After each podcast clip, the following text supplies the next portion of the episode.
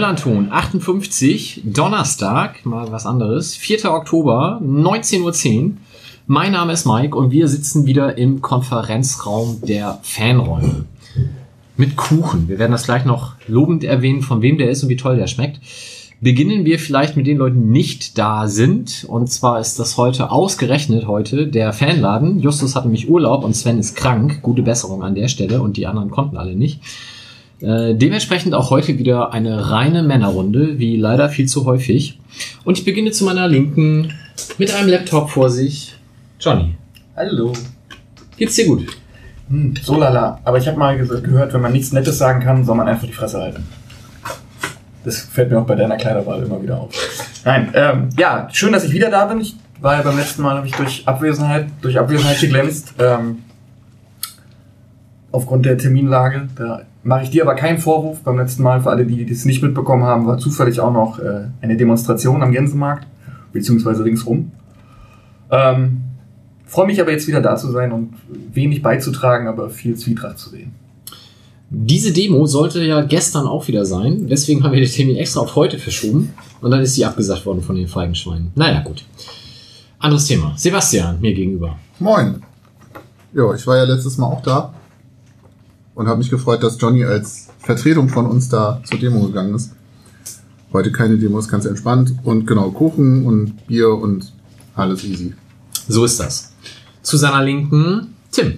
Ja, ich habe auch schon Bier offen und ich hatte auch schon Bier auf der Arbeit nach Feierabend, als ich hier einen Haufen Statistiken zusammensammelte und freue mich, wieder hier sein zu dürfen. Und tippe jetzt extra mit meinem Stift auf dem Tisch rum. Damit Sebastian die Kopfhörer kriegt. Genau. Aber meine doofe Frage, du sammelst doch nicht heute nach der Arbeit die Statistiken zusammen, das machst du doch die ganze Zeit. Nein, habe ich jetzt. Ich habe um 17 Uhr Feierabend gemacht und dann habe ich richtig derbe Output generiert. Du, ich dachte, die hast du vorher schon irgendwie immer so. Nee. Also was man jetzt nicht sieht, ist, dass du siehst mit deinem Brotstift gerade aus wie ein Lehrer, der Arbeiten korrigiert. Geil, Also, oder? Ist, ich kann dich nicht mehr ernst nehmen. Ja, das wird lustig heute. Und dann haben wir noch zwei Gäste. Ich beginne mit dem bestangezogensten Mann hier im Raum, Christian. hallo, hallo. Ja, einen schönen guten Abend. Ähm, mir geht's auch gut. Das freut uns sehr. Auch du hast Kuchen. Auch ich habe Kuchen und auch schon englische Weingummis gegessen. Und ja, wir sind gespannt. Ich bin äh, froh, dass wir hier sein können. Ähm, ich bin das erste Mal in diesem Podcast-Format.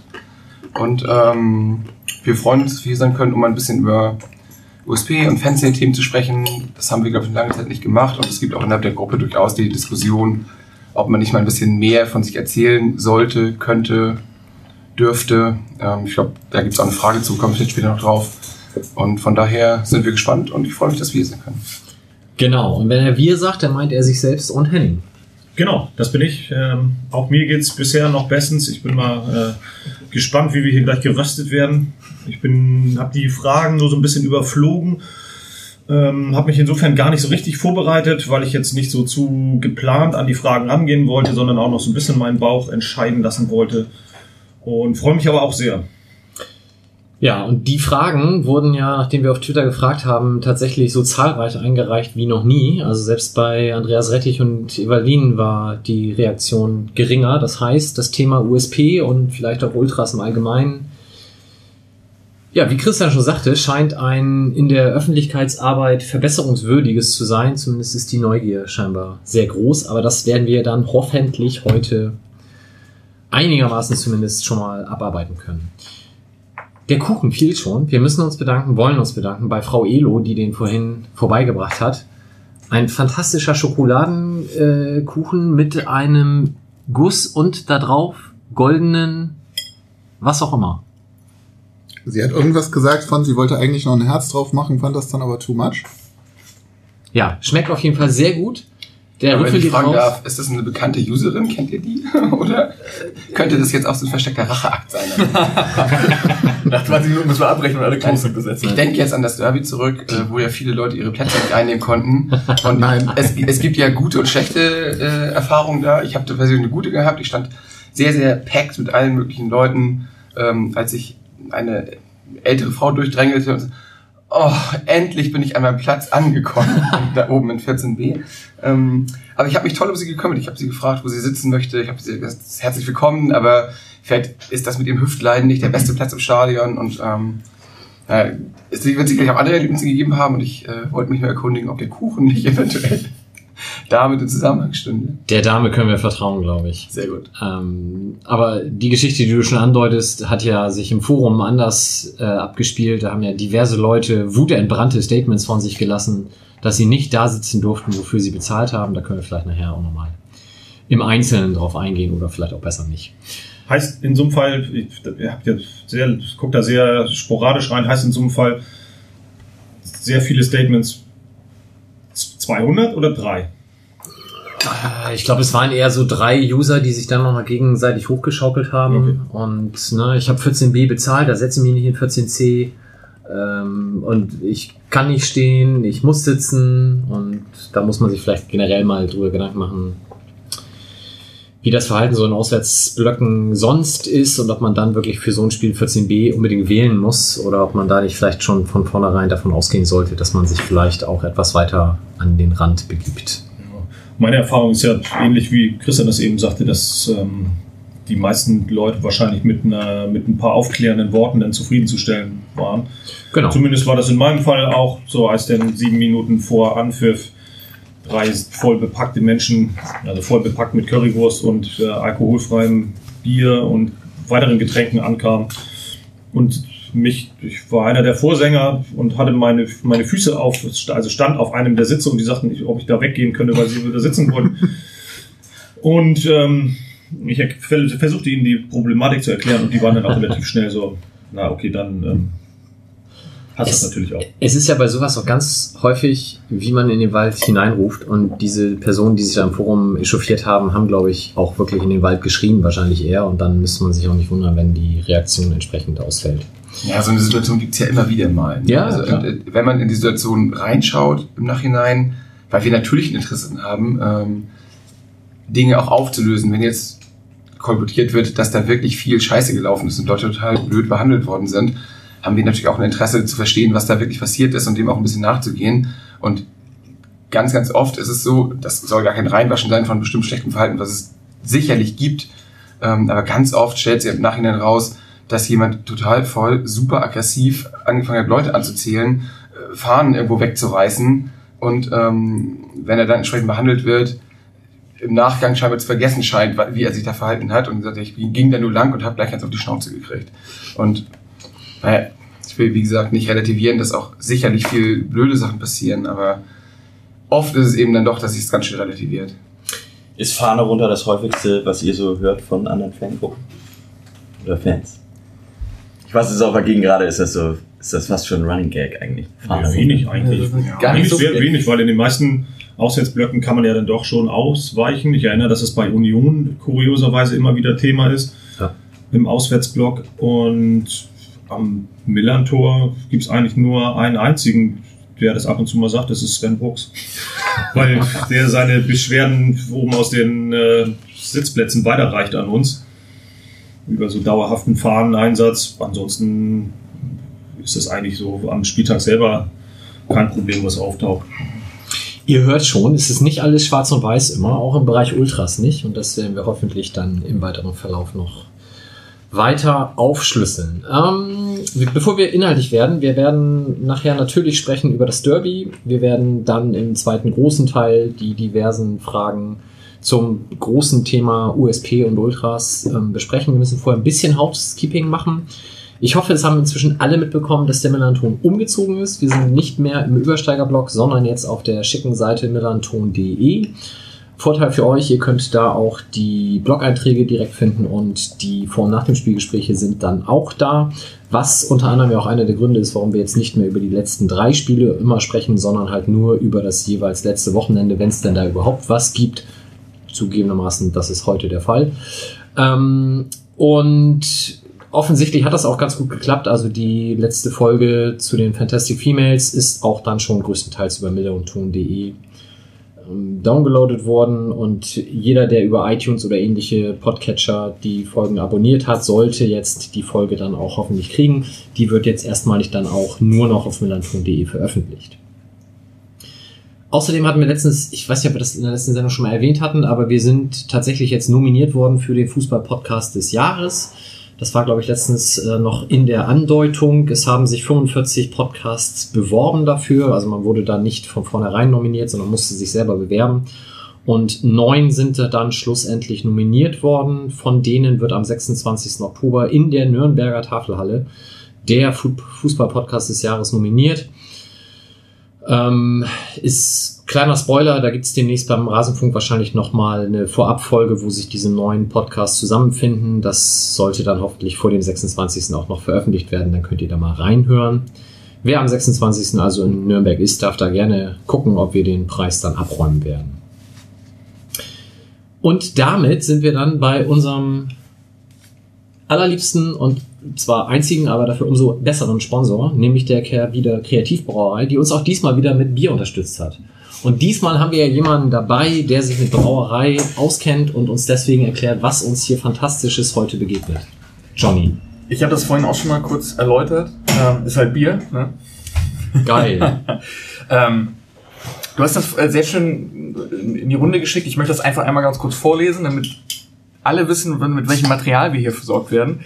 Es sind äh, Sheeper, das sind sogenannte Single Hop India Pale Ale. Also jeder kennt inzwischen ja ein IPA aus der Kneipe. Und ähm, dort werden ja verschiedene Hopfensorten zusammengeschmissen, die dann besonders gut äh, zusammengeschmissen, die besonders gut schmecken. Hier wird jeweils nur eine Hopfensorte benutzt. Wir haben bei ähm, den beiden, die wir haben, Saarbrot Mosaik.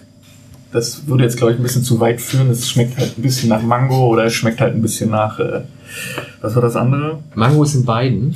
Ah ja, Entschuldigung, es schmeckt nach Mango, Kokos und Zitrone oder nur nach Mango und Limette. Also ich bin ein großer Fan von und ich möchte aber, dass das hier ein Fußball-Podcast bleibt. Ist Single Hop gleichzusetzen mit Single Malt? Ja, bei Single Malt ist ja wahrscheinlich nur eine Maltsorte drin. Und bei Single Hop? Ja, Single Malt zeichnet sich ja dadurch aus, dass er halt wirklich nach etwas Uniken schmeckt, etwas Einzelnen, etwas Wirklichem. Und bei Single Hop kannst du verschiedene Malzsorten nehmen, aber nur eine ein. Ja, es ist nur eine Hopfensorte drin. Ich bin großer Bierfan, großer IPL-Fan und freue mich über euren Sponsor. Ja, Ja. hat ein Radiohörer jetzt nicht viel von. Aus, außer in drei Stunden, wenn davon sagen. sechs getrunken habe. Aber Im Verlauf der Sendung werden wir es lobpreisen und huldigen wie immer.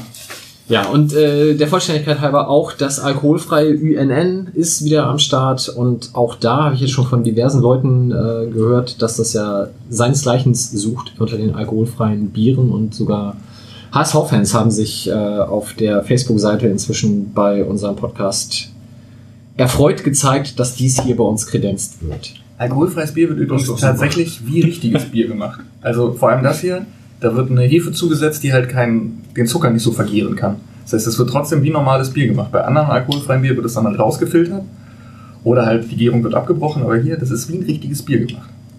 Verrückt, oder? Fantastisch. Also ich, habt ihr euch nie gefragt, wie alkoholfreies Bier gemacht wird? Nee, eigentlich Nee. nicht. Gibt's, also jetzt Gibt's doch- im Supermarkt. Also Jetzt doch einige alkoholfreie Biere schmecken so, als wenn die ein richtiges Bier machen und dann so lange Wasser dazugeben, bis da der Prozentsatz so gering ist. Das, fun das funktioniert tatsächlich ähnlich. Also das, das, der Alkohol wird dann rausgeholt über ein äh, Temperaturverfahren, weil Alkohol bei anderen Temperaturen verdampft als normales Wasser und sowas. Und dann hast du halt am Ende wieder mehr Wasser drin, als vorher geplant war. Dann schmeckt's Ja. ganz schön Anders. anders. Anders. Gut. Ähm, Kehrwieder Kreativbrauerei werden wir entsprechend verlinken. Wenn ihr mal größere Mengen wirklich leckeres Bier bestellen wollt, dann absolut dort. Womit wir bei Thema Nummer eins wären, letzter Sonntag, Derby. Gab's auch alkoholfreies Bier? Nicht so lecker, glaube ich. Ich Weizen keins alkoholfrei geholt. schmeckt immer wie vergammelte Das ist doch Erdbeeren. König Pilsner, oder Ach nicht? stimmt, die haben inzwischen König Pilsner. Schmeckt aber auch nicht bin besser. ja ewig gestriger. Wer war denn von uns nicht da? Also, und da heißt jetzt halt Mordor selbst, also Johnny, Johnny, die Hand. das. Also ich, äh, entschuldige mal, ich, das ist ja schon fast Stigmatisierung. Ja, ich war nicht da. Ähm, ich würde gerne die ungeheuren Kartenpreise vorschieben. Tatsächlich haben wir uns als Gruppe einerseits über den besten Fanladen der Welt ein bisschen mit Karten eingedeckt und haben dann aber selber versucht, noch im sehr schnellen Verkauf äh, für Mitglieder tätig zu werden und konnten dann auch dort zwei Karten ergattern. Und dann habe ich mir das nochmal durch den Kopf gehen lassen und habe gesagt, dass ich mir für 53 Euro je Karte die Rückreise aus der Zone nicht so stressig gestalte, als dass ich morgens um 7 losfahre. Ich war nämlich vorher noch auf dem Geburtstag, sondern das ganz entspannt auf meiner Couch gucke und äh, mich dort über meine Nachbarn aufrege. Hm. Sind übrigens äh, die Rauten Wilhelmsburg oder sowas. Ganz nette Jungs. Okay. Ja, müssen wir über Preisgestaltung noch reden oder sagen wir einfach, jemand, der AG heißt, denkt halt in erster Linie an die Kundschaft? Ich finde es grund, also ich gar nicht sehr Ich hatte unangenehm. mich gewundert, bei wie vielen Vereinen gibt es eigentlich, also den, diesen Top-Zuschlag, das hört man ja immer, also kriegt man ja häufiger mit, aber bei wie vielen Vereinen in, der, in den oberen Ligen gibt es eigentlich so einen Top-Zuschlag? Ich glaube, das ist nicht ganz außergewöhnlich, Mhm. aber gut, in der zweiten Liga ist es, glaube ich, tatsächlich eher selten. Also beim HSV. Die interessante Diskussion wäre dann ja, wenn sowieso eher nicht, warum der Verein so eine Preise macht, sondern warum wir eigentlich das alles schlucken. Und wir haben eine ganze Menge Diskussionen unterschiedlichster Art über das Derby mitverfolgen können, aber keine wirkliche Preisdiskussion, außer dass alle gesagt haben, "Ei, das ist teuer, aber auch niemand nachgedacht hat, da eventuell deswegen nicht hinzugehen. Und wo wäre das Ende? Jetzt habe ich, glaube ich, 49 bezahlt. Ähm, wohl wissend, dass ich eben da auch durchgängig stehe, so wie wahrscheinlich alle anderen, die ich so kenne, äh, hätte man das auch für 79, 99 oder 129 bezahlt. Also Ja, also Das- das ist ja kann, mein- glaube ich, jeder nur für sich beantworten und ich wüsste jetzt nicht, wo meine Grenze wäre, weil ich halt dann doch immer denke, wenn du das Spiel gewinnst und dann warst du nicht da, voll. ist halt scheiße, ne? Und das ist natürlich einfach was anderes als Gladbach gegen Köln oder Schalke Dortmund. Also für die ist das natürlich auch das wichtigste Derby, aber eben sie haben das Ja. mindestens zweimal im Jahr. Also zum Teil gab es das oder sogar noch öfter. Und bei uns eben alle Jubeljahre mal. Hätte man ja was ansparen können in den sieben Jahren, ne? Das ist auch also, das macht dich ruhig mal wieder lustig über meine Armut. Vielen Dank. Ähm, ich weiß, dass regelmäßig die Dortmunder Fanszene ja, oder das wissen wir alle, dass die halt damals nach der Kein 20 für den Steher-Initiative zwar hergefahren sind, aber dann vor den Toren vom Morder standen und halt nicht reingegangen sind. Ähm, wie man damit umgeht, sollte aber, wie du schon sagst, glaube ich, jedem selbst überlassen sein. Also ich bin auch nicht jemand, der sagt, ihr seid alle scheiße, weil ihr da hingegangen seid und ich mir das nicht leisten kann, sondern es, es ist wirklich so, dass mich die Preis, die Preispolitik extrem stört und ich das halt auch nicht mittragen konnte. Also ich hatte eine Karte, aber ich habe sie halt weitergegeben an jemanden innerhalb der Fans, der bereit war, diesen Preis zu tragen. Ähm, muss jeder am Ende selber entscheiden. Ja, aber es ist auf eine Art schon komplett irre, ne? dass eine Auswärtsfahrt, die ich mit dem HVV mache, wo ich ein Jahresticket für habe, am Ende teurer ist als Magdeburg oder Du hast kein, du hast kein Bier, du hast, und ich drücke das jetzt mal höflich aus, kein Service vor Ort. Ich sehe das nicht ein. Das Nö, äh, ich saß auch nicht ein, hab's trotzdem gemacht. Also die Diskussion hat ja tatsächlich auf einer Ebene über irgendwie persönlichen Gesprächen, zumindest auch in meiner Wahrnehmung, nicht stattgefunden. Ja, aber das ist ja wie Henning sagt. Ich meine, wenn das Spiel nur alle acht Jahre stattfindet, dann ist da natürlich auch ein anderer, ich sag's mal, Leidensdruck dahinter. Ja klar. So wie das Glasgow Derby, was halt jetzt, wenn die Vereine nicht gerade aufgelöst werden äh, und sich neu gründen, halt viermal im Jahr oder im Pokal bis zu sechsmal im Jahr stattfinden. Man kann das eben auch machen wie USP und dann fürs Gewissen im Stadion möglichst viel kaputt schlagen. dann rechnet sich das wieder besser. Dann, dann ja, ist mein Preis dann gerechtfertigt. Diese Ultras. Schlimm. Ja, ähm, ich weiß nicht, was wir jetzt im Einzelnen beim Derby alles besprechen wollen. Ich habe mir so eine ganz grobe Liste gemacht. Einmal die Vorfälle, die im äh, Vorab schon passiert sind. Da hatte ich ja auch einen Artikel zugeschrieben vorab. Ich weiß nicht, ob wir da jetzt nochmal im Einzelnen drauf eingehen wollen. Wahrscheinlich tendenziell eher nicht. Können wir vielleicht auch, was so den einen oder anderen Vorfall anbelangt, nachher beim Thema USP nochmal machen. Ich würde jetzt einfach mal an dem Tag selbst beginnen, wo die Fanszene, äh, Klammer auf, hauptsächlich dann ja auch USP, einen Treffpunkt am Millantor um 9 Uhr bekannt gegeben hat, wo diverse Leute ja dann doch gesagt haben, wieso muss ich so früh aufstehen, wenn ich doch ein Derby in der eigenen Stadt habe. Es waren dann aber, ich weiß nicht, ob ihr andere Zahlen habt, aber ich habe so auf 3000 geschätzt, ungefähr. Also war echt bannig was los hier. Äh, Es war dann teilweise sogar ziemlich eng, weil dieser bescheuerte Zirkus da immer noch steht und ähm, deswegen hier alles mit Zäunen abgetrennt ist. Ähm, die weißen T-Shirts wurden verteilt, so dass man sich da schon ähm, das überschmeißen konnte und dann ging es halt um 9.30 Uhr ungefähr Richtung Landungsbrücken mein persönliches Highlight war eigentlich dieser Bus mit den Rentnerinnen kurz vor Ende der Helgoländer Allee, wo die Damen alle an den Busscheiben hingen und dann von draußen mit Winkehändchen und Gesängen beglückt wurden. Ähm, ansonsten war es da noch relativ ruhig. Also Timmy hatte eine kurze Ansprache mit dem Megafon vorweg.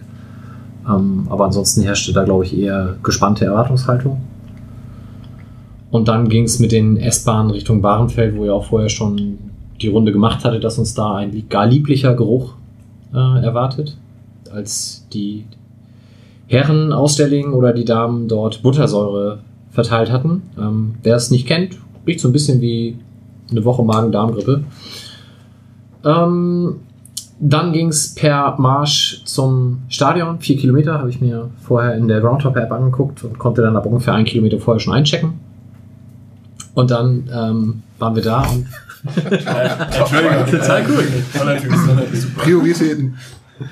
War, war total cool. Dann Es- konntest du es eigentlich wieder umdrehen, oder nicht? Ja, eigentlich schon. Toller Tag. Aber Ähm, Im Stadion ja doch, du bist. es machte dann so pling, pling, pling und du sahst dann, wie alle anderen drumherum auch eincheckten. Also es, äh, wow. ja, war, tu, war das ist die tolle neue Welt, Christian. Da bist du echt noch hinterher.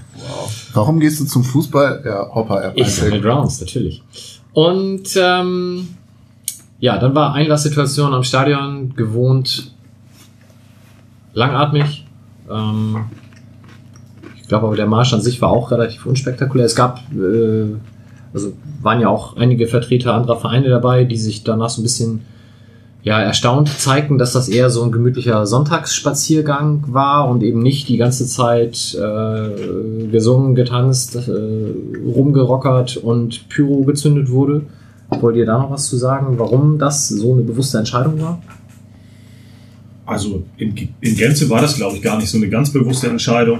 Es gab nur die sehr konkrete Entscheidung zwischen unterschiedlichen Leuten und dann eben auch der Gruppe, jetzt auf dem Marsch auf keine Art und Weise zu eskalieren, um eben das Haupterlebnis an dem Tag Stadion nicht zu gefährden. Also man weiß ja schon, insbesondere wenn Dudde Einsatzleiter ist, dann reichen 15 Dullis, die irgendwo am, am Rand abhitlern oder irgendwie, müssen ja nicht mal Nazis sein, aber irgendwie einen Dicken schieben und Scheiß St. Pauli rufen, um damit es irgendwie Gerangel und Gerenne gibt und dann wird irgendwie ein bestimmter Teil abgetrennt vom Marsch und plötzlich hat man den Salat. Und die andere Angst war so ein bisschen, dass wir uns, glaube ich, schon der Verantwortung bewusst waren, dass eben auch der Verein dann irgendwann dazu aufgerufen hat oder das zumindest angeboten hat.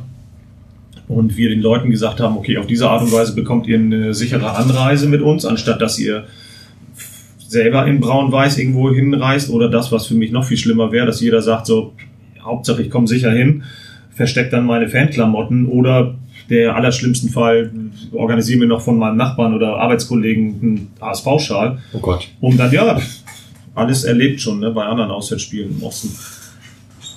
Insofern ist es ja, ist es glaube ich so ganz gut gewesen, wie es war. Vor Ich allem ist es innerhalb der Idee, sorry, innerhalb der Idee auch konsequent. Die Alternative wäre gewesen, eine konspirative Anreise irgendwie zu wählen, zu versuchen, irgendwo Ärger zu machen, irgendwo drei, vier, 500 Leute zusammenzusammeln, von einer anderen Richtung anzureisen, um das alles ein bisschen actiongeladener zu machen. Ähm, hätte man auch machen können, aber wenn man sich dafür entscheidet, groß aufzurufen und die Idee hat, mit allen möglichen Leuten zusammen dort anzukommen, dann ist es ja auch irgendwie nur konsequent, diese Idee auch zu verfolgen und dann nicht so einen Mischmasch draus zu machen und ähm, auf dem Marsch schon ordentlich rumzuböllern. Und ehrlich gesagt war, hat es sich auch nicht angeboten. Ich meine, es war eine ganz entspannte Stimmung, es war angespannt im Sinne von alle hatten Lust auf das Stadionerlebnis, aber letztlich äh, ist der Weg auch zu lang gewesen aus meiner persönlichen Sicht, um jetzt konsequent so ein Eskalationslevel zu halten. Ja, weil wir sind ja, ja über weite Teile der Strecke an irgendwelchen Vorgärten, wo Kinder gespielt haben und äh, uns applaudiert haben und gefragt haben, ob wir St. Paulianer oder HSVer sind und sich sehr über St. Pauli gefreut haben. Aber es war ja nun nicht 15 Minuten durch Straßenschluchten ziehen und man sieht am Ende der Straße des Gegners, sondern es war eher kleiner Sonntagsspaziergang. Und von daher fand ich das auch recht konsequent. Ich fand auch meine persönliche Wahrnehmung, insbesondere auf dem Hinweg und dem Anfang vom Rückweg, Später hat sich das dann so ein bisschen gelegt, war aber überhaupt nicht Sonntagsspaziergang. Das war schon bestes Wetter. Alle waren natürlich übelst am Schwitzen, weil alle natürlich Jacken anhatten und die ein paar Tage vorher noch zwei Grad waren. Und dann dann noch eine Sonderschicht drüber und man konnte durch die T-Shirts, die man über den Jacken hatte, nichts mehr ausziehen und so. Das, logistisch wurde es eine ganz schön warme Kiste, aber ich fand, es war nicht wirklich Sonnen Sonntagsspaziergang, sondern eigentlich merkte man allen an, so, okay, sollte es hier irgendwo Stress geben, dann wird es wahrscheinlich auch dann relativ schnell dann sehr wild. Aber ich fand trotzdem gut, dass da jetzt nicht so händeringend nachgesucht wurde. Also, Also Auftrag fürs nächste. Jahr, atmungsaktive Shirts. Ja, aber dann nochmal konkretisiert, es gab ja auch wirklich am Marsch überhaupt keine Aufreger. Ne, das meinte ich so ein bisschen mit dem Environment, was man da so vorgefunden hat. Ähm, überhaupt das, nicht, genau. sicherlich waren sehr, sehr, sehr, sehr viele Leute sehr, sehr aktiviert, äh, ob des Tages und der, der, der ganzen Geschichte der Tage davor und das große Derby kam, ne, auf jeden Fall. Aber es gab ja überhaupt gar keinen Aufreger. Selbst in dieser Kneipe standen fünf Atzen und haben Schwester Pauli gerufen oder, äh, also, das war ja in keiner Weise irgendwie, dass man denkt, oh, jetzt trifft man hier irgendwie auf organisierte Gruppen des HSV oder so, das war Ja. sehr, sehr, sehr entspannt. Ja, ich meine, das, was du im Blog geschrieben hast, Mike, das, ich meine, ich habe die auch gesehen, die vier oder fünf Rauten, die da auf der Bank saßen und sich den Marsch mit dem Bier in der Hand angeguckt haben. Auf dem Rückweg die. Ja, genau. Also, also ich hatte auf dem Hinweg, also war auch so eine, so eine Anspannung auf jeden Fall, ich war relativ weit hinten im Marsch und bin eigentlich davon ausgegangen, dass wir zwischendurch immer wieder stoppen, weil vorne irgendwas, irgendwas passiert, aber dann war es eigentlich tatsächlich, also fühlte es sich an wie so ein, wie so ein Sonntagsspaziergang, aber mit so, einem, mit so einer guten Prise Vorfreude, die man hatte da in diesen Und bevor ich mich mit fremden Federn schmücke, das hatte Norbert oder beziehungsweise der magische FC geschrieben. Ich bin nämlich zurück Ah. über eine steht. Aber dann haben wir gleich den anderen guten Derby-Bericht auch erwähnt, Ja, dann ist ja alles gut. Ähm, ja, Einlasssituation wie gehabt. Ausschilderung in dem, Blo in dem Stadion können die sich echt nochmal was überlegen. Das ist äh, verbesserungswürdig, war dann aber, glaube ich, unterm Strich auch relativ egal, weil bei den allermeisten ist auch äh, im Stadion dann relativ gut sich verteilte. Wie gesagt, so ein paar Vorfälle haben wir ja vorhin schon erwähnt, dass da dann vielleicht auch so ein bisschen Flexibilität beim einen oder anderen ganz gut wäre, abgesehen vom freundlichen Ton. Ähm, und dann begann das Ganze. Ich lasse jetzt mal Lotto King Karl und ähnliche Unfälle außen vor und äh, wir freuen uns, wenn das Spiel an sich beginnt. Vorab gab es eine Choreo. Die vom HSV ist ja durchaus in den Medien äh, erwähnt worden, weil man sich äh, eine zusätzliche Silbe in der, eins der Wörter geschafft hat. Wir haben ja, wie ich schon sagte, diverse Fragen bekommen. Ich muss es mal gerade suchen. Ähm, eine mit etwas viel Augenzwinkern formuliert. Ja, die habe ich mir extra, habe ich extra ein Ausrufezeichen hintergesagt. Hast du sie eher als ich? Genau. Äh, Was machen äh, von, von Mumpitz? Genau. Was machen die Ultras beim HSV falsch, dass sie ihre Choreos ein, ein ums andere Mal so verbocken? Eine Frage an jetzt Vielleicht um das ein bisschen äh, auf eine sachliche Ebene zu bringen, wenn es denn geht. Wie, wie sehr lacht man sich kaputt darüber? Ist das tatsächlich so, dass ihr da steht und sagt, das kann doch nicht angehen, dass sie das schon wieder nicht geschafft haben? Oder nimmt man das während des Spiels gar nicht wahr? Habt ihr, habt ihr es im Stadion gesehen? Ich, mir, die Choreo schon und es dauerte für diejenigen, die es gesehen haben und nicht irgendwie ver, ver, ver, verdeckt waren durch eine Blockfahne. Ähm, Es dauerte sehr lange mit dem korrekten Ziehen der, der Blockfahne schon. Da hatte ich schon so ein bisschen Hoffnung, ah, mal gucken, ob sie es hinkriegen.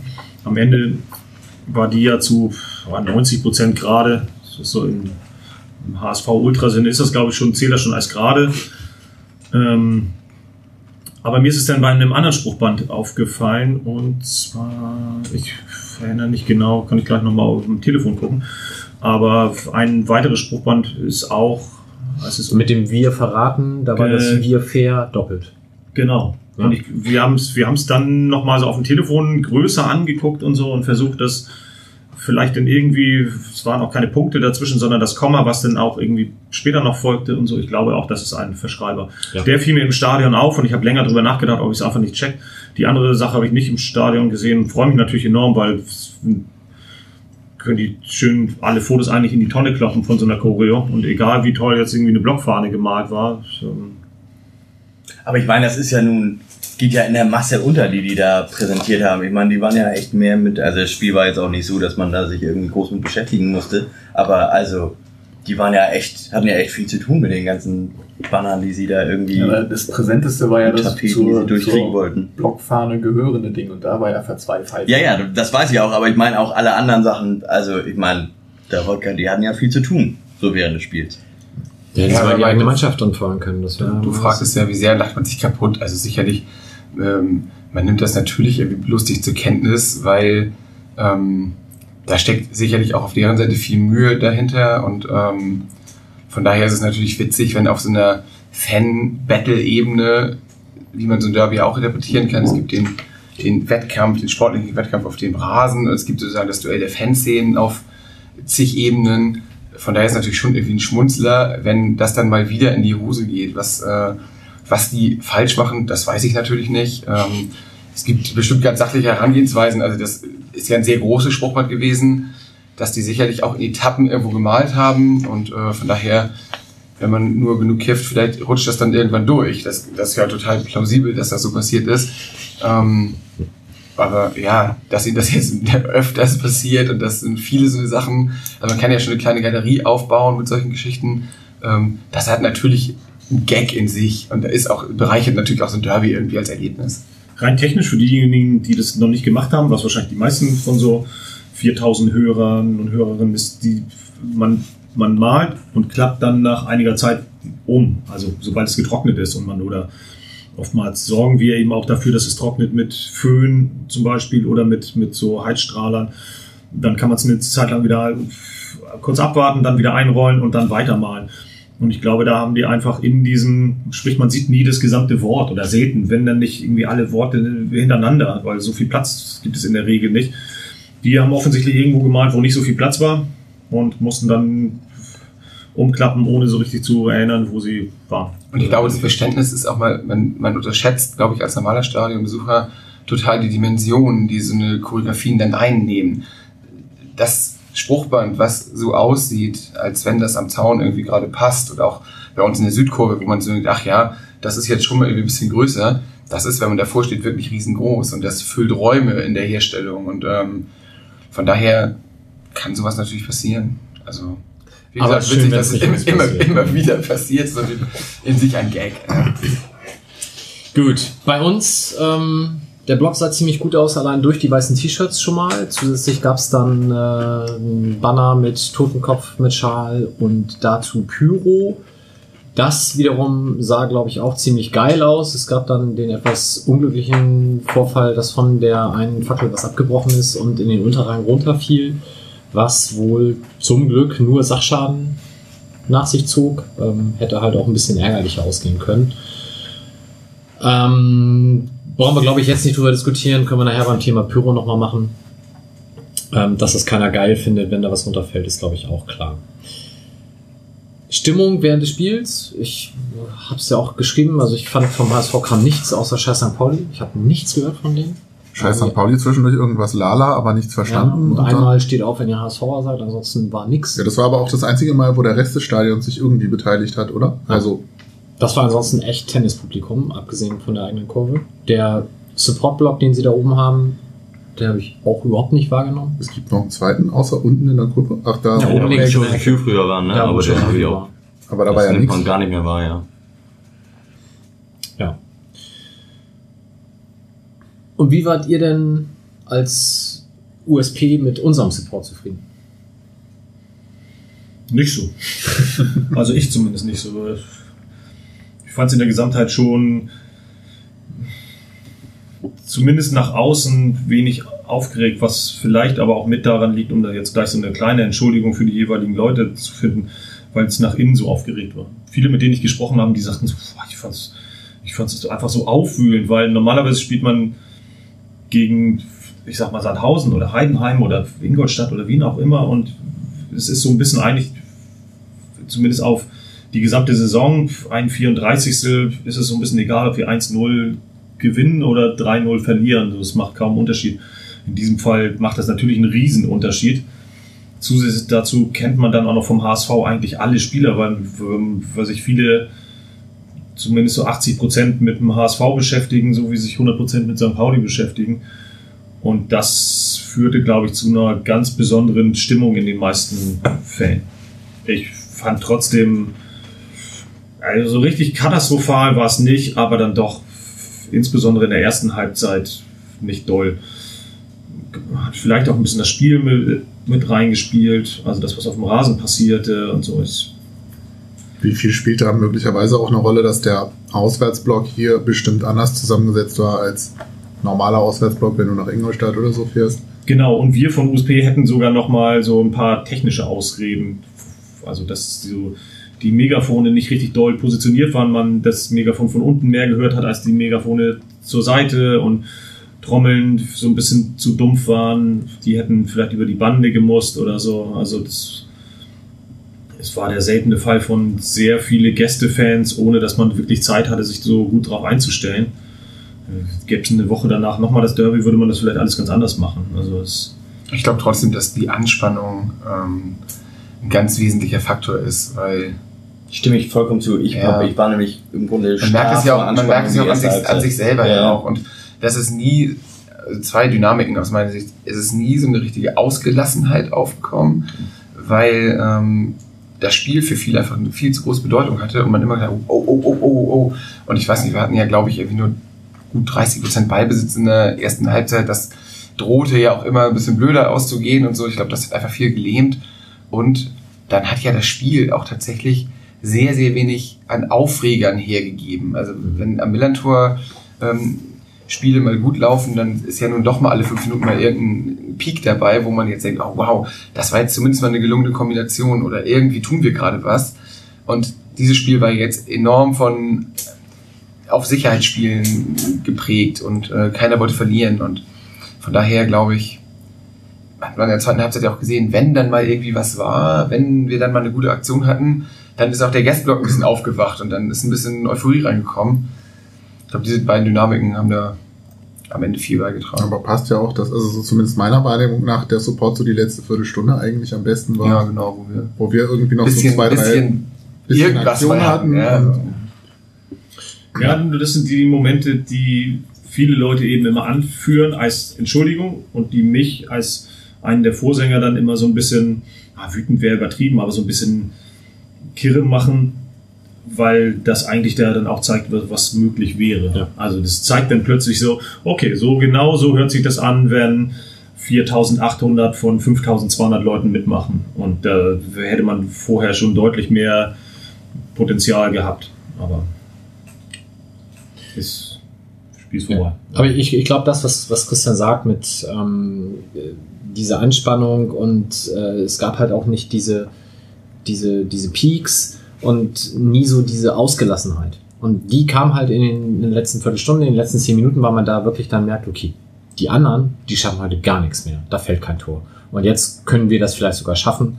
Und da kam auch nochmal diese, diese Welle durch den Block aus meiner Sicht. Ja, da Das gab es ja auch dann die. Situation von Schein und vorher von, ähm, von Knoll. Ja. Und ich glaube, irgendeine andere Geschichte auch Ja, noch. für Fährmann gab es auch noch ein Ding. Genau. Genau, die waren alle jetzt nicht so herausragend bis auf das letzte, aber das war zumindest so, dass man, dass wir plötzlich das Gefühl, glaube ich, alle bekamen, so, okay, plötzlich gibt es auch mal eine Chance bei uns. Also, Ja, ich fand dein Fazit jetzt, Henning, was du zu Beginn schon formuliert hast, eigentlich ganz passend.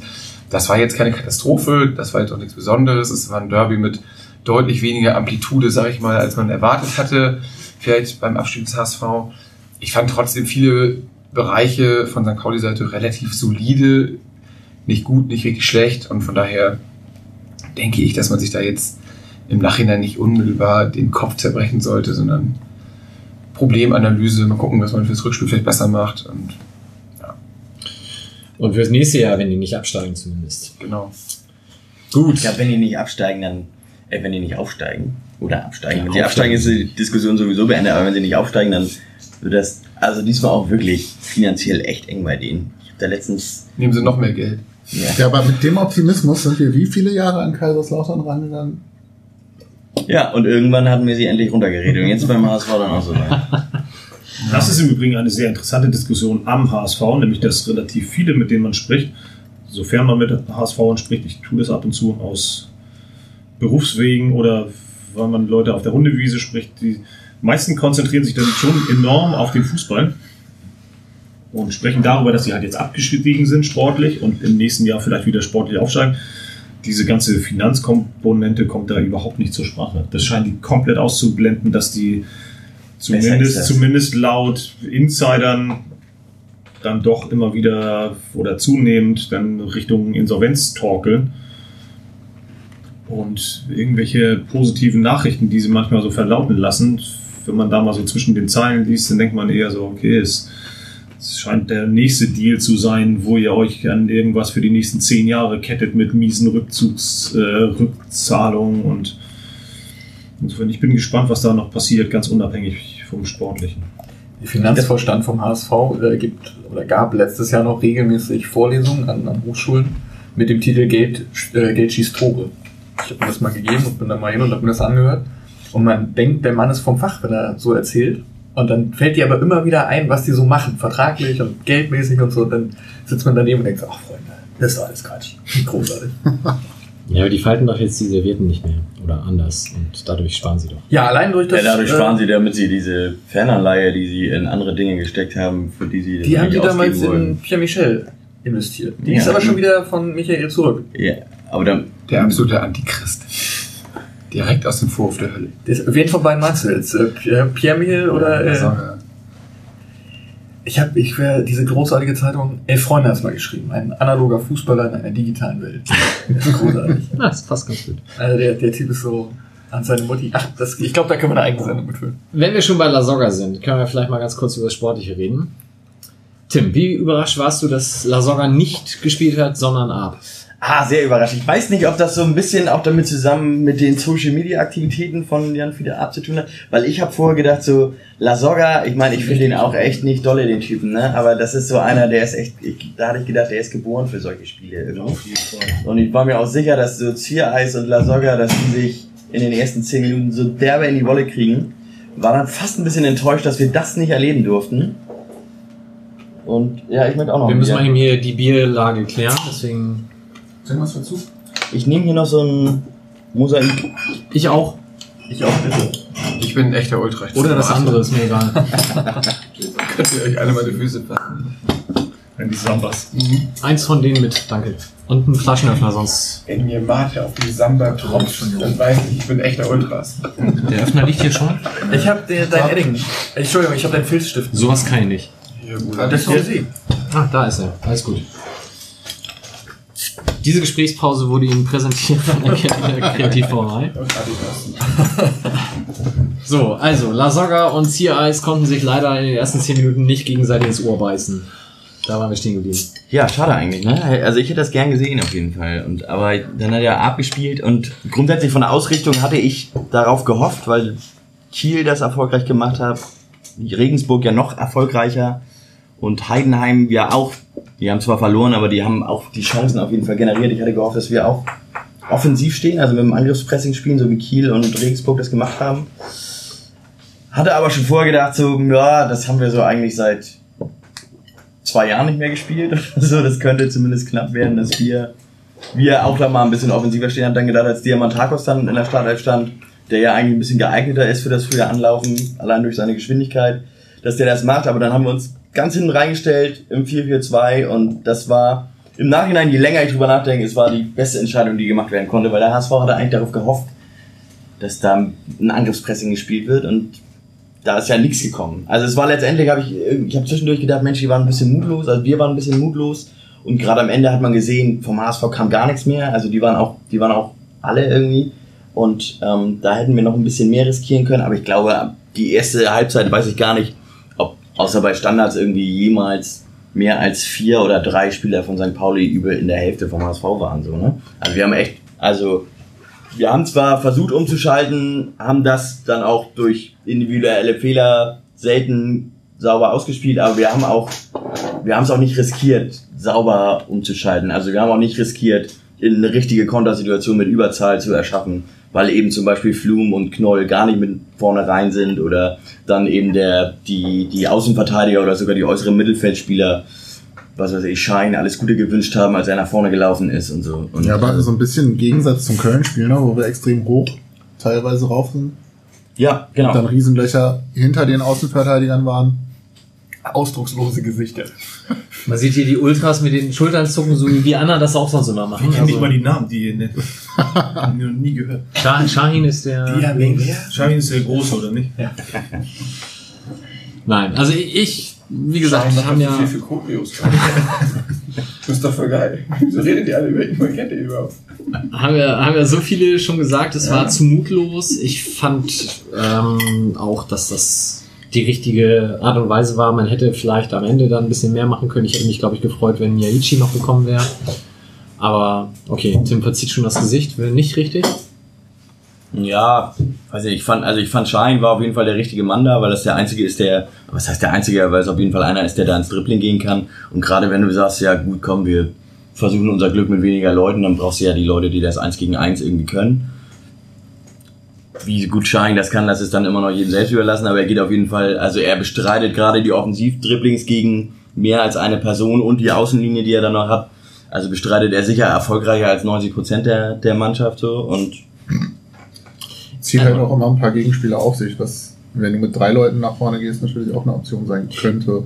Ich glaube, das ist die Gelegenheit, mal auf die Vor- und Nach dem Spielgespräche zu verweisen, die Michael geführt hat mit zwei Kumpels, die beide HSV-Fans sind. Der eine äh, Stadiongänger, der andere äh, Fußballtaktik-Nerd, sag ich mal. Schönen Gruß, Guido. Ähm, und der hat nämlich die Statistik rausgepult mit den gewonnenen Dribblings. Und da liegen wir mit, ich weiß nicht mehr, 8 zu 3 oder so vorne und von den gewonnenen 8 Dribblings sind drei oder vier von Shahin. Mhm. Also das Das unterstützt. ist echt, okay. Ja? Ich habe den gerade in der ersten Halbzeit bin ich ausgerastet, weil er so schlicht war. Ja, aber also das das ist vielleicht einfach so Minimalwahrnehmung von mich, weil ich eigentlich finde ich das total super, so wirbelige Spieler, die immer so ein bisschen rumwursteln und so. Also so so ein bisschen so Schakowski-Tradition, aber den, ich hatte zumindest im Stadion selber das Gefühl, dass ihm in der ersten Halbzeit nichts gelungen ist. Und wir haben ja sauspät gewechselt.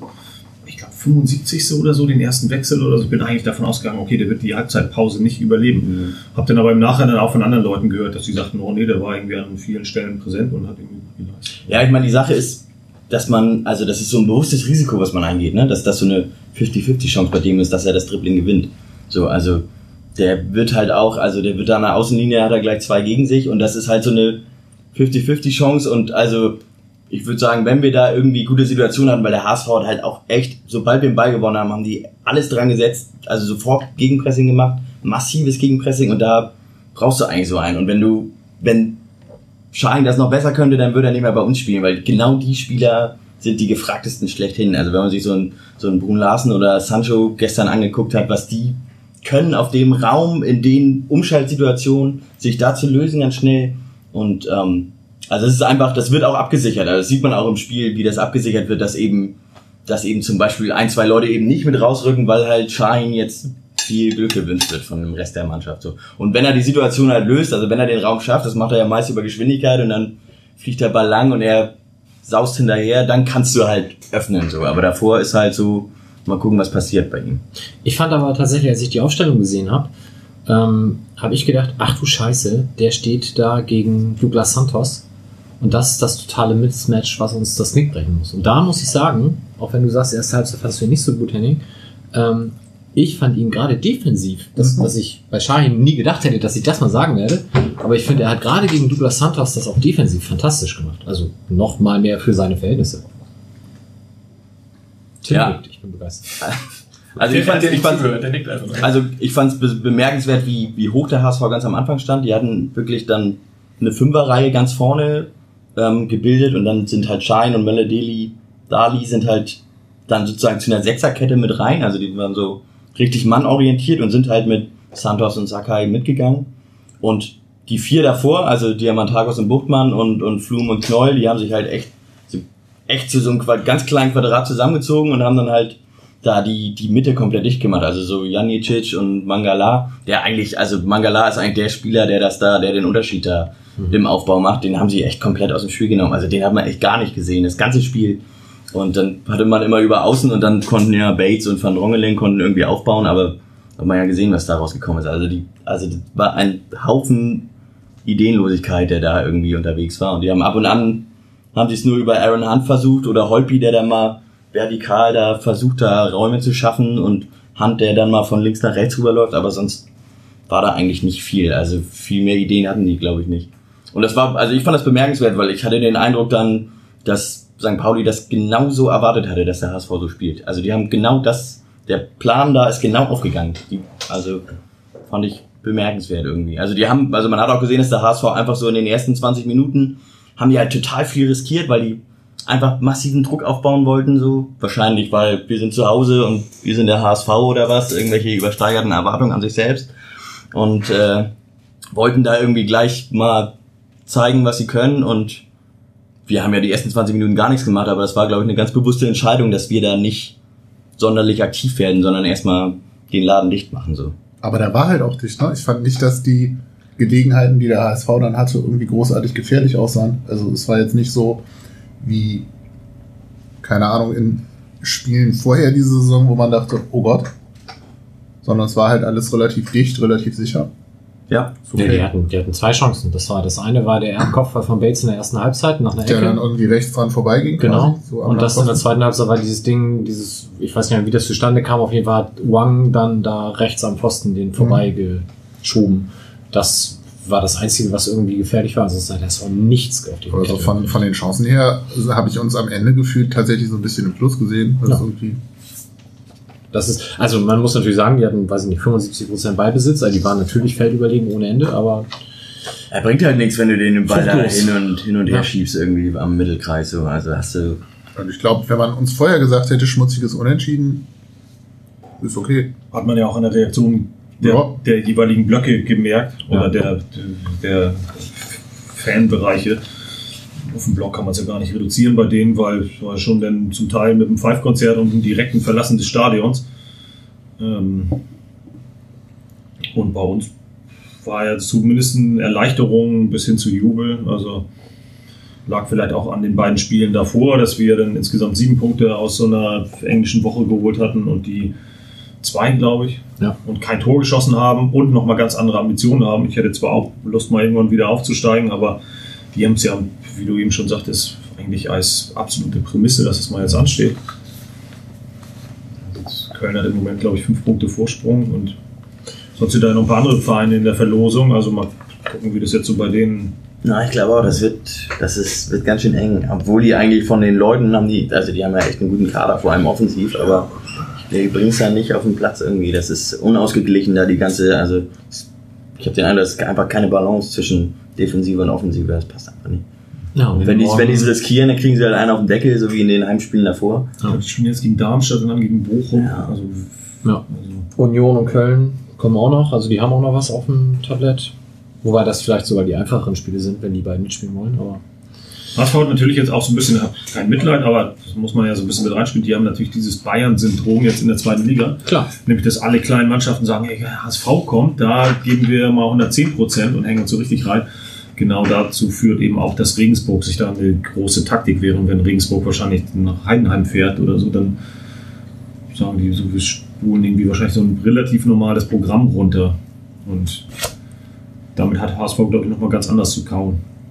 Ja, das wird, glaube ich, auch in der Saison sich nicht mehr groß verändern. Und sie sind halt jetzt auch so ein bisschen ausgecoacht, ist vielleicht ein falsches Wort, aber Oh, ist gar nicht so falsch. Also Ja, ist schon sehr richtig. Finde ich auch. Also das ist also dieser, dieser so Code, wenn es denn einen gab, der wurde irgendwie schon geknackt, also wie man dem begegnet. Das Risiko ist halt wahnsinnig hoch. Wenn, also wenn du was, was, was Kiel und, und ähm, Regensburg geschafft haben, 3-0 und 5-0 Siegen, bei denen zu Hause, hat halt Heidenheim nicht geschafft. Ne? Die haben sie ähnlich gespielt und haben dann aber drei Tore in Ja. 15 Minuten gekriegt. So. die müssen aber das 2-0 und 3-0 Ja, ja, genau. fast machen. Also Genau, das müssen sie machen. Aber das ist also, das ist halt einfach nur ein Risiko, was du gehst, dass du dann hinten fast eins gegen eins stehst irgendwie und dann aber dafür echt gute Ballgewinne haben kannst. Wenn wir mal ganz kurz zu uns zurückkommen, wie spielen wir denn gegen Sandhausen? Von Genau. links nach rechts in kurzen Hosen, zweite Halbzeit andersrum. Ah, Manches Mal finde ich es gar nicht so schlimm, wenn du nicht da bist. Ah, ich finde das super, ey. Ich rechne mit einem 1-0 für uns. Boah, das ist ja total lecker, das Bier. Ist richtig gut, ne? Welches hast du jetzt? Ich habe das Sabro. Probieren wir nachher noch das Mosaik. Ja. Nee, ich muss noch Das, aus, das würde ich dann nicht machen. äh, gegen Sandhausen, ja. Also ich erwarte eigentlich, Sandhausen ist jetzt nicht so erfolgreich in die Saison gestartet. Ich glaube, ich habe die sogar als Absteiger getippt. Endlich spielen die mal so, wie wir sie Endlich. immer getippt haben. Genau. Aber das wird, glaube ich, ich bin da, ich bin da unentschlossen. Vor allem, weil die beiden Siege, die wir vorher eingefahren haben, jetzt auch nicht so spielerisch überzeugend waren. Um Hm. das mal höflich auszudrücken. Ja, aber Also, wenn es 1-0 ausgeht, beschwere ich mich nicht. Wird es doch wieder wie, wie Ingolstadt oder habe ich vergessen? Was war denn das mit Paderborn? Tim, was ist denn die Lösung im Sturm? Wer spielt denn da? Boah, das ist echt brutal. Also ich hab, ich hab, war mir eigentlich sicher, dass die mit Fährmann spielen, jetzt gegen den HSV. Deswegen gebe ich jetzt einfach mal keinen Tipp ab. Sag ich ja nicht. Sag ich nicht. Ich kann nur sagen, dass Sandhausen auf jeden Fall, jetzt kommen wir endlich wieder zu meinen geliebten Expected Goals werden, ähm, dass die auf jeden Fall mit Abstand die, die schlechteste Chancenverwertung oder die Chancenkreation haben in der Liga und auch relativ wenige Torschüsse generieren, also auch Torschüsse aufs Tor, sowohl Torschüsse als auch Torschüsse aufs Tor, aber relativ dicht hinten stehen. Also die setzen eher auf diese kontrollierte Defensive, was wir aber auch tun. Also ich glaube, das könnte gar nicht mal so schön werden, das Spiel. Du hättest dieses Fragezeichen in Christians Gesicht sehen müssen. Also vielleicht musst du ganz kurz nochmal Expected Goals erwähnen. Unsere Ja, Stammhörer gerne. sind das natürlich bereits voll im Thema, aber extra für Also Christian. Torschüsse, es gibt ja diese normalen Torschussverhältnisse und dann hat sich irgendein kluger Mensch mal überlegt, Mensch, es gibt ja, man kann ja auch, um das mal besonders zu zeigen, kann man ja auch Torschüsse aufs Tor als besondere Gewichtung oder als Qualität einer Mannschaft im Vergleich zu der anderen Mannschaft werten, weil ja ein 1 zu 0, es fallen ja weniger Tore und deswegen sucht man sich ja mehr Parameter, um zu gewichten, wer war nun besser irgendwie. Aber man kann ja 20 Mal aufs Tor schießen, immer aus 30 Metern Entfernung und da hat man ja nicht viel von. Also die Abschlüsse, die sind ja nicht so erfolgsversprechend, aber man kann halt auch zweimal aus einem Meter irgendwie den Ball nur noch über die Linie drücken müssen. Dann könnte man sagen, okay, Mannschaft A hat irgendwie auf jeden Fall die besseren Chancen generiert und hat verdient gewonnen. Und das, da setzt Expected Goals halt an. Da werden die Chancen anhand der Position, weil die Spieler werden ja getrackt in den oberen Ligen, also in allen großen europäischen Ligen und auch in der zweiten Liga. Das ist halt ein Tracking und deswegen kannst du halt die Position der Spieler bestimmen, von wo die abschließen und dann kannst du anhand von zigtausenden Toren und Torschüssen, die abgegeben wurden, kannst du halt ein, eine Wahrscheinlichkeit errechnen. Wie wahrscheinlich ist es, dass man aus einem halben Meter ein Tor macht oder aus 30 Metern ein Tor? Und bei 30 Metern liegt's dann halt bei, wenn du unbedrängt bist, bei 1,3 Prozent und beim halben Meter, wenn du ungedeckt bist und das Tor frei ist, bei 99,3 oder so. Was Und da, Leute, was Leute sich ausdenken. Ne? Voll geil. ne? Fußball ist so ein toller Sport, wenn man sich damit beschäftigt. Ich nehme mir jetzt irgendwie mit, es hat was mit diesem altbekannten permanenten Tore schießen zu tun, was wir vor zehn Jahren schon hatten. Aber sag mal, was Geil. ist denn der, der äh, finale Expected Goals Wert für das Spiel gewesen? ich glaube, ich habe es jetzt gerade hier nicht ausgedruckt, ich kann nur für die Saison sagen, aber ich glaube, es war 0,4 zu 0, also es war ganz nah beieinander, 0,4 zu 0,5 für St. Pauli dann, aber und ich meine, so, sowas wie, wie Schein ganz am Ende hatte, das hat zum Beispiel einen Expected Goals Wert von 0,01. 0,0 nicht messbar irgendwie. Also aus 40 Metern irgendwie. Das ist dann natürlich, also dadurch wird das dann irgendwie auch gezeigt, wie, wie sinnvoll oder nicht sinnvoll das ist, aber die, ähm, also es gibt halt einfach die, die Stärke der Chancen an, die, die eine Mannschaft kreiert. Also, es, also für mich aus meiner Sicht ist auf jeden Fall ein qualitativ hochwertiges Torschussverhältnis, so würde ich es mal sagen. Okay. Ja, dann war das Spiel zu Ende. Wie Henning schon sagte, äh, vorsichtige Euphorie bis Jubel bei uns im Block. Ähm, hier enttäuschtes vom Platz schleichen mit hängenden Schultern beim HSV. Wer ist von euch mit Shuttlebussen dann zurückgefahren? Ich habe mich ja gewundert, also ich habe da diesen Shuttlebus gesehen und ich dachte, das wäre vielleicht der Shuttlebus, der für St. Pauli-Fans bereitgestellt werden sollte, aber der wollte genau da langfahren, wo auch alle Fans lang gegangen sind. Und da habe ich gedacht, "Nur, das dauert ja noch, bis der losfahren kann. Und dann habe ich gedacht, nö. Aber in Das- dem Kontext auf dem Rückweg, die Fantrennung hat auch nicht so richtig funktioniert, oder? Also für den Marsch denke ich schon, dass das einigermaßen geklappt hat. Nur Es waren ein paar, ähm, beim Picknick war ja doch relativ viel auch HSV-Menschen unterwegs, die ja, dann munter auch, sind auch, zwischeneinander durch sind. ja, so. sind auch HSV in den Seitenstraßen umhergewandert, aber also ich glaube im Großen und Ganzen hat die Phantom bis zur S-Bahn ziemlich gut funktioniert. Ja. Und dann ähm, auf dem Weg zurück ins Viertel ja, waren gut, irgendwann Bahn. kannst du es ja auch Und nicht dann- mehr. Aber Und irgendwann traf man sich, also wird wahrscheinlich auch sehr, sehr viel als Haufen Kiez gehabt haben. Ne? Das ist ja auch dann waren ja auch die Berichte, die dann reinkamen, aber das ist dann eben auch St. Pauli und äh, der Punkt, wo dann doch eben alles kulminiert am Ende nach so einem Spiel. Ne? Okay. Gut, das hätte wohl ähm, tatsächlich ein bisschen besser organisiert sein können mit dem Rückmarsch und den Shuttlebussen zurück, aber wie gesagt, ich bin Richtung Eidelstedt dann zu Fuß gegangen und das hat auch alles funktioniert. Okay, dann haken wir das Spiel als solches ab. Wie, wie war es denn am Fernsehen, Johnny? unglaublich langweilig. Hm. Also das, ich finde es immer wahnsinnig beneidenswert, wie Tim sich dann an so wirklich ein 0 zu 0 der langweiligeren Sorte abarbeiten kann und sich darüber freut, wie toll das ist. Während ich dann vom Fernseher saß und jeden und alles beschimpft habe. Äh, von Spielern über Nachbarn bis hin zum Platzwart. So Der einer saß war- neben mir im Vielleicht, Stadion. vielleicht war ja doch sein. Der Platzwart beim HSV hat übrigens ein Schlagzeug in seinem Kabuff. Wenn keiner im Stadion ist, spielt der Schlagzeug. So, am Rande mal erzählt. Ist er ja noch einer der normaleren dort. Es, der ist, es tut ihm auch fast leid, dass er da arbeiten muss, aber er braucht das Geld, hat er mal erzählt. Ähm, geiler Typ. Kriegen die gesammelt. da kann er was anderes machen. Ähm, ja, also es war spielerisch arm an Höhepunkten, um das mal so auszudrücken. Und es ist, am Fernsehen ist es halt immer ein bisschen schwierig, das zu beurteilen, was so ringsherum passiert. Du hast diesmal nicht jemanden in der 54. Minute aufstehen sehen und gehen. Und für HSV-Verhältnisse sind sie alle wirklich lange sitzen geblieben. Der Hamburger Weg wurde spät beschritten diesmal. Ja, das stimmt allerdings. Also hat bestimmt schon bis zur 87. Minute gedauert, bis die ersten zum Parkplatz gegangen sind. Ähm, und ansonsten war ich einfach nur, wie ihr schon sagt, so eine Mischung aus enttäuscht, frustriert, dass halt auf dem Platz relativ wenig war und dann doch irgendwie zufrieden, dass es halt nicht in der Niederlage geendet ist. Die, wenn du die individuelle Klasse der Spieler betrachtest, dann ist der HSV nun mal eine Stufe drüber.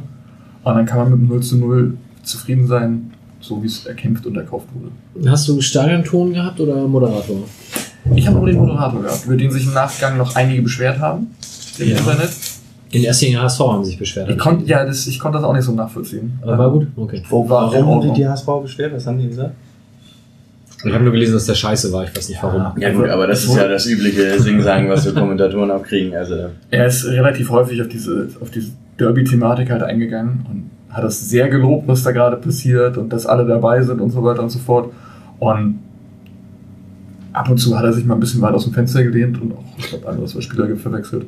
Aber sonst war das halt alles ganz normal und in Ordnung. Also nicht, dass es übermäßig schlecht war. Solide, haben wir, glaube ich, vorhin gesagt. Es war eine solide Leistung des, des Kommentators. Und Stimmung am TV war das? Ist ja immer ein bisschen schwierig, ne? Die schalten ja dann immer das Mikrofon so, wie es gerade passt. Im Stellinger Blog scheint sich jemand Spaß daraus gemacht zu haben, deren Trommel direkt vors Mikrofon zu stellen. Also immer wenn du denkst, jetzt passiert was, hast du dann die Trommel gehört. Das war, war die Idee lang ganz lustig. Und aber sonst hast du halt beide Gruppen mal gehört. So. Du hast halt schon gehört, wenn, ihr schon sagt, wenn sie aufstehen sollen oder irgendwas anderes Tolles passiert, dass es die zweimal im Spiel, dass das Stadion animiert wird, sich zu heben, dann hast du es auch mitgekriegt. Und ansonsten war das halt immer hin und her. Okay. Gut, dann können wir das Derby, denke ich, auch abhaken. Ähm, wir haben noch einen Punkt in unserer Kategorie und sonst so, bevor wir dann in Hälfte 2 uns mit USP beschäftigen. Und zwar hat gestern der erste FC Union ein Strategiepapier veröffentlicht. Tim zuckt zusammen, weil er diesen Part vorbereitet hat. Ähm, da findet demnächst wieder, ich weiß gar nicht, ist das heute oder wann? Ähm, nee, irgendwann ist demnächst eine DFL-Versammlung statt und da hat Union, 12. Oktober, glaube ich.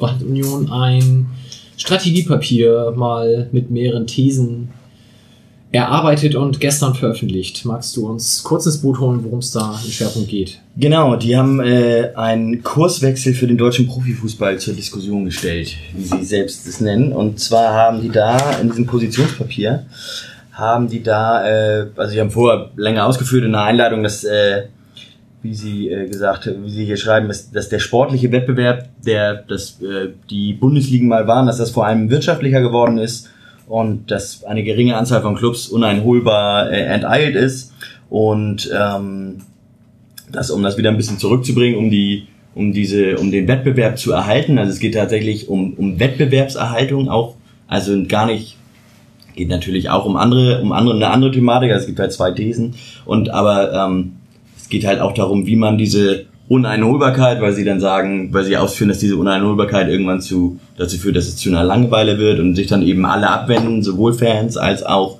Sponsoren, als auch und dass der ganze Wettbewerb dann nachhaltig geschädigt wird davon. Und deswegen haben die zwei Thesen aufgestellt. Zum einen ähm, Ein stufenloser nationaler Wettbewerb aller deutschen Profivereine erhält die Popularität des Fußballs in Deutschland und stärkt seine internationale Wettbewerbsfähigkeit. Und da haben sie dann ein paar Maßnahmen hier ähm, äh, dargestellt, zum Beispiel, dass ähm, die dritte Liga eine Profiliga wird und auch unter die, ob, unter die, unter die Obhut von der DFL kommt. Ähm, dann, dass die drei Profiligen auf 20 Teilnehmer aufgestockt werden, ähm, was in, in allen anderen Top-Ligen der Fall schon ist und hatten es damit begründet, dass, ähm, dass zum, zum einen Vereine die Chance haben, also mehr Vereine, nämlich genau vier, dann in den oberen Ligen mit vertreten sind und ähm, die Mannschaften, die nicht in europäischen Wettbewerben teilnehmen, dann halt mehr Spieler haben und dementsprechend auch mehr Einnahmen generieren können.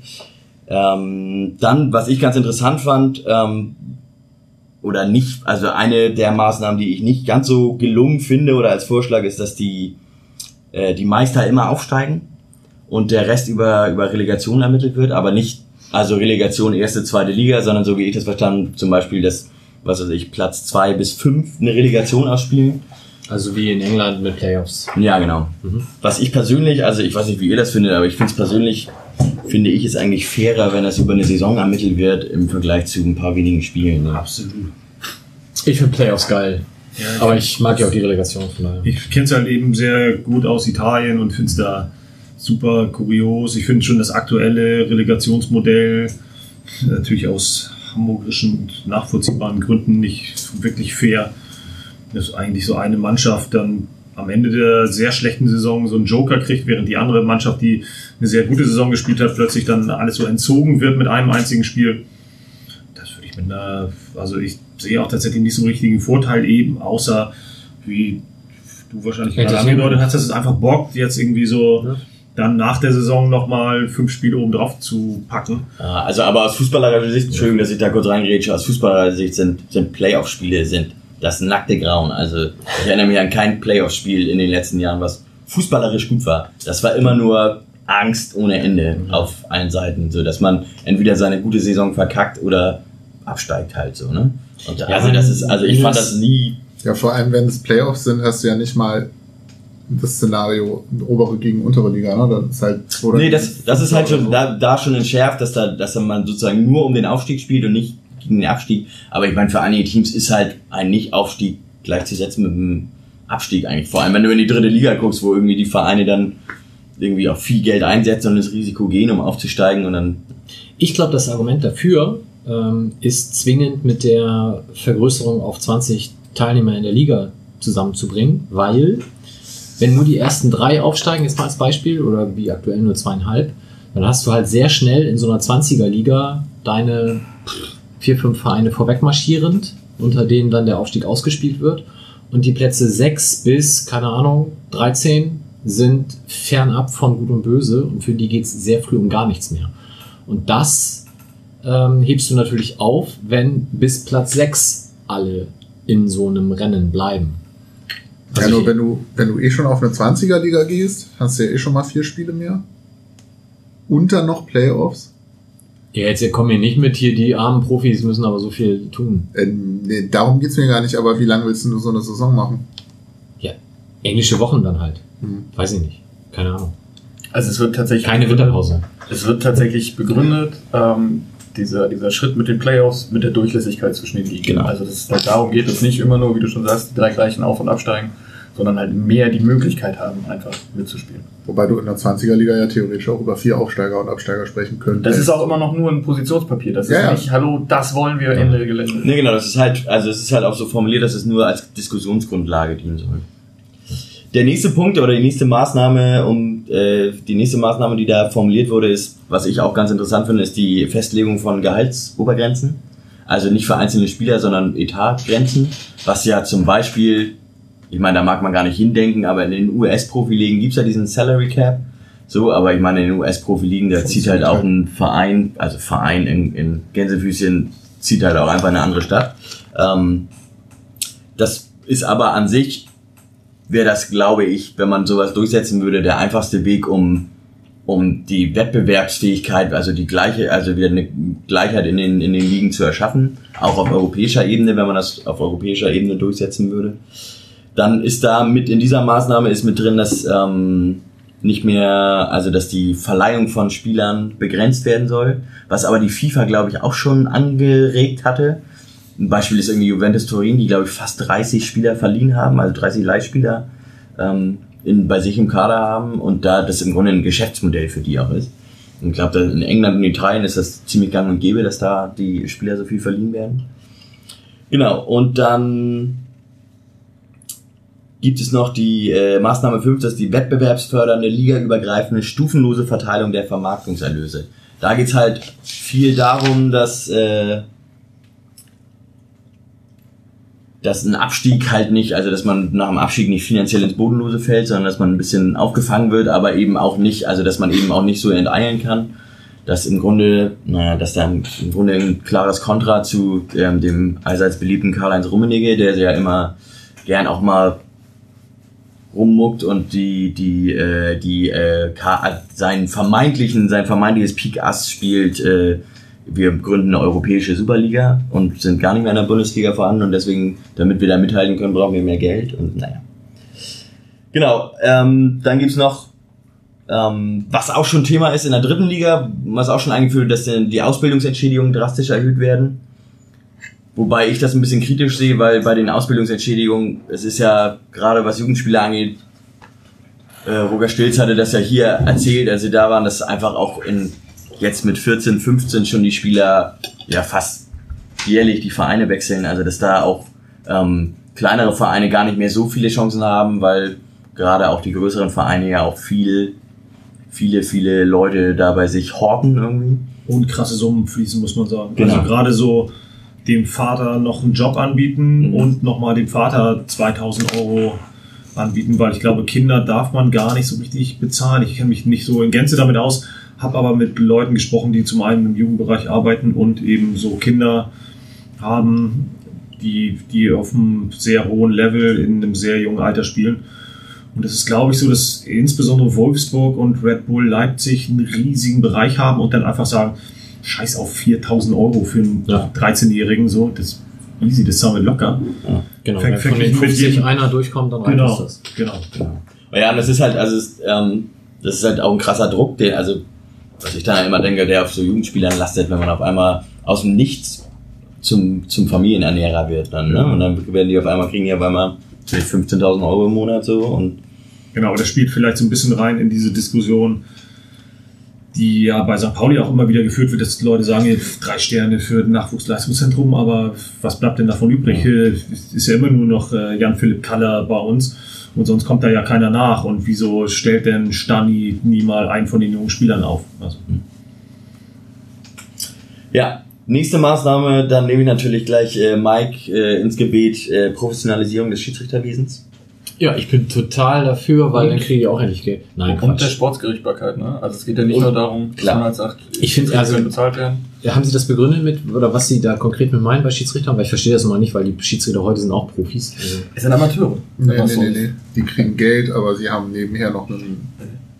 ja, aber es wird ja kein Schiedsrichter am Wochenende besser sein, weil er keinen anderen Job mehr nebenbei hat. Also ich, Ja, möglicherweise hat er unter der Woche mehr Zeit, sich um die Schiedsrichterei zu kümmern. Keine Ahnung. ja, also verstehe nicht so ganz, aber gut. und ist nicht das große Problem, ist zumindest so ein bisschen meine Einschätzung, dass einfach keiner nachkommt, sowohl auf einem ganz lowen Level als auch eben dann sehr spät. Bei Schiedsrichter? Ja. Nö, glaube ich nicht. Nee, also, echt? Okay, ich habe immer meine Wahrnehmung, warte, dass ich denke, so welcher 16, 19, 25-Jährige hat denn Bock, Schiedsrichter zu werden? Das ist ja schon ein sehr ehrenhafter Beruf. Aber das, das, ne, ich glaube schon, dass oder du den Nachwuchs, Profession oder so Beruf. würde ich mal sagen.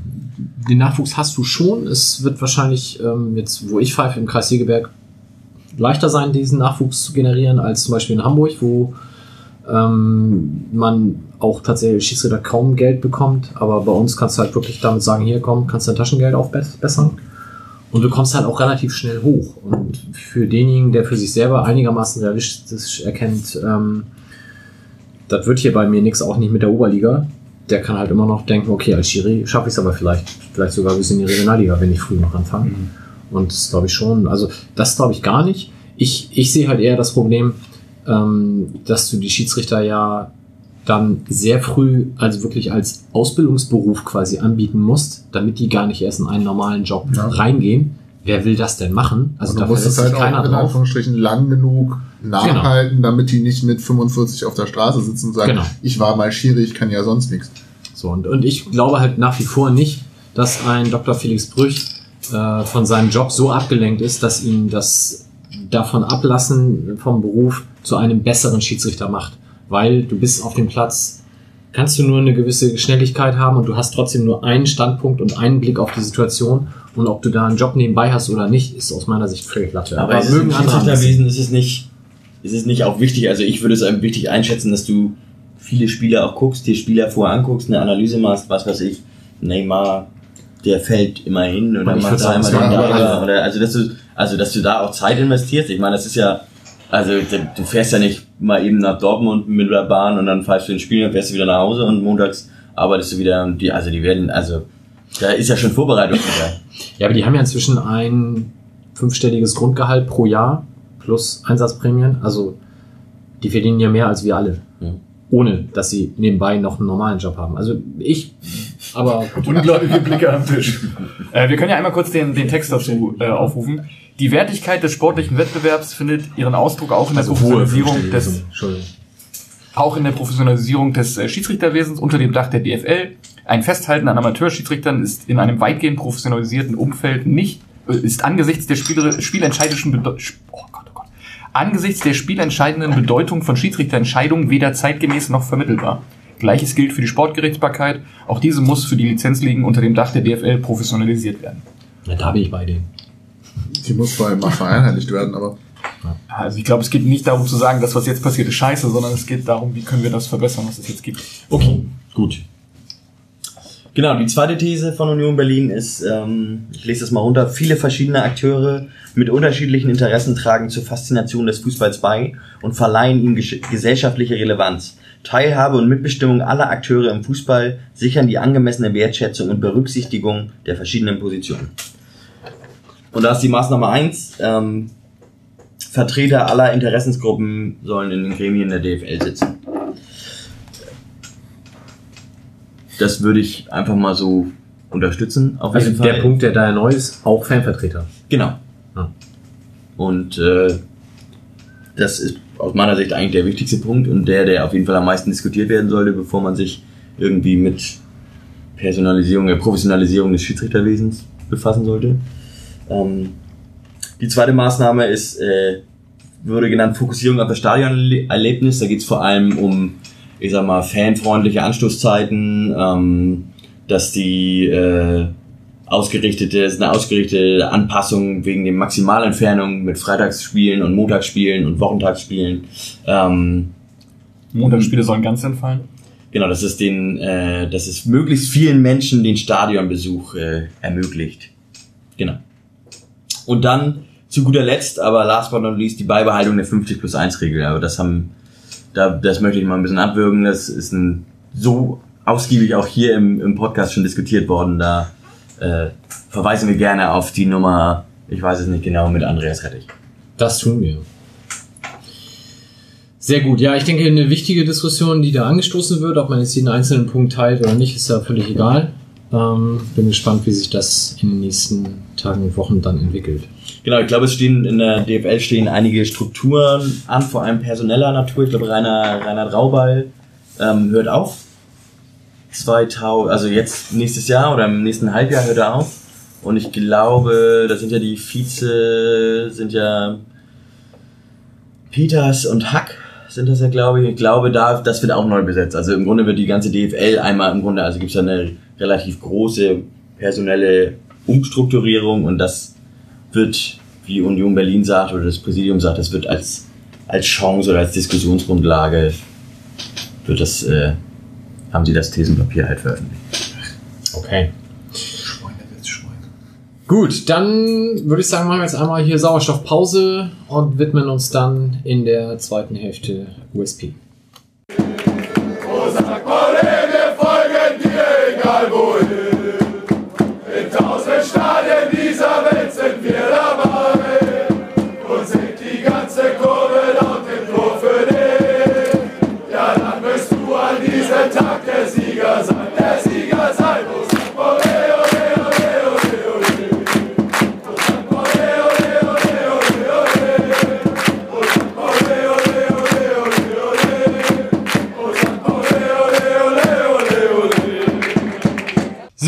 Zweite Hälfte.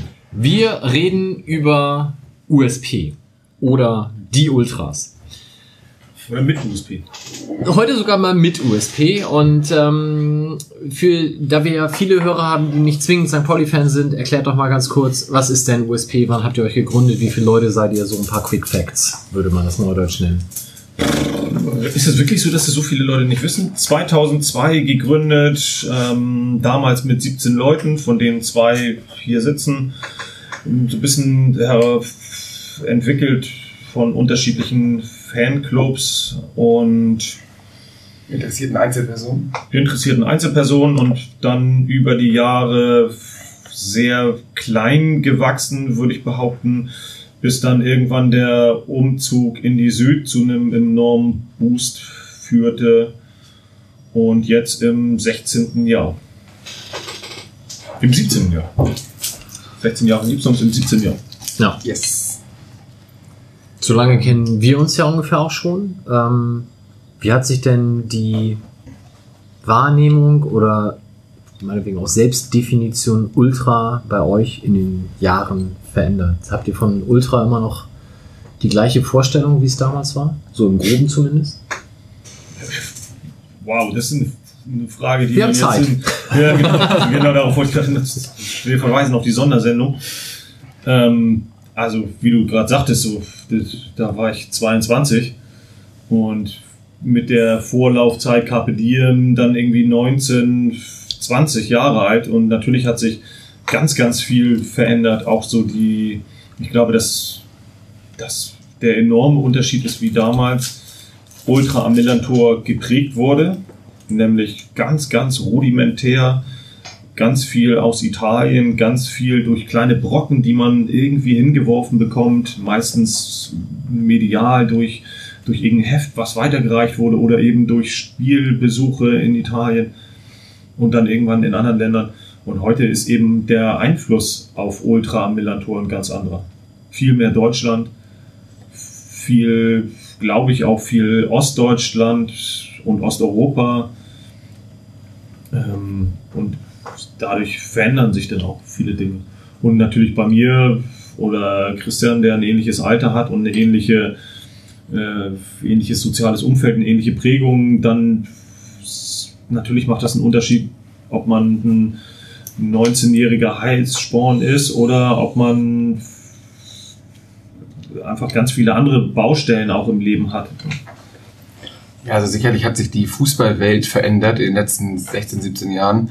Und so haben sich auch ganz wesentliche Rahmenbedingungen für Ultras oder ob es jetzt Ultras heißt oder Fanszene oder wie auch immer. Es ist letztlich auch nur ein Label, über das wir jetzt reden können.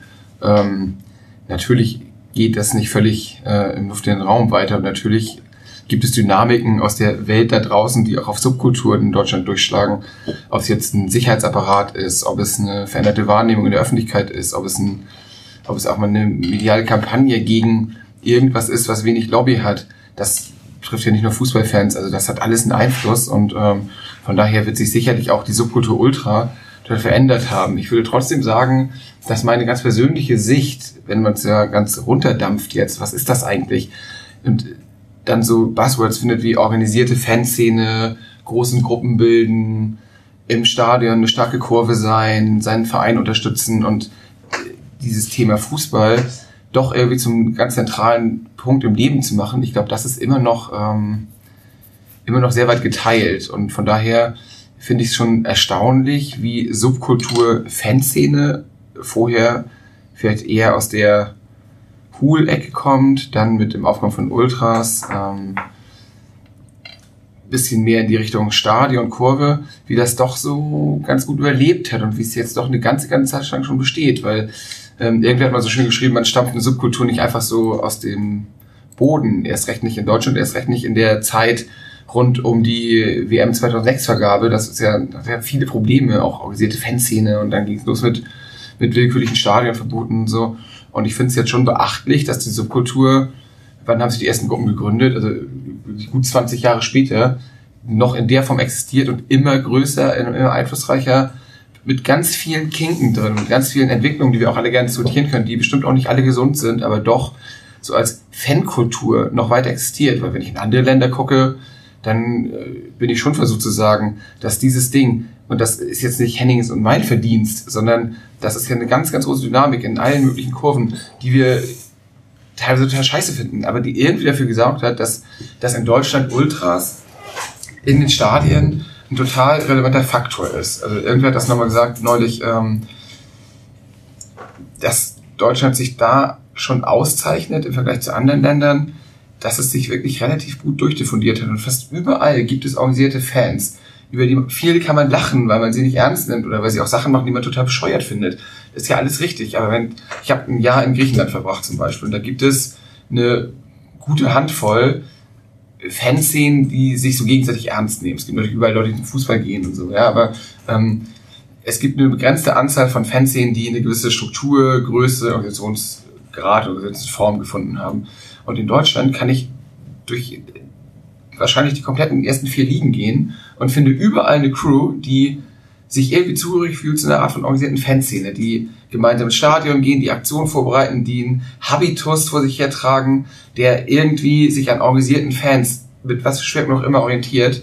Und das finde ich jetzt schon äh, beachtlich, wenn man diese Subkultur Ultras ansieht. Ja, Ultra ist, habe ich neulich irgendwo gelesen, ja wohl auch die größte Jugendkultur in Deutschland oder Jugendbewegungsszene, wie auch immer. Von daher Ja. ist die Relevanz von der Größe sicherlich. Habe ich auch neulich mal irgendwo gelesen. Kann ich nicht beurteilen, ob Ja, es mehr ähm, Hip-Hopper gibt oder mehr Gangster-Rapper oder so. Aber es spricht ja auch so ein bisschen für das, was du eben so ja, ein genau. bisschen ausführlicher Und es ist ja nach wie vor total catchy, so für junge Leute. Und ähm, die Kurven schaffen es ja nach wie vor, trotz Repression, trotz ganz vielen Rahmenbedingungen, die nicht gut sind, die auch kritisiert werden, immer noch eine total relevante Rolle zu spielen. In aller, aller, allermeisten Vereinen. Selbst da, wo es richtig kracht, wie in Hannover, ist das ein Thema, was den Verein jetzt seit zwei Jahren beschäftigt. Ja? Und ähm, so unwichtig und so irrelevant kann das ja scheinbar alles nicht sein, wenn das Fernbleiben von Gruppen oder ein Streit mit der Kurve sich so durchschlägt auf einen Verein, der ja eigentlich eher von sich sagen würde, wir sind hier ein sehr professionell geführtes Wirtschaftsunternehmen und wir spielen Fußball und wir sind irgendwie ein Fußballverein, aber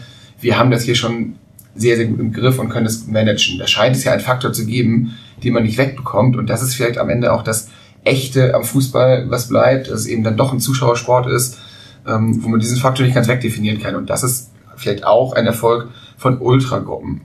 Wie gesagt, ob es jetzt Ultra heißen muss oder nicht, sei zu diskutieren. Aber wenn ich in, in diese Geschichte von der St. Pauli-Fanszene gucke, dann waren das auch irgendwann organisierte Gruppen, die diesen Verein geprägt haben. Das waren ja nie die, die, die 10.000 Leute, die sonst im Stadion waren, sondern die Meinungsführerschaft, ähm, als ich mich angefangen habe für Fanszene zu interessieren, so Anfang der 90er, ähm, war versteckt unter 200 schwarzen Bomberjacken, die vor dem letzten Pfennig standen. Und ähm, denen war im Zweifelsfall total egal, weil sie auch nicht mitbekommen haben, wie andere Leute Dinge sehen, sondern die haben diesen Verein geprägt und haben diesen Verein zu dem gemacht, was er ist. Nicht nur die, aber zu einem großen Teil. Weit, weit mehr, als es jetzt ähm, von den Zahlenverhältnissen zu vermuten wäre. Und USP hat sich, glaube ich, immer in der Tradition dieser aktiven Fanszene gesehen. Auch wenn damals aus meiner Sicht versäumt wurde, für eine Nachwuchsgeneration zu sorgen und um das Fanladenumfeld und so weiter und so fort. Die waren immer sehr gern unter sich und immer sehr cool. Ähm, aber trotzdem steht USP in der Kontinuität von, von diesem Ansatz und von dieser Gruppe. Das ist ja nach wie vor so, dass der, Fan, der Fanladen ist sehr, sehr dicht an USP dran, kommt auch nicht von ungefähr oder weil es einfach ein Stein gemeißelt ist, sondern weil es einfach ähm, noch die Kontinuität dessen ist, was diesen Verein ausmacht. Und das ist, das brauchen wir jetzt hier, können wir auch abwürgen, weil ähm, das ist sicherlich auch zur Genüge diskutiert, aber wenn man immer die Frage stellt, warum sind wir eigentlich kein zweites Stuttgarter Kickers, dann sind das die Fans, ja, nicht äh, die sportlichen Erfolge oder irgendwie was, weil hier dann irgendwann mal ein Stadion gut lag, sondern ähm, ich bin nach wie vor der Meinung, dass Fans einen enormen Einfluss darauf haben, gehabt haben und haben, was der FC St. Pauli darstellt und wie er sich gibt und womit er auch Erfolg hat. Und ähm, von daher gibt es doch eine ganz, ganz gehörige Kontinuität, äh, was Werte angeht, was Organisation angeht und was den Willen angeht, diesen Verein zu prägen und Teil dieses Vereins zu sein. Und auf die völlige, oder auf das, so jetzt, wenn man es nicht nur auf ähm, unsere Welt, St. Pauli bezieht, sondern bundesweit, dann ist, glaube ich, nochmal der enorme Unterschied zu anderen Ländern, insbesondere Italien, Frankreich, Spanien, das sind so Länder, die ich vielleicht noch ein bisschen beurteilen kann im Gegensatz zu anderen Ländern, dass auch wenn wir uns, glaube ich, einig sind, dass wie Tokotronic sagt, pure Vernunft niemals siegen darf, trotzdem sich alle eigentlich einig sind, dass es ganz ohne pure Vernunft dann eben doch nicht geht. Und ich habe nun sehr hautnah mit ganz vielen persönlichen mh, Freundschaften und einer Beziehung in Italien mitbekommen, wie das alles vor die Hunde gegangen ist und dass die Ultras in Italien schlicht und ergreifend keine Antwort drauf hatten. Und auch in Frankreich wurde das eigentlich mit dem Fingerschnipsen durch ganz kleine Vorfälle zerschlagen, ohne dass es irgendeine Art von organisierten Widerstand gab. Und so schlimm und peinlich und so auf eine Art und Weise auch verachtenswert ich ganz viele Sachen der deutschen Ultraszene und manchmal ja auch von unserer Szene empfinde, gibt es denn trotzdem auch eine ganze Menge Dinge, wo ich denke, okay, da wird sich jetzt so rational und vernünftig mit Problemen auseinandergesetzt und auf Dinge reagiert, dass trotzdem immer noch, das wird ja vielleicht später noch Thema, immer noch gezündet wird, ohne dass es eben jedes Wochenende schwere Verletzungen gibt oder auf alles geschissen wird oder so. Mhm. Ja. Wie viele Leute seid ihr denn? Kann man das überhaupt sagen? Also und was für was für Kreise gibt es denn da? Das ist einmal der harte Kern, dann einmal vielleicht so das gröbere Umfeld, dann vielleicht noch die Südkurvenmitgliedschaft. Also wie, wie kann man das überhaupt momentan bei USP clustern? Ja. Also USP hat zurzeit äh, kein Mitgliedersystem.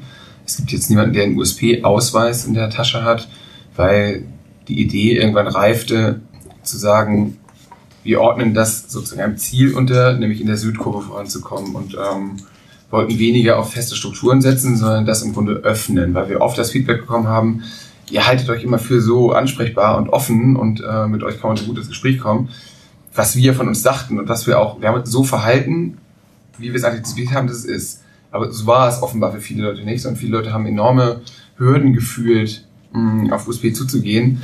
Und von daher haben wir ein paar organisatorische Anpassungen vorgenommen, um äh, im Grunde offener und ansprechbarer zu sein für Leute, die Bock auf diesen Style haben und da mitmachen wollten. Und das kulminierte dann letztlich in der Südkurvenmitgliedschaft, dass gesagt wurde, die Gruppe braucht keine Identifikation oder kein identitätsstiftendes Papierdokument, was sagt, jetzt bist du USP, sondern die Gruppe funktioniert ja auch in sich so. Also die Leute treffen sich ja unheimlich davon, ob sie einen Ausweis in der Tasche haben oder nicht und fahren auswärts und gehen zu Treffpunkten.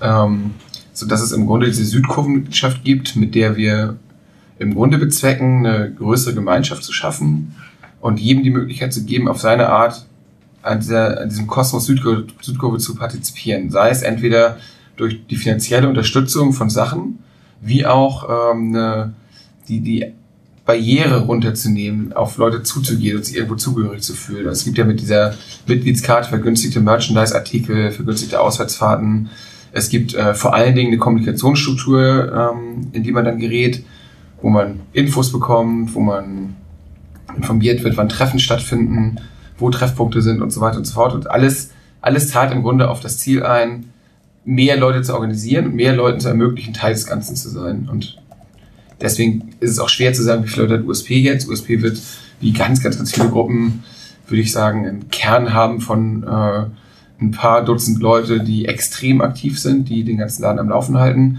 Und dann äh, würde ich es beschreiben, wie so ein Zwiebelschalenmodell, ähm, immer eine Ebene weiter raus, wo dann ähm, mehr und mehr Leute sind, die sagen, ja, ich bin schon dabei, ich komme auch zu den Treffen. Dann gibt es Leute, die sagen, ich bin bei den Spielen dabei. Dann gibt es Leute, die sagen, ich kann gar nicht mehr zu den Spielen gehen, weil ich äh, 300 Kilometer entfernt wohne und zwei Kinder und ein Haus habe. Aber das ist meine Gruppe und ich stehe da total zu. Und wenn was ist, dann bin ich auch am Start. Und so könnten wir jetzt alle Zwiebelschalen-Schichten durchdeklinieren und würden wahrscheinlich immer einen Case dafür finden, wie Leute sich da verhalten oder wer das sein könnte. Aber ähm, ich glaube, runterkochen kann man es auf, es gibt einen Zusammenhang, der ist die Südkurve und ähm, wir arbeiten daran, dass dieser immer größer und äh, effektiver wird. Mhm. Enger. Also Enger. die, wenn ich spreche zum Beispiel Leute mit Megafon im Stadion, also nicht Leute, sondern die Leute völlig im Allgemeinen, auch als Ultras an, weil ich so ein bisschen die Auffassung habe, wir haben das ja auch viel kommuniziert, dass wir sagen, okay, eigentlich diejenigen, die in der auf den Stehplätzen der Südkurve stehen, die sollen sich mit diesem Gedankenmodell abgefunden oder im Idealfall angefreundet haben. Und von denen erhoffe ich mir, dass sie solche unsere, unsere gemeinsamen Wünsche mittragen und unterstützen. Und deswegen habe ich gar nicht unbedingt den, habe ich gar nicht die Unterscheidung in, das ist die Südkurve, Südkurve und in der Mitte stehen die Ultras, sondern eigentlich für mich ist das eine, ich erhoffe mir, dass das alles Leute sind, die diesen Support-Gedanken mittragen und der bisschen geschrumpfte Mittelbereich wieder deutlich breiter wird. Mhm. Mike, es gibt ja eine Frage, die über Twitter kam, ähm, wie wir damit umgehen, vielleicht passt das hier ganz gut, wie wir das sehen, dass Leute vielleicht auch gar keinen Bock drauf haben, da mitzumachen, die so in den Außenbereichen stehen ähm, und, und wie wir damit eigentlich umgehen wollen, wie wir das finden. Und äh, da kann es im Grunde nur eine ganz klare Antwort geben. Das halten wir für äh, inakzeptabel, denn damit es mal einmal ausgesprochen ist, was leider oft in Vergessenheit gerät, diese Kurve ist organisiert in einem Fankurvenkonzept, das USP zusammen mit dem Fanladen und dem Verein erarbeitet hat. Und das schon vor langer Zeit, als die Südkurve gebaut wurde, 2008. Und seitdem ähm, stemmen wir uns jeden, jedes Jahr aufs Neue ab mit dem Verein, wer die Karten wie bekommt, wie wir die Kartenvergabe zu dritt in diesem, in diesem dieser Arbeitsgemeinschaft äh, regeln wollen. Und dieses Konzept lebt nach wie vor. Und jeder sollte sich klar machen, dass er seine Karte für die Südkurve nur hat, weil er irgendwann gesagt hat, ich bin damit einverstanden, wie das hier läuft. Ich möchte das unterstützen. Dass Leute da stehen, die das nur getan haben, weil sie sonst keine Karte bekommen, ist jetzt der Reality-Check für das Konzept. Ne? Da, da haben wir jetzt eine konzeptuelle Aufgabe vor uns und da diskutieren wir jedes Jahr aufs Neue, wie wir damit umgehen wollen. Und das auch, das ist die Realität und das können wir auch jetzt akzeptieren. Aber wenn sich irgendwann die Geisteshaltung durchsetzt, äh, mir kann das scheißegal sein, was hier passiert, da würden wir doch immer ähm, deutlich intervenieren, denn das ist nicht Sinn der Sache. Zumal ich, und das Gefühl habe ich dann auch noch bei ein paar anderen Ultras mittlerweile, die Geisteshaltung habe, dass ich sage, es, es funktioniert absoluten so ein, so ein Support-Pluralismus im Stadion, dass man sagt, okay, da gibt es den Bereich, da gibt es den Bereich und da gibt es den Bereich. Und natürlich wäre das so ein Tutala Stadio-Gedanke total super und alle machen mit und alle drehen komplett durch. Ihr habt das ja eben auch beim HSV so ein bisschen bemängelt. Ich habe in dem Moment dann gedacht, so, naja, das, ich erwarte jetzt nicht im halben Jahr beim Rückspiel, dass unsere Haupttribüne völlig durchdreht oder so, sondern da wird es wahrscheinlich ähnlich sein, dass die mal zwischendurch zweimal aufste aufstehen und sich dann wieder hinsetzen. Ich finde es aber total in Ordnung, dass sich jeder seinen Bereich im Stadion sucht. Und, und auch eben dieser, wie das ja manchmal so ein bisschen beschrieben wird oder mein ehemaliger Vermieter hat mir das sehr gut beschrieben. Der sagte halt so, ich finde super meine Kumpels, irgendwie, die treffe ich alle zwei Wochen und dann schnacke ich ein bisschen mit denen und oftmals gehen wir auch zusammen auf Konzerte. Wenn nicht, dann sehen wir uns in jedem Fall alle zwei Wochen. Das lässt der Spielplan, Spielplan schon zu. Treffen wir uns am Millantor und dann schnacken wir so ein bisschen und wenn dann, wenn mal richtig die Hütte brennt, dann machen wir auch mit und ähm, ansonsten gucke ich auch hin und analysiere so ein bisschen das Spiel. Das hat ganz, ganz wenig mit dem zu tun, wie ich Fußball lebe oder fühle, seit ich hingehe. Aber und ich auch ganz, finde, ganz wenig damit zu tun, wie diese Kurve sein soll und genau, das wollte ich, das wollte ich jetzt danach sagen. Ich finde es aber total legitim, dass der so einen Ansatz hat, weil wie absurd wäre das, wenn ich sagen würde, so, verpiss dich, ich habe keine Lust, dass solche Leute ins Stadion gehen. Also, auch wenn das ganz, ganz fremd für mich ist und ich das nicht so richtig nachvollziehen kann, aber wenn ich das mit einem Metallica-Konzert vergleiche, dann gibt's halt auch vorne Leute, die Headbang und hinten Leute, die irgendwie alles mitsingen können. Und es gibt auch genauso Leute, die das erste Mal da sind und das nur so ein bisschen sich mal reinfühlen wollen. Und genauso sehe ich das Millantor auch. Da gibt es ganz viele unterschiedliche Bereiche. Ich versuche aber trotzdem immerhin deutlich zu machen, das ist die Südkurve und jeder hat das unterschrieben und es gibt ganz viele andere Bereiche. Und wenn jemand, wenn es jemandem noch nicht aus logistischen Gründen gelungen ist, in einen anderen Bereich zu gehen, dann soll der oder diejenige sich bemühen, das zu schaffen. Die Frage, die Christian meinte, kam von Twitter-User der Zampano. Wir haben unfassbar viele Fragen gekriegt. Wir werden versuchen, jeweils auch den Fragesteller dazu zu nennen. Mag uns nicht immer gelingen und vielleicht schaffen wir auch nicht alle Fragen, aber das vielleicht schon mal vorweg. Ähm, Christian hat vorhin auch gesagt, wir haben selber immer für uns in Anspruch genommen, total ansprechbar zu sein. Und wenn ich mich so an Diskussionen der Vergangenheit erinnere, kam oftmals dann auch so das Ta- Totschlagargument, naja, dann geh doch mittwochs mal hin. Also dieser Mittwochstermin ist ja immer noch existent im Fanladen.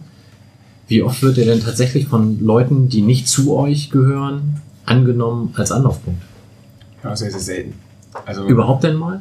ja, es gibt schon, es gibt schon Fälle, die dann äh, mehr oder weniger gut laufen, aber ähm, es ist sehr, sehr selten, dass jetzt jemand kommt und mit einer konstruktiven Art sich beim Treffen vorstellt und sagt, ich habe hier ein Thema mit euch, ich fand das richtig scheiße, was ihr da gemacht habt und das würde ich gerne diskutieren oder mich freuen, wenn mir das mal jemand erklärt. Das ist wirklich in den Jahren sehr, sehr selten gewesen. Was ja auch so ein bisschen meine These stützt, vielleicht denken wir, wir sind so offen und äh, denken, Mensch, sprich uns doch an, da ist das Treffen und vielleicht ähm, antizipieren wir nicht genug, dass die Hürde ganz hoch ist, dass es eine große Überwindung ist für jemanden, der auch Fanräume, Fanladen, Stadion nicht kennt, der nicht hier auf St. Pauli wohnt und jeden Tag vorbeiläuft, hinzugehen zu einer Gruppe, wo er nicht weiß, was ihn erwartet, von der er sowieso schon irgendwie denkt, oh Gott, da gucken mich dann alle doof an, weil ich irgendwie der Kritiker bin, und dann vor 80, 90 Leuten seine Kritik äußern soll. Die Hürde ist offenbar deutlich höher, als wir lange äh, angenommen haben. Und auch das Thema, sprecht die Vorsänger an, geht im Stadion zum Kabuff, was wir da in der Südkurve haben. Ähm, ich wundere mich über die Jahre, wie wenig Kontakt doch gesucht wird bei der, bei der Intensität, die dann sich im Digitalen oft entladen hat. Also ich verfolge jetzt ehrlich gesagt seit äh, sehr, sehr langer Zeit dieses äh, Forum nicht mehr und ich lese auch nicht Twitter-Beiträge über USP oder so. Aber ähm, auch, auch diese Fragen, die jetzt gekommen sind, zeigen ja, dass da Diskussionsbedarf gibt. Und von der anderen Seite fühlen wir natürlich auch die Idee, mehr von uns mitzuteilen. Aber so richtig gematcht hat das äh, bisher noch nicht. Und zumindest also aufgrund Fehler, die wir gemacht haben und sicherlich auch aktuell machen. Aber eben auch, und das beantwortet deine Frage jetzt, weil der direkte Kontakt doch relativ selten gesucht wird. man, ich glaube, ich darf das ein bisschen vorausnehmen, in der Hoffnung, dass es vorausnehmen ist, weil wir haben das seit einiger Zeit enorm auf dem Kasten als Baustelle, die wir gerade zu beackern haben. So wie es manchmal mit Baustellen ist, äh, ist das so unser, unser Berliner Flughafen, den, der gegebenenfalls gerade noch ein bisschen dauert, aber wir sind uns schon dieser der Tatsache bewusst, dass es im Moment ein Konstrukt ist, was überhaupt nicht funktioniert. Also eine Webseite, auf die man nicht raufgehen will, keine vorhandene Facebook-Seite und auch das ist so ein bisschen umstritten, aber eben keine Kontaktform. Wie Christian es eben beschrieben hat, es gibt eben auch nicht die, also wir wissen auch über, ob der Tatsache, dass niemand in Fanladen vor 80 Leuten, die er gegebenenfalls noch für aufgrund von irgendeiner grünen Jägergeschichte für Gewalt bereithält oder so und da dann ankommt, um sein, sein Leid zu klagen. Also im Moment wissen wir schon sehr, insbesondere wir beide, die hier jetzt gerade sitzen, weil es so ein bisschen unsere, unsere Baustelle ist, dass das ein Thema ist und dass wir das verändern müssen. Wir sind so ein bisschen dabei, das auch zu modifizieren, haben, ja, ich glaube, es gibt keine wirklichen Gründe außer dem Daily Business, was es gerade so verschiebt, nämlich eben Stadion und ähm, Zeug, was aktuell ansteht und das Derby hat viele Kräfte gebunden. Vielleicht wäre das dann schon abgeschlossen, aber wir wollen schon Kommunikationswege verbessern, angefangen vom Magazin und und Stadionflyer und allem drum und dran, dass das besser wird. Also natürlich kann ich nachvollziehen, Christian sagte das mal an einer anderen Stelle, es wird viel, viel mehr über uns gesprochen, als dass wir überhaupt zu irgendwelchen Sachen uns äußern. Und meistens lehnen wir uns so ein bisschen wie die Ultras von Napoli 1984 zurück. Nur, dass es natürlich im, eine, heute eine viel schnelllebigere Zeit ist und wir damit so eine Menge Gelegenheiten auslassen, anstatt uns äh, frühzeitig zu äußern oder auch einfach so ein bisschen unseren Spirit zu vermitteln.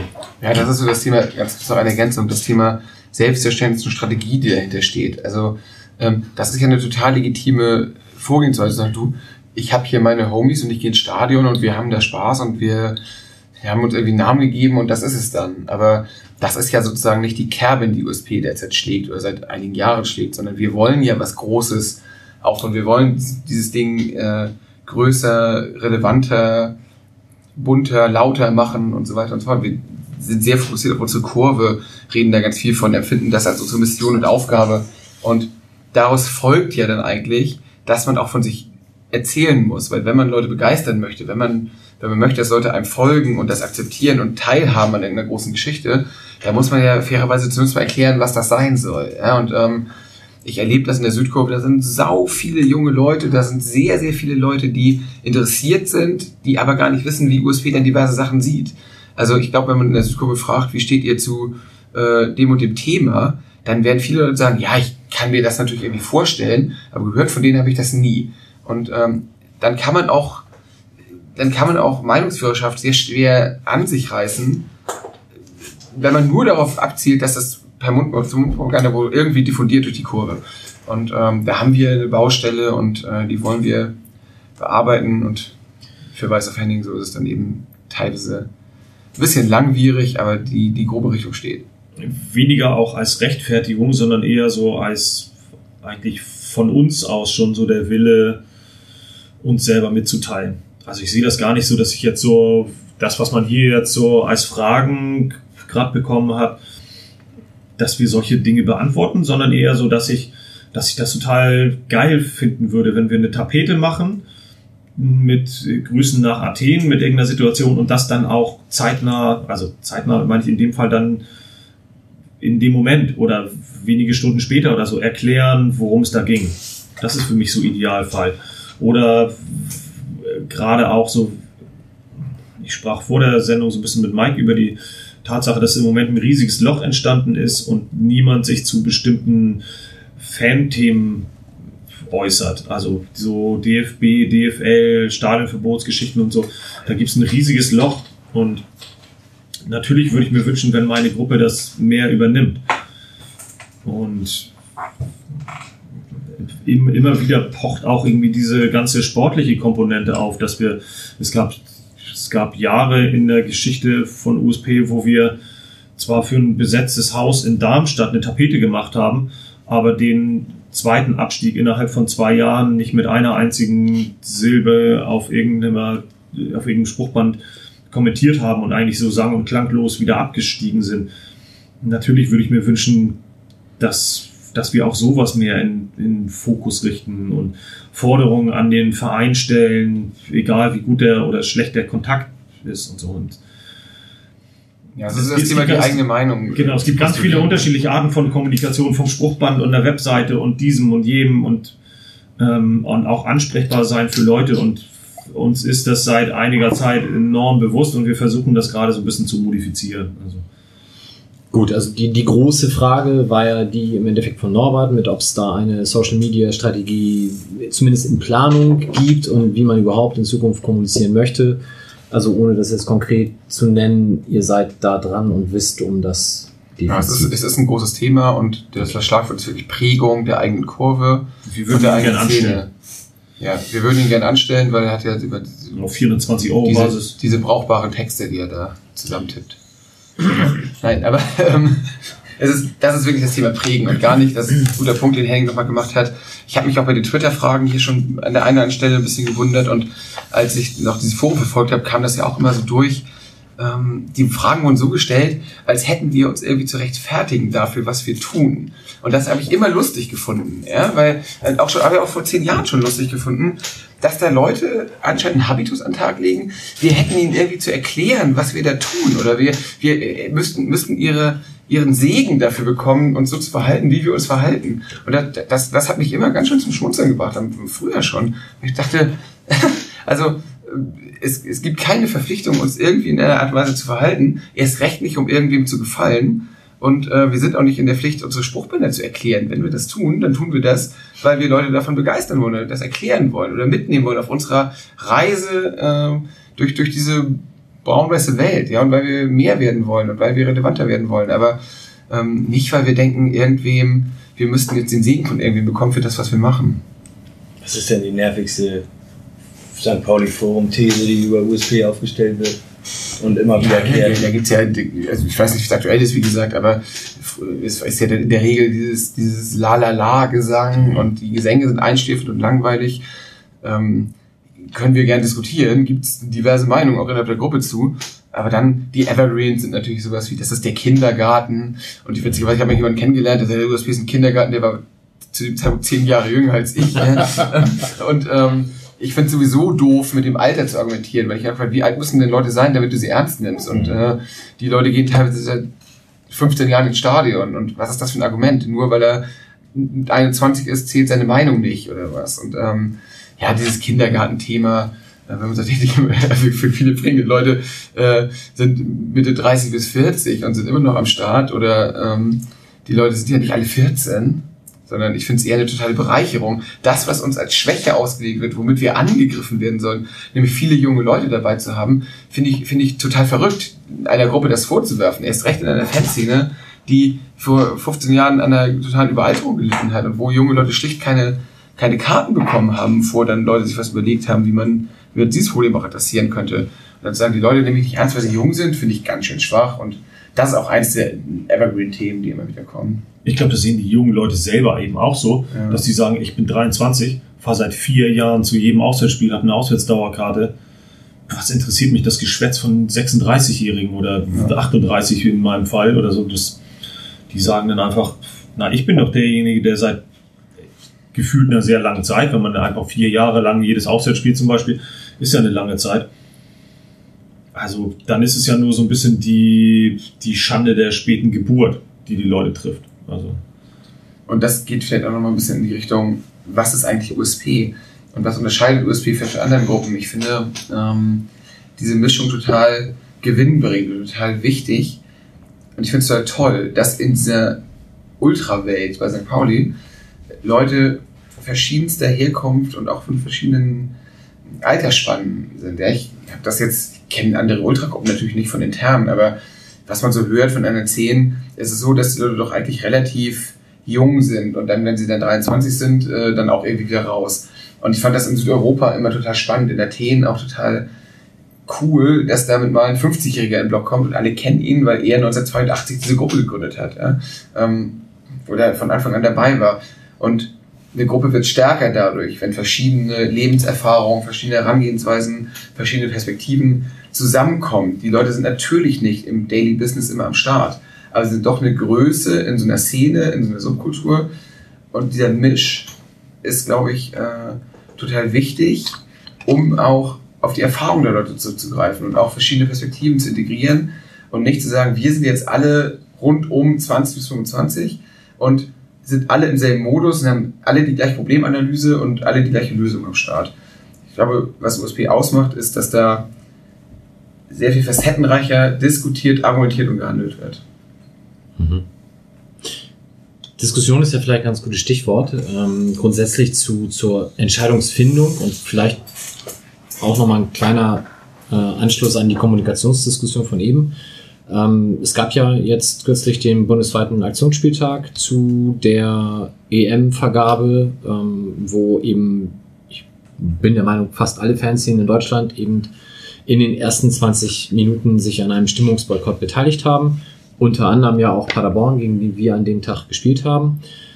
Ähm, St. Pauli hat das nicht gemacht. Und äh, wenn ich dann sage St. Pauli, ist es natürlich konkret USP, weil wenn ihr dann da supportet, kann das ganze restliche Stadion schweigen, hört sich halt dann wie Aber die anderen haben ja mitgemacht, das ist ja gut, weil fair. Genau, ja, so. Und äh, da natürlich mal die Frage, ähm, A, wie entscheidet ihr sowas? Ob ihr ähm, boykottiert, stimmungsboykottiert, wie auch immer? Äh, also generell, wie werden solche Diskussionen bei euch geführt? Passiert das digital? Passiert das immer an dem Mittwoch? Und vielleicht konkret auf den Spieltag noch bezogen, warum habt ihr da nicht mit boykottiert? Und wenn es jetzt eine Social Media Strategie von euch gegeben hätte, hättet ihr vorher kommuniziert, dass ihr nicht boykottiert. Das letzte sicherlich. Dafür sind die Kanäle angedacht, um so eine Geschichten zu kommunizieren, Leute abzuholen und zu erklären, warum man sich verhält, wie man sich verhält. Also das ist ein klares Ja. Ansonsten, vielleicht einmal kurz generell, dann kannst du übernehmen für Henning, wenn du in der Diskussion dabei warst. Ich war fünf Wochen nicht in Deutschland, äh, war deswegen rund um dieses Spiel in die Diskussion nicht involviert.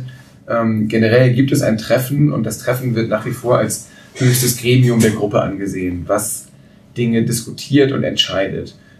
Dass es nach 16 Jahren und einer sehr, sehr aus- ausdifferenzierten Palette, was diese Gruppe so betreibt, ähm, auch Arbeitsgruppen gibt, ist davon mal unbenommen. Und dass auch nicht jede Entscheidung immer von null auf, wenn so ein Treffen geführt ist, glaube ich auch ganz normal, das ist eine Gruppendynamik, die sicherlich jede große Gruppe kennt. Aber so eine Themen werden durchaus auf größere Treffen diskutiert und ähm, dann auch zu einer Entscheidung gebracht. Irgendwann, nach langer, langer Diskussion.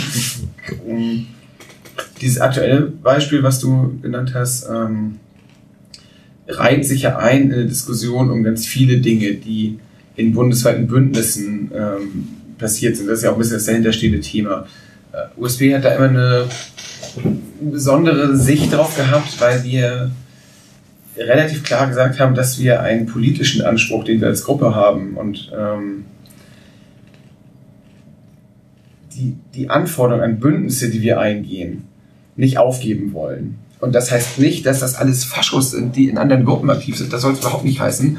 Und das ist auch gar nicht so als der Fackfinger an andere Szenen gedacht, sondern es ist einfach so, dass wir für uns festgestellt haben, nee, bei dem politischen Engagement, bei dem Selbstbild, bei dem Selbstverständnis, was man als Fanszene, aber auch als Ultras von St. Pauli mitbringt, verbietet es sich einfach mit gewissen anderen Gruppen zusammenzusitzen, die man sonst bekämpfen würde und die man auf der Straße bekämpfen würde, die man in Bündnissen bekämpfen würde. Und ähm, wenn das der Fall ist, und das ist oft der Fall gewesen, wenn die Bündnisse sehr groß wurden, ähm, dann sind wir irgendwie raus, ohne dass wir den Initiativen Schlechtes wünschen oder sogar teilweise ohne, dass wir uns nicht beteiligen würden. Wir haben ja auch bei anderen bundesweiten Aktionen mitgemacht, ohne jetzt auf Treffen präsent gewesen zu sein oder ohne da mitgemischt zu haben in der Entscheidung der Gruppen. Aber als das Ergebnis da war, haben wir auch schon mal gesagt, okay, gehen wir mit, wir wollen nur nicht Teil des Bündnisses sein. Wir wollen aber die Aktion jetzt nicht torpedieren. Und äh, so wird jeder Fall aufs Neue diskutiert, auf Sinnhaftigkeit abgeprüft und dann einfach geschaut, passt das jetzt gerade in die St. Pauli-Welt. Wir haben nicht das Gefühl, der bundesdeutschen Fanszene und anderen Gruppen groß verschuldigt zu sein. Das führte übrigens auch dazu, dass damals für das Spiel gegen Augsburg, wo es um uns total, um total viel ging, wo auch ein Boykott angesagt war, oder was glaube ich ein Montagsspiel war. Genau, Montag. Mon Montagsspiel, genau, Montagsboykott, den wir zu der Zeit noch gemacht haben, dass wir auch in der Lage waren zu sagen, nee, das ist jetzt so elementar, das, auf dieses Spiel kommt jetzt so sehr an, da, da wollen wir jetzt sozusagen unsere Unterstützung für die Mannschaft über dieses Ziel stellen. Weil das ist jetzt das, das x-te Montagsspiel in 20 Jahren gewesen. Wenn wir jetzt mal eine Iteration aussetzen, dann äh, haben wir nicht mehr oder weniger gewonnen. Ich will das nicht machen. Ähm, und deswegen waren wir auch in der Lage, das umzustoßen. Und ja, ich sag mal, diese Pyro-Debatte, dieses Fanutensilien, äh, und was jetzt alles kommt. Wir gucken da schon relativ wohlwollend oft drauf und wir sind uns auch bewusst, dass wir so ein bisschen Freerider sind ähm, bei diesem Thema, weil natürlich wäre das Thema Pyrotechnik in Deutschland nicht so weit, wie es gerade ist, wenn nicht Gruppen in die Bresche gesprungen werden, wenn nicht Leute mit äh, wirklich honorablen Initiativen was gerissen hätten. Das hätten wir hier alleine nicht gemacht. Und das trifft auf Fanutensilien wie auf viele andere Sachen auch zu. Dieses äh, 2020. 2020, dieses 50 plus 1 Ding. Natürlich, da sind wir, wir wissen, dass wir da ähm, bisschen mehr nehmen, als wir in der Regel geben, aber das hat eben die genannten Gründe. Zum Teil sind es genau die, genau die richtigen Sachen, sie werden aber so ein bisschen von den falschen Leuten gemacht. Ich formuliere das gerade so schwammig, weil ich auch mir das wichtig ist, genauso wie Christian es eben sagte, deutlich zu machen, dass es eben nicht alles Nazis sind aus unserer St. Pauli-Perspektive. Aber es gab eben auch bestimmte Fälle, wo wir Unterschriftenlisten vorgelegt gekriegt haben von absolut, ich erinnere nicht, was das war, von absolut korrekten Dingen, die ich eins zu eins sofort so unterschreiben würde. Dann war da aber schon Saalefront drauf oder was auch immer und noch irgendwelche Dortmunder Halb-Assi-Gruppen oder ganz Assi-Gruppen und so. Und in dem Moment hat sich das dann schon so für uns so ein bisschen verboten. Ich glaube, zum Teil machen wir dann eben eigene Geschichten, so wie wir schon immer eigene Geschichten für einen Montag gemacht haben. Schon auch, muss man ja nun zugeben, weit bevor es USP gab oder einige Jahre bevor es USP gab.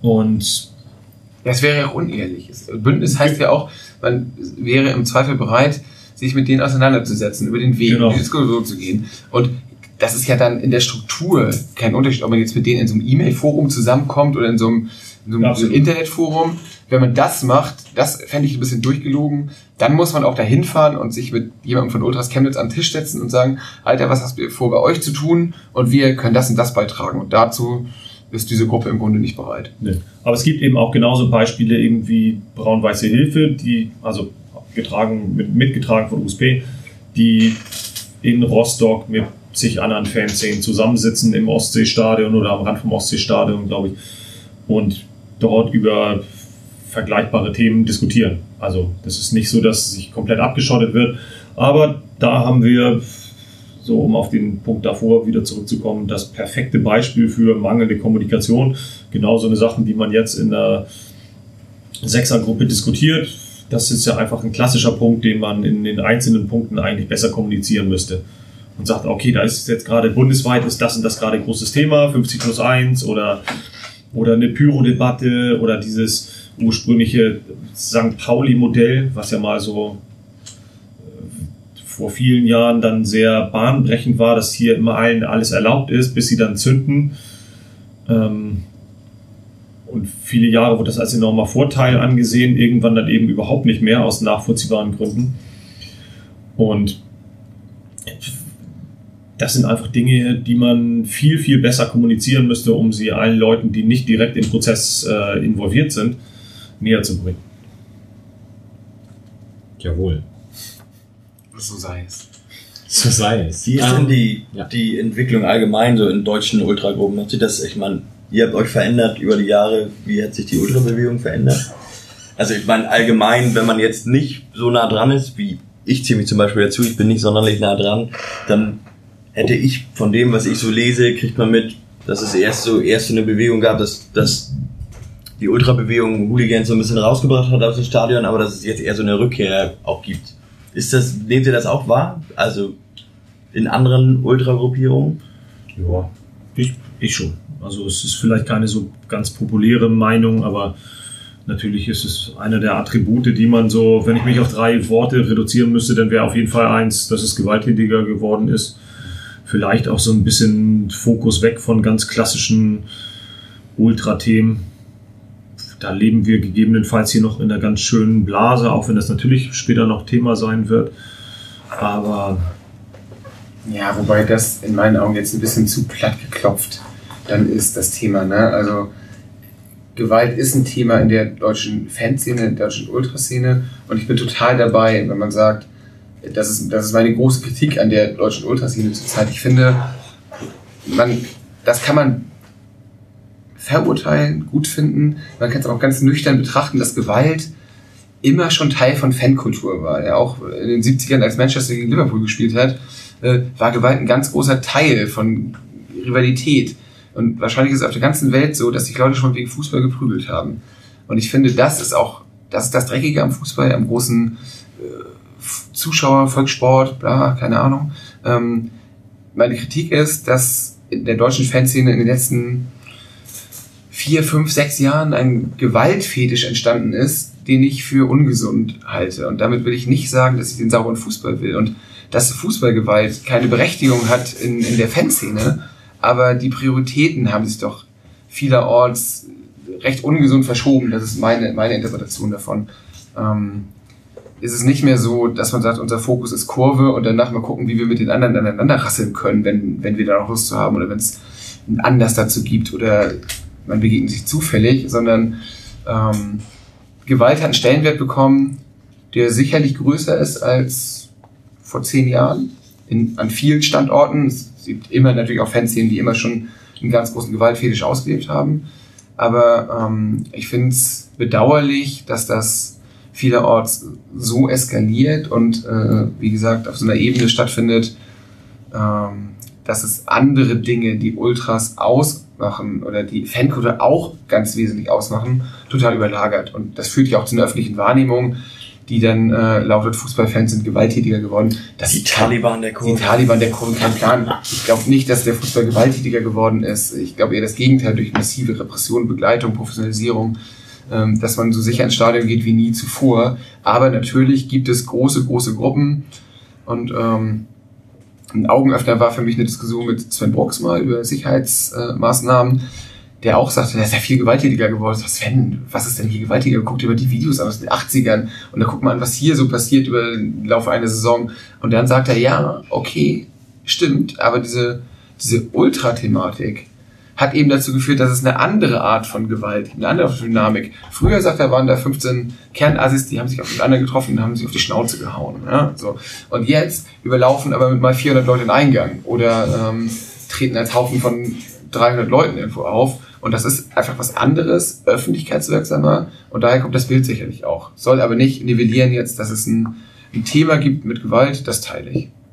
Okay. Glaubst du, dass ähm, also viele Ultragruppierungen tun viele gute Dinge und reden einfach nicht drüber? Denkst du, dass das ganze Bild von dieser Gewalt, die ja derzeit alles überlagert, was sonst passiert, ähm, glaubst du, dass das zurechtgerückt werden könnte, wenn man halt mehr diese guten Sachen sprechen würde? Ähm, als Beispiel, ich glaube, Köln macht das immer wieder, die sammeln halt für Obdachlose. Ähm, Union Berlin hat Typisierungsaktionen durchgeführt für, für ähm, Leukämie-Patienten und sowas. Glaubst du, wenn man mehr über sowas redet, dann sind wir auch wieder beim, beim sozialen Medienthema, ähm, würde sich das relativieren oder ist es etwas, was gerade einfach im Fokus ist und egal, was man macht, es wird immer ein... Also ich glaube, je näher Leute dran sind, desto präsenter haben sie das. Also die Fanszenen werden das wissen, die können das ganz gut einordnen, weil die dieses Stadionerlebnis jede Woche haben. Ich glaube, um das in die große Öffentlichkeit zu tragen, müsste man sich grundlegend ändern und müsste sehr viel Aufwand betreiben, das in die Öffentlichkeit zu bringen, weil These, Medien sehr schon gar kein Interesse daran, das in die Öffentlichkeit zu bringen, weil das keine schöne Schlagzeile ist, dass Köln Ultras für leukämiekranke Kinder gesammelt haben oder äh, Schalker wieder irgendwie ein Kinderheim oder wir ein, ein Geflüchtetenprojekt gemacht haben. Das ist ja einfach keine Story. Da, da, da kann man einmal mit punkten, wenn man im Leser hervorruft, das ist auch krass, ich denke, das sind nur so Asoziale. Ähm, aber da ist natürlich, wollten wieder Randale, Pyrotechnik ins Stadion schmuggeln und aber Gott sei Dank wurde ein Chaot festgenommen. Äh, liest sich einfach ein bisschen flüssiger. Und ich glaube, dann kommt nochmal so, um von der Presse so ein bisschen wegzugehen. Und da, selbst da würde ich noch sagen, dass die Situation deutlich besser ist als zu bestimmten Zeiten so, also so rund um die WM und so, als es einfach ganz, ganz viel genutzt wurde, um Auflage mit Ultras zu machen. Selbst da muss man noch sagen, es wird ja natürlich eher kritisiert als gelobt. Also selbst ums Derby, sagtet ihr eben so, ist halt so einer der Baustellen für euch gewesen, dass die Ultras mit ihrem Verhalten oben bei den Sitzplätzen Leuten ihren, ihren angestandenen Sitzplatz genommen haben. Aber ich weiß nicht, wie viel ihr jetzt so habt. Kann sein, dass es an mir einfach nur vorbeigegangen ist und dass es eine Menge Lob gab. Aber wie viel Lob jetzt bei euch angekommen ist, dass die Leute gesagt haben, geil, es gab für jeden T-Shirt umsonst. Keiner. Und, krass. und auch, auch keiner gesagt hat, total geil. Ich habe irgendwie so ein bisschen Schiss gehabt, konnte plötzlich aber mit 3000 Leuten komplett organisiert zum Stadion gebracht werden, ohne dass ich mir irgendwie Sorgen machen musste, dass was passiert ist. Also das sind halt so Dinge, die werden dann plötzlich so als selbst, selbstverständlich angesehen, während andere Dinge, die beschissen laufen, das relativiert das jetzt so ein bisschen so. Ich wollte jetzt auf diese Pyro-Geschichte von äh, vom Sonntag, von dem Bengalo, der abgebrannt ist. Ähm, sowas wird dann natürlich als sehr negativ angesehen und natürlich rückt so eine, rückt so eine Kritik dann viel eher in den Fokus. Kehrt das an euch ab an der Stelle, dass ihr sagt, okay, passt auf, egal was wir machen, ähm, da wird sich immer drüber aufgeregt? Ja, darauf wollte ich jetzt ein bisschen hinaus. Also ähm, das suggeriert ja auch, dass man Interesse daran hat, ähm, das auch gerade zu rücken. Ne? Also wenn, wenn du jetzt fragst, haben wir ähm, viele Prozesse laufen, um das gerade so, wollen wir viel Gutes von uns erzählen oder Gruppen generell Gutes von sich erzählen, das, das impliziert ja schon, dass man das für sich als Thema erkannt hat und dass man nicht will den Leuten auch gefallen. Und das haben wir sehr, sehr wenig. Und ich habe das Gefühl, dass andere Gruppen das auch haben. Ähm, unsere Mission ist nicht, den Leuten zu gefallen. Mhm, und, ähm, und wenn das passiert und Leute da mitgehen, dann freuen wir uns. Aber wir li- suchen unsere Lieder nicht danach, unsere Choreos, unsere Pyro-Aktionen, unsere äh, Zusammenstöße, die wir irgendwie eingehen. Und es ist nicht danach aus, ob das jetzt dem gemeinen gegengraden Besucher jetzt gefällt oder nicht. Ja, also, weil der tut auch genug Sachen, die uns nicht gefallen. Schöner wäre es anders. Also ich, natürlich ist der, die, die Utopie einer Fanszene, die zusammensteht und die nicht alles teilt, aber die dann doch irgendwie sagt, wir singen, zum, der kleinste gemeinsame Nenner ist, wir, wir singen und feuern gemeinsam an und äh, fühlt sich irgendwie als Einheit. Das ist natürlich eine schöne Utopie, aber ich glaube, St. Pauli im Speziellen ist dafür nicht gemacht. Es ist zu individuell, es sind zu viele Erwartungen, die unter einen Hut gebracht werden müssen und eine riesige Range an Meinungen zu verschiedenen Themen ähm, halte ich für leider schwierig und deswegen sind wir so ein bisschen abgestumpft in der in dem in dem Willen jetzt uns danach auszurichten, den Leuten zu gefallen. Also ja, um den letzten Satz zu dem vorigen Thema noch zu verlieren, dieses Thema hat die Öffentlichkeit ein Interesse darauf zuzugehen, auf dieses, auf dieses Konglomerat Ultras, Fanzine und so weiter. halber Medieninteresse, das gut darzustellen, dann nehme ich wahr, dass es immer wieder Ausreißer gibt, immer wieder sehr gute Artikel, Journalisten die sich damit auseinandersetzen, aber das Grundrauschen, sag ich mal, was über Fußball-Fankultur berichtet, ist doch sehr eindeutig, sehr effekthascherisch und sehr wenig von, äh, zeugt sehr wenig von der Lobby, die Fußballfans haben. Also ich habe mir irgendwie so einen Artikel mal abgespeichert aus Augsburg. Die Überschrift war, ähm, die, die Überfälle hätten sich verdoppelt in der letzten Saison und unter Ultras sei es ja irgendwie ein großer Sport, Schals von dem anderen abzuziehen, mit Gewalt und Schal zu klauen. Und die Polizei in Augsburg sei alarmiert, denn das hätte sich jetzt verdoppelt.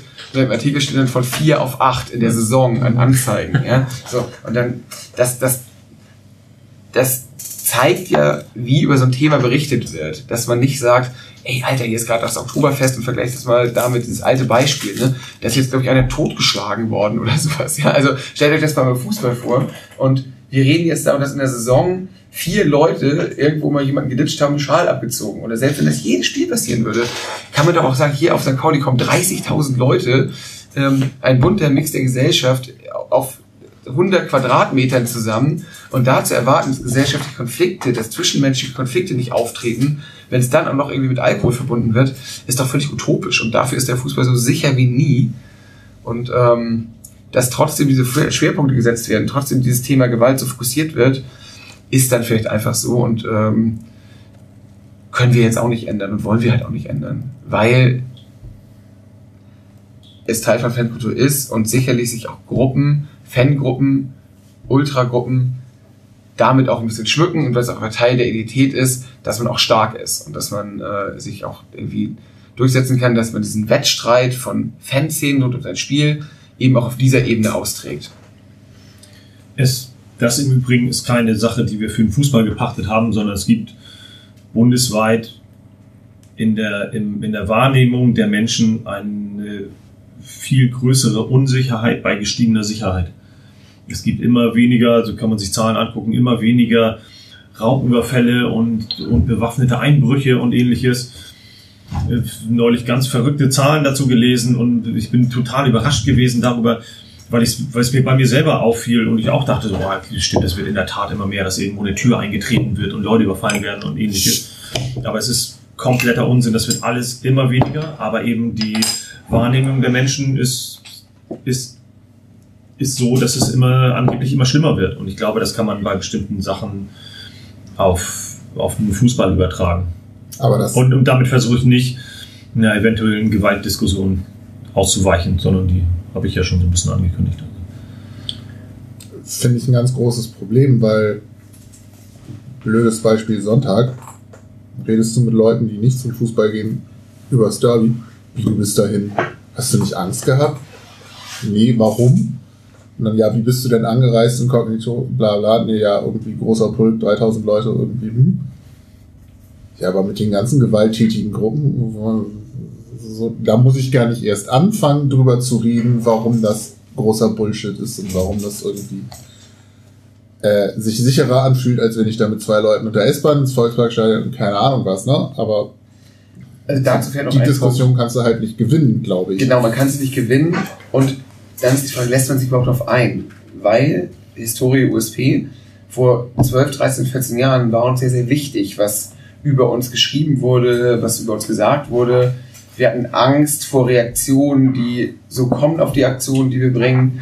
Und relativ schnell wurde das dann einfach so ein Mikrokosmos Südkurve, ähm, dass wir das gar nicht mehr mitkriegen, ob das jetzt den Leuten gefällt oder nicht. Oder ähm, man fühlt sich dadurch in keiner Weise mehr bedroht. Das ist nicht mehr relevant für das eigene Verhalten, weil die Sache in sich so groß ist und im Zweifel auch ohne das Gutdünken von allen anderen funktioniert, bis in die Vereinsstrukturen hinein. Ja, also im Moment, wie gesagt, gibt es ein sehr, sehr gutes Verhältnis mit dem Vereinspräsidium. Das war mal anders, aber selbst da waren wir schon zum, auf dem Stand, wo wir gesagt haben, du, ja, wir gehen jetzt in den Konflikt rein und wir haben unsere Position und wir tragen das aus, aber wir empfinden das in keiner Weise als Bedrohung für uns oder ähm, dass wir getrieben werden, auf eine Harmoniewelle zu reiten, sondern ähm, das funktioniert ganz gut in sich. Und wenn ich mir die jungen Leute angucke, wenn ich mir diese Gruppe angucke, wenn ich mir Treffpunkte angucke, Austauschfahrten angucke, das ist alles völlig unabhängig von dem, was, was sonst so drumherum passiert. Und ähm, gerne Kommunikation, gerne offen sein, gerne austauschen, gerne sich auch mal voll vor den Kopf hauen lassen von Leuten, weil das bereichert auch. Und gerne kritisiert werden, aber ähm, es ist eben nicht mehr so, dass wir davor Angst hätten. Oder wir, wir sind mittlerweile so seriös, glaube ich, damit, dass wir das tatsächlich ganz ernst gemeint als Bereicherung empfinden und nicht mehr als irgendwas, wo man Angst vor hat. Du hast die Südkurve jetzt schon mehrfach erwähnt, kam auch eine Frage von Erik, ob ähm, oder in der allgemeinen Wahrnehmung ist es ja so, dass die Süd gleich USP. Ist es für euch okay? Würdet ihr das gerne unterteilen? Hättet ihr da eine Aufteilung der Süd? Sollen Gruppen, die auch in der Süd sind, sich da stärker positionieren oder ist es okay, wenn die mit euch gleichgesetzt werden? Ähm, darf ich kurz? Also, wir sehen USP als führende Gruppe der Südkurve, die diese Gruppe, also eine Gruppe, die diese Kurve organisiert, nicht nur jetzt rein formal mit diesem Südkurvenkonzept, sondern die auch so da tonangebend, stilprägend und ähm, führend ist. Das heißt nicht, dass wir uns andere Gruppen untertan machen wollen, überhaupt nicht. Wir haben zu vielen Gruppen ein sehr, sehr gutes Verhältnis und holen uns deren Meinung ein, wollen die integrieren und mit dem Südkonzept, wie erwähnt, ja auch im Grunde Gruppengrenzen eher abbauen als zu schaffen und großen Zusammenhang zu schaffen. Aber ähm, für uns ist das Selbstverständnis durchaus, dass USP die führende Gruppe der Kurve ist, damit eine gewisse Verantwortung annehmen muss, das auch will und für seine Vorstellungen kämpft. Und ähm, Dinge, die in der Südkurve passieren, die uns nicht passen, nicht einfach Schulter zum hinnimmt, sondern sich auch darum kümmert. Daraus kann nur der Anspruch erwachsen, die ganze Kurve, die nicht so riesengroß ist, sondern 3000 Leute fast, äh, zu adressieren und nicht zu akzeptieren, dass links und rechts äh, Dinge laufen von mir ist das einfach scheißegal, mir geht das gar nichts an, mir geht das nichts an, was hier passiert.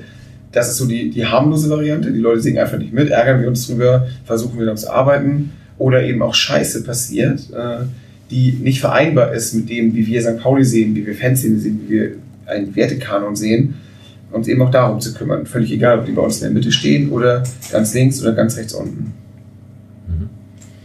Also, um die Frage von Erik zu beantworten. Ich glaube, das liegt in der Natur der Sache, dass Einzelpersonen oder Gruppen, die in der Südkurve Quatsch machen, Quatsch nach außen hin, dass das USP angerechnet wird. Und es liegt in der Natur der Sache, weil wir selber den Anspruch haben, so ein bisschen fernab von Sven Brooks und fernab von der Polizei und fernab von dem Verein und allem drum und dran, uns das selber zurecht organisieren. Und in dem Moment, wenn da, ich nenne jetzt mal ein ganz abstruses Beispiel, um halt wirklich von so allem wegzugehen, da machen 15 Leute jedes Spiel einen Hitlergruß. Dann kann man ruhig sagen, so, das sind die Ultras. Oder das ist USP oder sowas, weil ich natürlich sage so, naja, dann gelingt es USP offensichtlich nicht in dieser, wie Christian auch gerade sagte, kleinen Kurve für Ordnung zu sorgen. Und insofern ist bei vielen Dingen, die da passieren, entweder es ist uns noch nicht gelungen, das zu, zu klären oder eben wir sind auf dem Weg dabei, das zu klären oder wir haben kein Interesse daran, es zu klären. Und so kann man eben viele Konflikte aktuell beschreiben. Also Ja, wir definieren das als unseren Bereich. absolut. Und. Versagen fehlt an einigen Dingen, die zu regeln. Und wir haben das in letzter Zeit nicht gut gemacht. Ähm, andere regeln in oder- letzter Zeit deutlich besser als Deutlich vor einigen Jahren so. Also, Nee, ich meine jetzt die, letzten, die letzte Dekade. Also Ja. in einigen Sachen sind wir gescheitert. Ein- Für einige haben wir sehr lange gebraucht. Einige haben wir aber auch unter dem Radar sehr, sehr, sehr gut hinbekommen. Und wir hatten, ich mache mal auch mal ein unverfängliches Beispiel, ähm, Werfen von Gegenständen. Äh, da haben wir oft das so mit dem Verein gehabt und sagt, ja, das, wir sagen, das ist unsere Kurve und wir wollen auch da keine Ordner drin haben. Und ähm, im Mittelblock gibt es ja auch so gesehen keine Ordner, die da jetzt unten stehen und aufpassen oder sowas. Sondern wir wollen, wir nehmen uns diese Freiheit, das ist auch postuliert, das ist unsere Kurve. Aber wir sind natürlich dann auch bereit, Verantwortung dafür zu übernehmen und auch zu prägen, ohne dass wir jetzt rumgehen und jemanden ausliefern oder gucken, wer wirft da was, aber eben doch sanft immer darauf hinzuwirken, dass gewisse Dinge da passieren oder nicht passieren. Und auch da sind 3000 Leute, da passiert auch viel Scheiße, ne? aber ähm, der Anspruch ist, sich dann drum zu kümmern und dafür zu sorgen, dass das irgendwie aufgenommen wird. Im besten Fall geregelt und im besten Fall relativ flott. Wir haben noch die drei großen Themenblöcke Support, Gewalt und Pyro. Von daher würde ich jetzt das Thema Gruppenstruktur etc. größtenteils abschließen. Es gibt noch einen Bereich innerhalb dessen, der relativ viele Fragen abbekommen hat, nämlich generell der, der Bereich Frauen in Ultragruppen. Ähm, vielleicht ganz kurz einmal aus eurer Sicht, wie groß ist der Anteil von Frauen bei USP? Wie seht ihr das im Vergleich auch zu anderen Gruppen, insbesondere in Deutschland? Und dann kam natürlich auch die Frage, wird es irgendwann mal eine Vorsängerin beim FC St. Pauli geben? Ja, jetzt kann man natürlich relativ ketzerisch feststellen, dass hier zwei Typen sitzen. ähm, aber ich würde trotzdem sagen, auch das, Disclaimer, ich bin, habe wenig interne Einblicke in andere Gruppen. Ich kann nur meine Gruppe beschreiben und die würde ich beschreiben als eine Gruppe, in der sehr weitreichend Möglichkeiten bestehen, auch für Frauen Teil des Ganzen zu sein, was auch darin jetzt kulminiert, dass äh, in den Führungspositionen der Gruppen, äh, der, der Gruppe auch viele Frauen sind. Und ähm, ich das nicht so empfinde, dass Geschlecht eine Rolle spielt in Möglichkeiten, sich einzubringen, Meinung zu äußern und so weiter und so fort. Man kann das Ganze jetzt natürlich ein bisschen akademischer angehen und sagen, wir sind auch nur ein Produkt dieser Gesellschaft und natürlich ähm, Machtmechanismen wirken auch bei uns. Da können wir uns natürlich nicht völlig frei machen, weil wir alle hier sozialisiert sind. Aber ich glaube, ähm, wie gesagt, es sind viele Möglichkeiten, sich einzubringen für Frauen. Warum es keine Vorsängerin gibt, hat mich immer so ein bisschen an diese ähm, Vorstandsdiskussion Frauenquote erinnert. Das ist jetzt einfach eine Funktion zu besetzen in der Gesellschaft, in der, in der Wirtschaft. Das muss jetzt auch eine Frau dabei sein. Ja? Ähm, und da habe ich immer schon eine zweigeteilte Meinung zu gehabt. Erstmal ist es natürlich sinnvoll, Strukturen zu schaffen, die auch Sexismus in diesem Fall auflöst und äh, vielleicht ein bisschen nachhilft, dass sich was ändert. Trotzdem konnte ich immer verstehen, wenn Leute sagen, nee, wieso? Wir wollen das doch nach wie vor nach Qualifikation besetzen. Und wenn jetzt einfach vier Frauen da sind, die total cool das Unternehmen managen, dann sollen das diese vier Frauen machen, egal ob es jetzt irgendwie eine Quote gibt oder nicht. Und solange es niemanden gibt, der sich jetzt aufdrängt als Vorsängerin, einfach aufgrund der Qualität, kann Leute mitreißen, ist immer am Start, hat Herzblut dabei, hat eine Akzeptanz in der Gruppe und Fanszene, ähm, solange würde ich jetzt nicht auf Dive komm raus irgendeine Frau aussuchen und sagen, du musst jetzt da hoch, weil wir eine Quote zu erfüllen haben. Meine persönliche Einschätzung ist, wenn es so eine Person gäbe, dann gäbe es auch eine Vorsängerin. Äh, ich sehe das nicht so. Ich bin in, vielleicht in diesem einen Punkt aber auch so ein bisschen weiter, weil ich jetzt gerade zur Millantor Gallery eine, eine Podiumsdiskussion mitgeführt habe über, über so die Frauenrolle im Sport und eben auch eine ähnliche Frage gestellt gekriegt habe und die ein bisschen schwammig beantwortet habe, nämlich dass ich das gut finden würde, aber auch nicht so richtig wusste, wie ich darauf antworten soll, mich danach dann so ein bisschen damit beschäftigt habe. Und ich glaube, das ist eher dann an uns, das zu forcieren und fokussieren, weil das, was du gerade beschrieben hast, die Attribute, die du so ein bisschen beschrieben hast, die jemanden dafür qualifizieren, auf dem Zaun zu sein, die poppen bei einer, bei einer Frau nicht auf. Dass man sagt, ah, so ein Typ irgendwie, der kann die Leute mitreißen und der hat Power und, und irgendwie hat die Energie und so. Das, da, da kannst du 15, 20 Typen dir am einfallen, aber eben keine Frau. Und ich glaube, das ist so ein bisschen der Punkt, wo man mal sagen muss, so, weil dann mache ich einen kleinen Seitensprung. Es gibt nämlich genau diese Frauen in unserer Gruppe. Und zwar nicht, wie es zum Teil, Christian sagte das ja gerade, er beschäftigt sich nicht viel damit, ich auch nicht. Aber so meine Einschätzung ist schon, dass Frauen in den meisten deutschen Szenen oder deutschsprachigen Szenen eine sehr untergeordnete Rolle spielen, dann eher mal am Merchstand arbeiten oder ein Bierverkauf bei irgendeiner Party machen oder so. Das ist bei uns überhaupt nicht der Fall. Sondern sie sind tief verwurzelt in ganz vielen unterschiedlichen Bereichen. Aber man muss eben auch sich die Frage stellen, okay, warum ist, warum ist es nicht bis zum Zaun vorgedrungen? Und äh, ich glaube, da müsste man einfach mal sagen, so, okay, scheiß drauf, wir machen das einfach mal mehr als Gedankenmodell und, und das einfach mal durchzuziehen, weil, und da ist so die, die, ich will nicht sagen Kritik an die eigene Gruppe, aber so, das ist so ein bisschen so ein Fazit von den letzten Jahren. Wir haben ja auch mit vielen anderen Leuten, die mal auf den Zaun gegangen sind, insbesondere auf meiner Position 2011, 12, als ich viel im Ausland war, da haben, da ist da irgendjemand auf dem Zaun. Weißt du, da war so viel Fluktuation bei mir auf dem Zaun. Naja, es gab Und- ja auch schon mal eine weibliche Vorsängerin, Genau.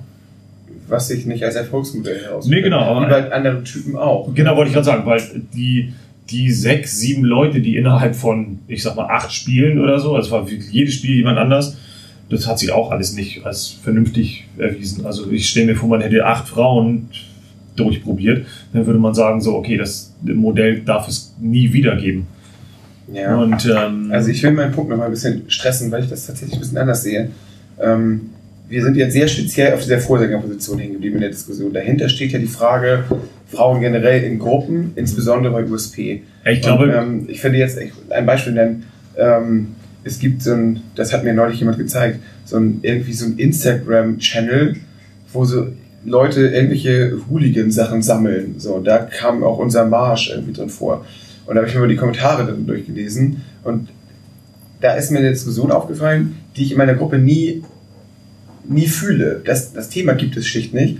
Ähm, da haben nämlich hunderte Leute darüber kommentiert, Alter, was ist das denn für ein Marsch? Frauen in den ersten Reihen Ja. und ähm, da ja Fotzen St. Pauli und äh, fucking Kanz und sowas, ja. Das, wie kann das sein? Was ist denn das für ein Ultramarsch? Was ist das für ein Fanmarsch, wo eine Frau sich vorne aufhalten darf und sowas, ja? Und das waren nicht ein Ausreißer, sondern das haben ganz, ganz, ganz, ganz viele geschrieben. Ähm, ich kenne diesen Channel nicht, vielleicht sammeln sich da besonders große Vollidioten, ja, weiß nicht, aber ich glaube schon. auch. Aber Ja, ich glaube, ich glaube, das ist jetzt schon irgendwie, äh, das ist ja wahrscheinlich nicht nur bei der Leserschaft von diesem Channel so, sondern es wird geteilt sein und das ist so ein bisschen mein Punkt, den ich nur stressen wollte. Das gibt es bei uns nicht in der Form. Ich will uns nicht völlig frei machen von. Unterdrückungsmechanismen, aber dass jemand von uns sich hinstellen würde oder dass es in der Gruppe überhaupt eine Position gäbe, Alter, pass mal auf, beim nächsten Mal, ich habe gesehen, da waren so viele Mädels vorne in den ersten Reihen, müssen wir nächstes Mal ein bisschen darauf achten, dass das nicht wieder passiert, ist schlicht nicht existent. Und das ist ja schon sicherlich nicht das, das, das Endstadium von Emanzipation, wie es wir es als Utopie vorstellen. Ja, aber es ist schon deutlich weiter, glaube ich, als manch, manch, manch andere Fußballfans viel, viel weiter. In, Das, in darum, das, dem wollte ich auch überhaupt nicht widersprechen, sondern mir ging es explizit um die Position des Vorsängers, beziehungsweise in dem Fall der Vorsängerin, Ja. dass ich sage so, ah, ich glaube, zum Teil verschanzen wir alle uns eben auch an so Nebenschauplätzen, anstatt einfach mal zu sagen, okay, scheiß drauf, da sind da auch schon ganz andere Leute, also oder ganz andere Männer gescheitert Ja, und haben sich irgendwie blamiert oder irgendwie dumm angestellt und haben auch dann final plötzlich doch nicht so richtig gepasst. Und wenn man jetzt so sagt, ich kann das ich Zahlen wirklich überhaupt nicht richtig sagen, aber ich würde sagen, locker 20, eher sowas wie 30 Prozent sind Frauen in der Südkurve. Kommt das hin? Vielleicht?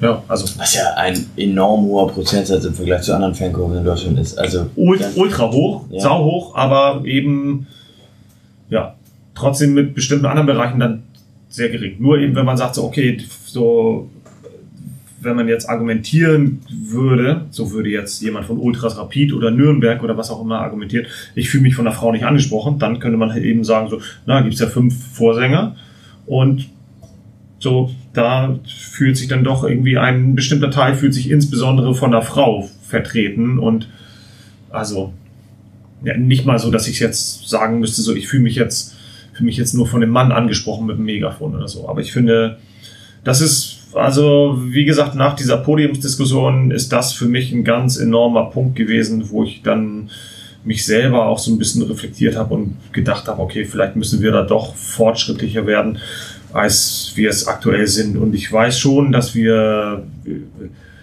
enorm fortschrittlich sind im Vergleich zu anderen Gruppen und ich eben, äh, das werde ich nicht müde zu erwähnen, weder hier noch überall anders so ist, äh, unsere, unsere Frauen mh, mindestens gleichwertiger Teil in der, in der Crew sind. Also, Okay. Wir diskutieren auch immer noch, also das, was wir hier machen, ist halt so ein bisschen, ich will nicht sagen aus dem Elfenbeinturm heraus, aber wir leben in einer Welt, in Total. der, in der Ultras von Lazio Rom Frauen verbieten wollen, Ja. in den ersten zehn Reihen Genau. zu stehen. ja, man muss nicht mal, muss man nicht mal dieses sehr prominente Beispiel nennen mit Ultras äh, von Lazio, die eine Stellungnahme rausgebracht haben, nur als reine Provokation. Und das ist halt ein unbestrittenes Ding da. Und du kannst aber halt irgendwie, ich kann dir Fotos zuschicken morgen früh um 10 von 15 anderen Gruppen, die alle relativ progressiv sind, nämlich Ultras Napoli und Atalanta und was weiß ich, wo es keine einzige Frau gibt und irgendwie da in dem Block 200 Männer mit freiem Oberkörper stehen bei irgendeinem Spiel im Sommer. Also und dann auch diverse deutsche Szenen und so. Also das ist ein totales Luxusproblem, aber ich finde so eine Fragen auch genau richtig, weil wenn man danach gehen würde, dann würde man auch sagen so, okay, bei was ist das, bei Frankfurt rufen 2000 Leute Schwuchtel oder Schwuler oder so und bei uns ja nur 20. Oder? Okay. Gehen wir über zum Thema Support und fragen vielleicht mal Johnny, du als Mitglied des Support-Blogs, bist du ein Ultra? Ich habe nicht bei Wikipedia die Definition nachgelesen. Ich habe mich da mit, mit zwei, drei Leuten drüber unterhalten, sowohl aus, aus der eigenen Ultraszene als auch aus Fremdbereichen. Was? Und wenn ich den, ja, tatsächlich kenne ich zwei oder drei Leute, die anderswo tätig sind. Und wenn man das zusammenfasst, weiß ich nicht. Das, wenn du erzählst, ja, ich fand zu den Auswärtsspielen, ja, ich bastel Choreos, ja, ich identifiziere mich halt schon mit dem Verein und ja, ich lehne ab, was halt andere machen, dann kann man das schon so sagen. Ich glaube aber, dass das jeder irgendwo für sich selber definieren muss. Also es gibt da ja, ihr könnt mich immer gerne korrigieren, ich habe jetzt keine Mitgliedskarte bekommen und ich habe auch kein Regelwerk gelesen, in dem drin steht, man muss dann 15 Sheriffs umklatschen und, und 22 Schals mitbringen und wird dann aufgenommen. Das es ist du den oder Ultra was? Manifest. Genau das, Ja. das Der ist tatsächlich die Ausnahmekriterium. Aber 22 Schals, dafür brauchen die in Augsburg szeneübergreifend drei Jahre. Ja. Die Legio Augusta ist jetzt auch nicht so groß, glaube ich. Um ein Ultra zu 1910 Schals. Ja, also ich glaube, manchmal habe ich sogar, habe ich Angst vor diesem Wort. Und das ist, weil wir in Deutschland mit Ultra in relativ vielen Fällen etwas Negatives assoziieren. Ähm, würde mich da doch aber eher als ultra-affin beschreiben. Okay. Weil mir die letzte Konsequenz fehlt. Jetzt verstehst du vielleicht, vielleicht hast du es auch vorhin schon verstanden, warum ich die Leute mit dem Megafon als Ultras anspreche. Ja. Weil du fängst es an zu, zu beschreiben und ich bin halt so nach dem ersten Halbsatz bin ich schon so, ja klar ist der Ultra. Natürlich. Aber es gibt natürlich auch bei uns in der Gruppe gibt es Leute, die sagen so, Henning, der ist schon seit Jahren nicht mehr Ultra. Der fährt ja irgendwie mit seinen drei Auswärts, vier Auswärtsspielen pro Jahr oder so, das ist überhaupt nicht. Zählt nicht so. Kein Punkt mehr. So, sondern wenn, dann ist es wirklich jedes Spiel, alles geben für die Gruppe, wirklich leben, lebe Ultra und so. Und ich habe da über die Jahre dann eine andere Definition entwickelt und ähm, klar. Also ich würde auch eher ultra affin für mich in, als, als Wort nehmen. Und nun war ich ja damals auch bei den Passanten, was ja auch keine Ultra-Gruppierung in dem äh, Definitionsrahmen ist, wie man ihn heute setzen würde. Aber äh, wenn man heute drüber redet, sagt man nur so, ja, das war eine der Vorgängergruppen. So. Setzkassen. Setzkasten, okay. ähm, und äh, auch damals hätte ich mich nicht als Ultra bezeichnet, wenn es damals die Wahrnehmung von heute gegeben hätte. Aber Und warum nicht?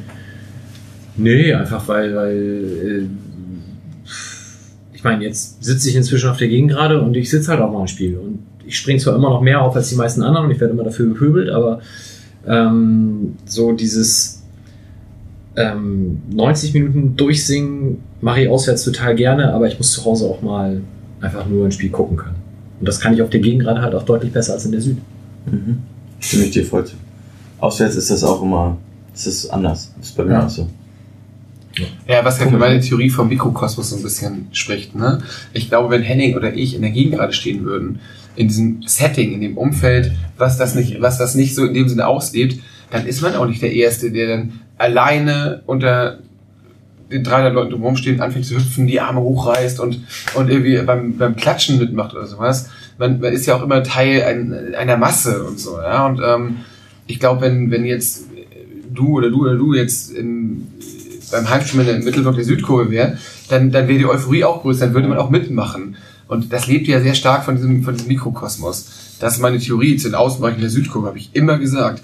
Es steht uns sowieso nicht zu, Menschen als Menschen zu beurteilen oder zu verurteilen oder wie auch immer äh, schlecht über sie zu, herzuziehen. Wir können nur sozusagen beurteilen, wie sie sich da im Stadion verhalten im Rahmen dieses Fangruppenkonzeptes und wie wir sie integrieren wollen in das, was wir da starten wollen. Und ich glaube nicht, dass die Leute irgendwie bescheuert sind oder Arschlöcher oder keine Passion für St. Pauli haben. Glaube ich überhaupt nicht.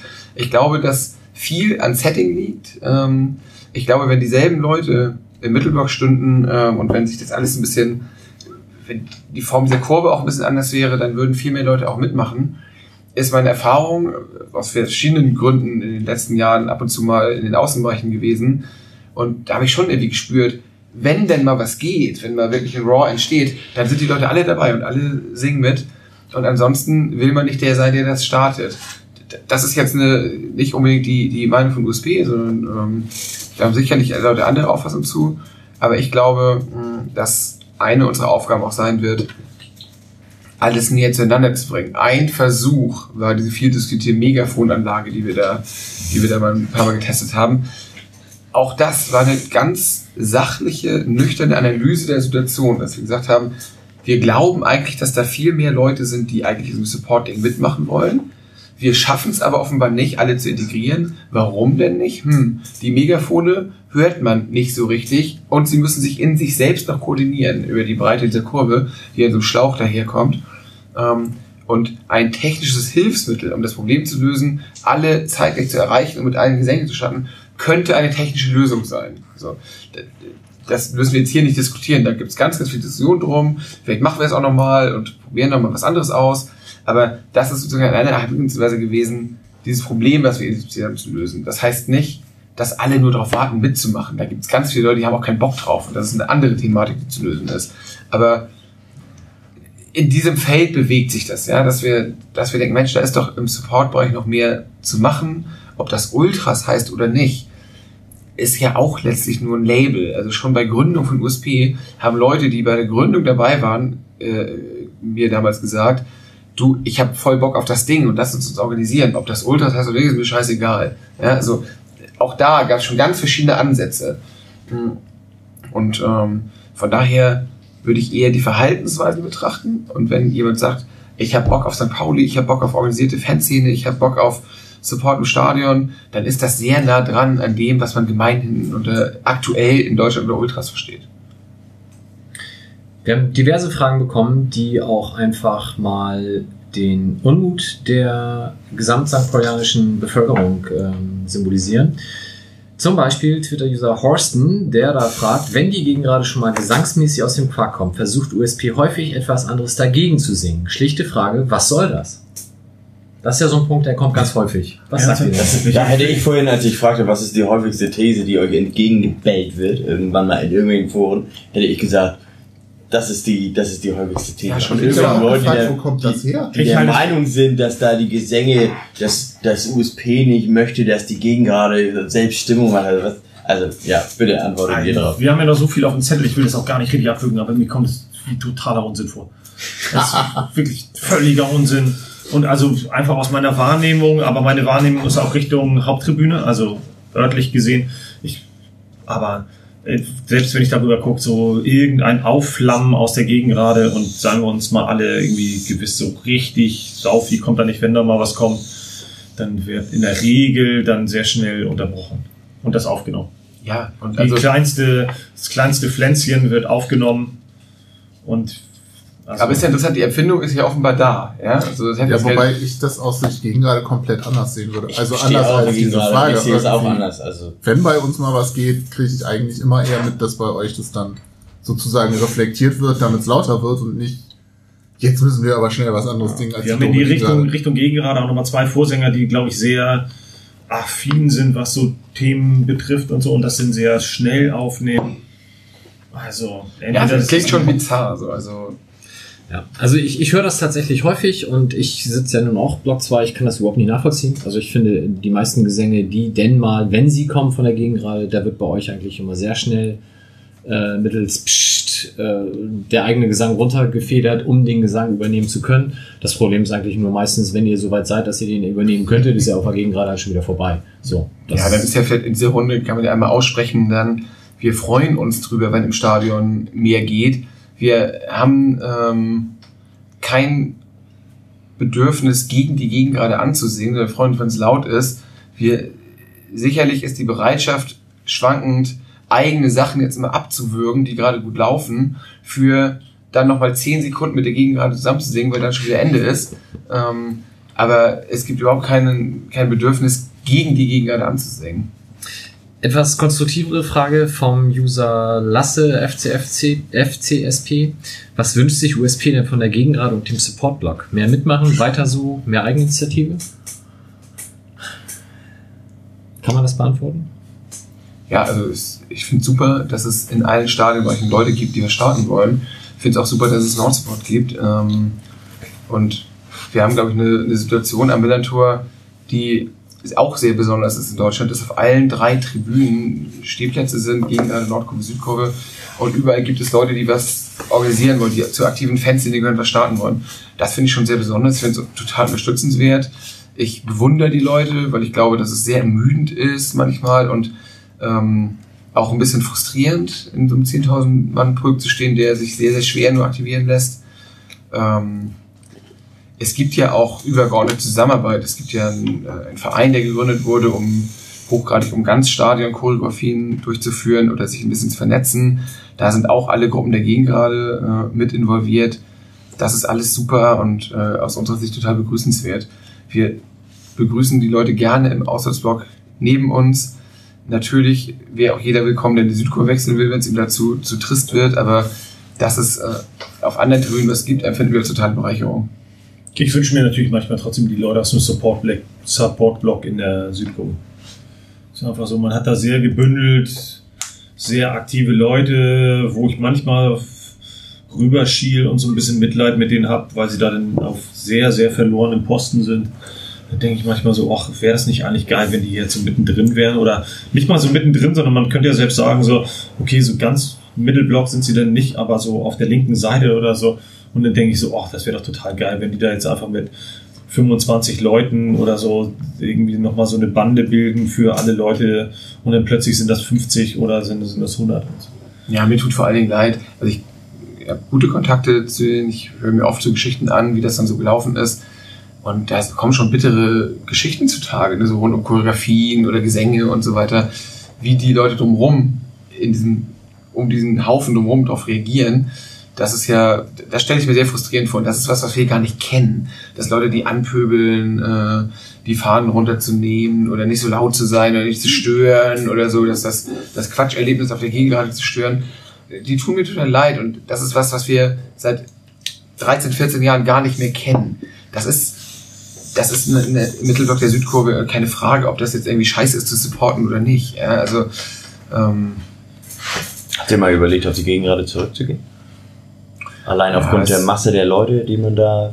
also es gibt, es gibt natürlich über ganz viele Dinge Diskussionen und es gibt natürlich auch immer mal wieder Diskussionen so im jährlichen Tonus, wenn wir so einen Strategietag machen. Ähm, da spielt das eigentlich keine Rolle, höchstens in der Strategie 2025 oder sowas, ja.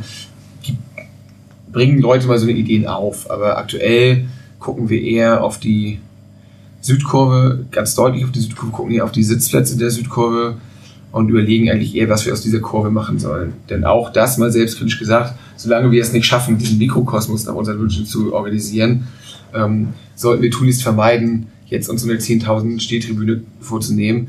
Man würde ja damit auch wieder den eigenen Plan durchkreuzen. Also wir haben ja die Südkurve damals konzipiert mit dem Verein und mit Fanland zusammen als Kurve der Ultras und genau mit dem mit der Ausrichtung. Da findet ein gewisser Sportstil statt, der nicht allen gefallen muss. Die haben aber genug Möglichkeiten, woanders auszuweichen.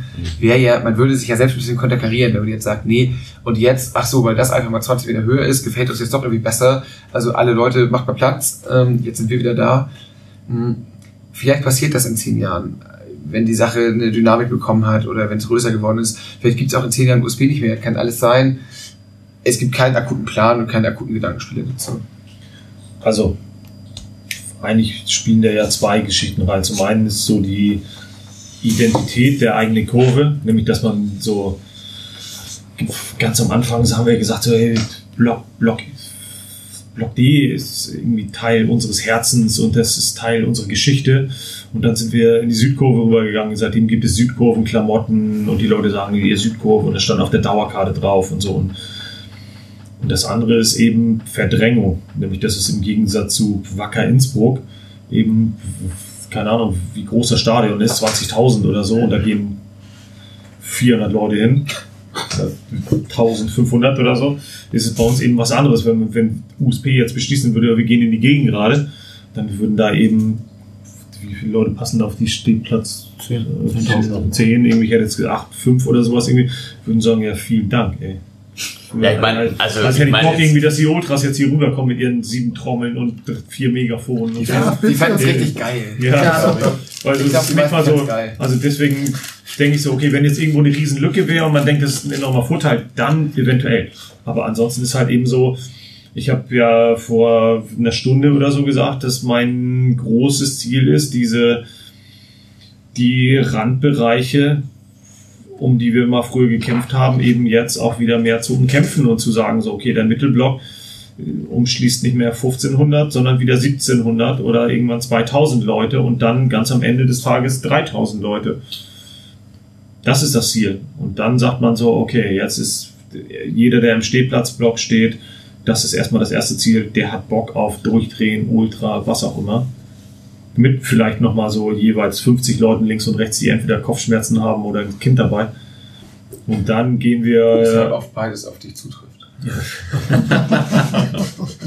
Auch wenn du auf dem Zaun bist. Das ist- Nein, ich denke trotzdem, die Leute in der Gegend gerade würden so ein Spalier bilden und das königliche Siegel küssen und sich freuen, wenn wir da Roten Teppich.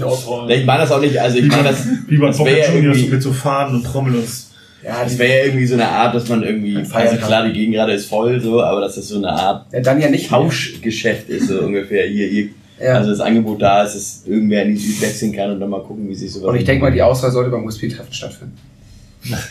du ja, komplett nur noch beim UC-Treffen stattfinden, auch wenn die Ja. USP-Treffen mit der ganzen das auch. gerade. Ja. Nein, also ich finde auch für die Separés sollte man überlegen. Ja, und eben das- jedes Spiel das königliche Siegel über küssen. ein, Das ist auch über einen. USP-Scan geht sozusagen. Aber es, es gab ja mal ähm, den Antrag, die VIP-Plätze auf, auf der Haupttribüne zurückzubauen. Ähnliches könnte man ja jetzt, vielleicht nicht zwingend dieses Jahr, und ich weiß nicht, ob es im nächsten Jahr irgendwann mit den ganzen zurückzahlenden Krediten angebracht wäre, aber auf Sicht wäre es natürlich schön, wenn man die Business Seats auf der Süd zurückbauen könnte. Mal dahingestellt, ob die Firmen das so geil finden, weil die profitieren natürlich alle davon, dass man sich da hinsetzt, wie der Besucher im Zoo und da unten auf diese lustigen Ultras runterblickt und so. Das ist ja, glaube ich, auch schon ein Verkaufsargument und Und das ähm, Erlebnis ist toll. Also ich habe das ein, zwei Mal erlebt, war da oben Ja. auf Plätzen. Ähm, Das Erlebnis in der Südkurve oben mit den Sitzplätzen ist toll. Also man kriegt die Stimmung sehr, sehr echt mit. Man hat wirklich das Gefühl, mittendrin zu sein. Und auch bei Spielen, wo wir am Ende wahrscheinlich sagen würden, ja, war jetzt so irgendwie ein solider Heimspielauftritt, ähm, glaube ich, dass man da oben ein tolles Erlebnis hat. Und das natürlich ist ein Verkaufsargument. Also absolut. Und du hast ja oftmals auch gehört dann von, ich, Michael Meska hat das ja irgendwann mal erzählt.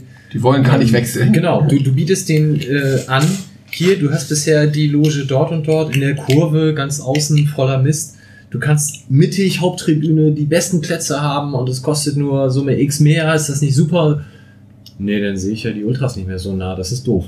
Also ich glaube schon, dass das total äh, beliebte Plätze sind. So, aber schlussendlich wollt ihr die Plätze umwandeln in normale Sitzplätze? Wäre das so ein Visionsziel? sofort, aber ich glaube, das ist nicht möglich. Okay. Also das ist mein letzter Stand, auch in Diskussionen mit dem Präsidium und eben Christian und noch anderen Leuten und so. Ja, Weil- ich habe einen neueren. Okay, dann äh, kannst du gleich korrigieren. Einmal so meinen letzten Stand, der so ein paar Monate alt ist, ist nämlich so dass die Tatsache, dass wenn dann in der Mitte Leute stehen, und für mich wäre das unabdingbar, dass die stehen, weil man singt nicht im Sitzen, niemand sitzt und singt Allee Forza St. Pauli. Ja, sagst du jetzt. Ein, ein, Sagst du jetzt so, aber ich glaube, es ist kommt eher doch dann irgendwie so Lippen bewegen und so. Ähm, ja, Mike. und ich glaube, da gibt Gib's doch, es so richtig viel passiert dann da oben nicht, sondern ich würde mir dann wünschen, dass dann doch alle da oben stehen. Also wirklich eine, eine Erweiterung, eine örtliche Erweiterung des Ultrabereiches mit gleichen Attributen, gleichen, gleichem Stil. Solange das nicht der Fall ist, sehe ich da wenig Hoffnung. Und als ich das das letzte Mal formuliert habe, oder als wir das das letzte Mal formuliert haben, gab es nicht viel Hoffnung. Aber zu meiner Rechten gibt es neue Infos. Ja, also das, das Thema ist seit Jahren bekannt. Ähm, seit Jahren wird daran gearbeitet und ähm, damals, als die Südkurve geschaffen wurde, gab es auch diese Perspektive, dass wenn die Hauptlinie gebaut wird, die Sitzplätze, zumindest die Separés und die, die Business Seats da oben, ähm, darüber wandern. Und es gibt auch nach wie vor Diskussionen darüber. Ich will dem jetzt gar nicht vorweggreifen, weil wir voll in Diskussionen sind äh, mit dem Verein dazu. Aber das Thema ist nicht tot und es gibt verschiedene Gedankenmodelle, wie man das mit den Business Seats lösen könnte. Und äh, für uns ist ein schönes Signal, dass ähm, auch im Verein, in hohen Ebenen des Vereins, das als Wunsch anerkannt wird, dass dem, dass der Sinnhaftigkeit gefolgt wird und dass ähm, Diskussionsbereitschaft darüber da ist. Es gibt tausend Kinken, eine hat Henning jetzt gerade genannt, ähm, über die nachgedacht wird. Und vielleicht wird es auch am Ende nichts, das ist auch absolut möglich, aber das ist eben ein Beispiel für gute Zusammenarbeit mit dem Verein, dass dieses Ziel zumindest erstmal als valide erkannt wurde und dass wir daran diskutieren. Okay. Dann leiten wir langsam, aber sicher über zum großen Thema Gewalt. Ähm, vielleicht nochmal eine Frage von Lasse. Wie hält es USP mit Bannerklau-Aktionen und Präsentationen, wie sie in anderen Ultrabewegungen üblich sind? Ähm, ich kann mich erinnern, es gab vor einer ganzen Zeit mal dieses rot-schwarze Plakat, wo es auch irgendwie darum ging, dass dieses Mein Viertel Gemacker irgendwie scheiße ist, unter anderem vom Übersteiger von Jolly und ein paar anderen Gruppen. Ähm, sowas thematisiert ihr ja wahrscheinlich auch. Jetzt haben wir am Anfang vergessen zu sagen, alles, was ihr hier sagt, ist natürlich erstmal eure persönliche Meinung. Ähm, trotzdem sitzt ihr hier als Vertreter von USP. Ihr könnt nicht immer für die gesamte Gruppe sprechen. Aber wie ist so ein Thema wie dieses Mein Viertel Gemacker und wir ziehen irgendwelche Schals und Banner ab, generell aus Sicht der Gruppe? Wie ich eben bei dem, bei dem Punkt Kommunikation gesagt habe, da sagte ich ja so, aus logistischen Gründen kommen wir nicht so richtig dazu, uns zu bestimmten Themen oder uns mit bestimmten Themen tiefergehend zu beschäftigen. Das ist einer der Themen. Natürlich kann man sich vorstellen, zumindest all diejenigen, die näher an der Gruppe dran sind, dass das einer der Hauptthemen ist, die uns in den letzten Jahren begleiten. Mhm. Und zwar, wo wir selber unsere Position sehen, wie wir das ähm, begleiten oder beantworten, wenn nicht unsere Position eingenommen wird. Und eben auch, völlig egal wie unsere Position ist, wie wir mit den jeweiligen Repressionen umgehen. Okay. Ähm, zum Teil ist es ja heute schon ein bisschen Thema gewesen, wenn es um zum Beispiel um Wahrnehmung in der Kurve ging, um, um so Verantwortung in der Südkurve. Wie ich ja auch gesagt habe, so ich selber sage völlig 50% arrogant, 50% selbstkritisch. Wenn wir behaupten, wir führen die Südkurve, dann müssen wir eben auch damit leben, jeden und jede Gruppe, also jede Einzelperson und jede Gruppe eben auch dahingehend zu prägen oder zu erziehen. Also das ist auf jeden Fall aktuell um so um das Thema, wenn wir jetzt damit anfangen, so zu um, umschreiben, das einer der einer der Themen, die uns am meisten beschäftigen, würde ich behaupten. Ja, das, Ähm, Thema, das Thema Gewalt. Gen- Ja. Thema Gewalt, Also das, nicht der, Thema der, der spezielle Thema war ja nun so Bannerklau. Nee, nee, da genau. Also- kann man, glaube ich, sagen, ähm, dieses Spiel spielen wir jetzt nicht so unbedingt groß mit, hatten nie ein großes Interesse daran. Es gab, glaube ich, eine einzige Präsentation von Banner, was auch mehr oder weniger aus Versehen war gegen Dortmund. Ansonsten gab es, glaube ich, haben wir niemals irgendwelche gezockten Geschichten gezeigt. Also, Und- äh, weil es auch, weil es auch sozusagen nicht den Stellenwert hat, wie in anderen Szenen offenbar. Also, uns sind jetzt durchaus hier und da mal Sachen in die Hände gefallen, aber ähm, wir haben jetzt nicht irgendwie ein gesteigertes Interesse daran, da einen dicken Zampano mitzumachen, das auf der auf dem Zaun zu verbrennen oder sowas, weil letztlich ist meine persönliche Kritik daran, vieles sagt ja auch nicht unbedingt was aus. Also ich finde es noch einen qualitativen Unterschied, wenn man jetzt ähm, Zaunfahren von großen Gruppen oder von relevanten Gegnern irgendwie bekommt, ist nochmal ein bisschen was anderes, als HSV-Schals einzusammeln. Weil letztlich, äh, oder, oder XY-Schals. Und das, das, ich finde es auch albern, wenn HSVer irgendwelche gezockten St. Pauli-Schals zeigen, weil man kennt nie die Story dahinter. Und es können sich Leute an S-Bahn Sternschanze stellen beim HSV-Heimspiel und innerhalb von zwei Stunden 60 Schals einsammeln. So, das im Grunde bedeutet das nicht viel. Und auch da gibt es natürlich in der Gruppe unterschiedliche Auffassungen zu. Da können wir jetzt ähm, nicht sagen, USP sieht das so und so. Natürlich gibt es in der Heterogenität der Gruppe auch da unterschiedliche Auffassungen zu, die alle so gesehen ihre Berechtigung haben. Aber unter dem großen Strich hat USP sich jetzt nicht besonders hervorgetan, Priorität auf Zocken von Sachen und ähm, Präsentieren von Sachen zu legen. Wie du mal, ich glaube, du warst es an der, du oder Ben, an einer anderen Stelle gesagt hast, das ist sowieso nicht einer der Punkte, wo man so richtig glänzen wird. Also warum legt man überhaupt irgendeine Priorität drauf? Insofern, da gibt es halt ganz andere Fanszenen, die einen enormen Fokus drauf haben und die dann natürlich viel mehr damit punkten. Also wie Christian gerade sagte, ich kann mich irgendwo hinstellen, kann erstmal so die ganzen Normalo-Fans abgrasen. Dann kann ich an so Kleingartenvereinen die ganzen HSV-Fahnen einsammeln und so. Oder, oder in Vororten. So, meine Eltern wohnen in Neudesloh und so. Also was, was kann ich da in Kreis Stormann irgendwie einsammeln und dann HSV fahren? Ich kann aber auch, und auch das ist noch nicht so richtig heldenhaft, die Poptowner abziehen oder so. Und dann habe ich halt eine Menge Schals und so. Aber es macht immer noch keine Heldengeschichte. Aber der Zaun ist dann zumindest so, wenn man jetzt mal rüber guckt beim HSV, was jetzt wahrscheinlich bundesweit irgendwie vielleicht ein imposantes Bild ist mit so einem braun-weißen Zaun beim HSV. Das ist nichts, was mir irgendwie Respekt abbringt und äh, Ja, und ich habe jetzt in der Kurve auch gesehen, dass das wurde gezeigt und es hat jetzt nicht besonders viele Leute gejuckt oder so. Es hat niemand gesagt, oh Alter, jetzt drehe ich aber wirklich durch und ich laufe da jetzt rüber und hole meine Sachen wieder und so. Ähm, ja. Das glaube ich, ist glaube ich nicht so, dass den Leuten das egal ist, sondern das wurmt ein. Natürlich. Aber mich zum Beispiel wurmt das eben auch wegen dieser snitchigen Art, irgendwie, das ist halt so, ja geil, Alter, da habt ihr gut hingekriegt, irgendwelchen Normalos irgendwie die Schnauze poliert und so. Oder das USP eben so, also wenn es eben um Merchandise vorhin auch ging, wenn man dann Leuten keinen Schal verkauft, weil man sich nicht sicher sein kann, dass sie nicht auf dem auf dem Weg nach Hengstedt-Ulzburg nicht abgezogen werden und deswegen verkaufen wir den nicht und so. Und andere Leute, die jetzt irgendwie besoffen von den Fanräumen nach Hause gehen, denen sagt man eben so, hey, mach mal die Jacke zu und so. Also, wenn das jetzt der Style ist, dann herzlichen Glückwunsch, sondern eigentlich will man ja das komplett umgedrehte, dass man sagt so, na klar, ich möchte meine Szene prägen, meine, meine Kurve prägen und das eben in, bei jedem Verein. Ohne dass man sich jetzt sicher sein kann, dass es bei dem anderen landet. Also,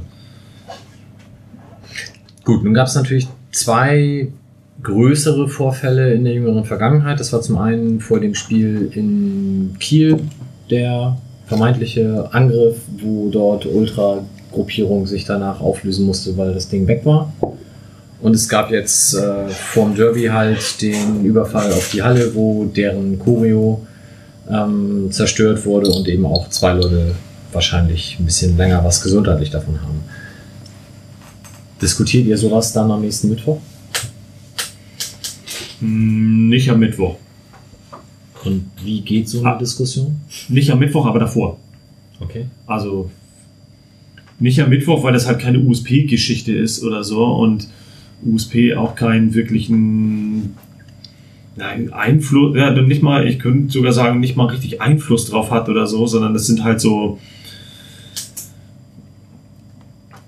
gewaltorientiertes Klientel der St. Pauli-Fanszene, von denen ich USP nicht völlig freisprechen will. Aber zumindest hat das auf dem USP-Treffen halt keinen Platz, weil insbesondere natürlich kurz vorm Derby, weil es da eben einfach um diverse andere Dinge ging. Und also das klingt so negativ, aber positiv muss man eben auch sagen, dass über solche Geschichten eben auch sehr viel im direkten Umgang gesprochen wurde. Mhm.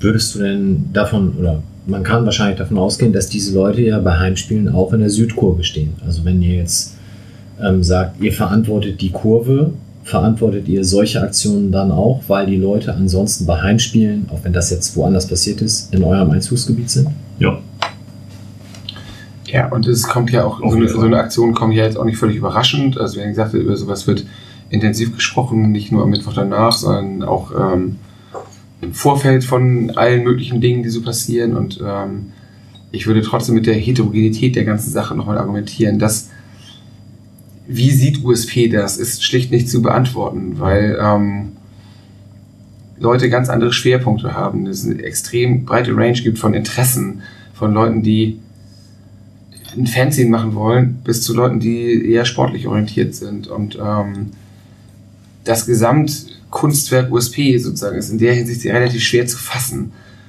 Ich würde noch dazu sagen, dass ähm, natürlich auch diese spezielle Geschichte in der Gruppe diskutiert wird, in der Kurve diskutiert wird, dass wir sicherlich Leute geben, die das gut finden. Es gibt Leute geben, die das nicht gut finden. Es gibt große, große Schattierungen dazwischen.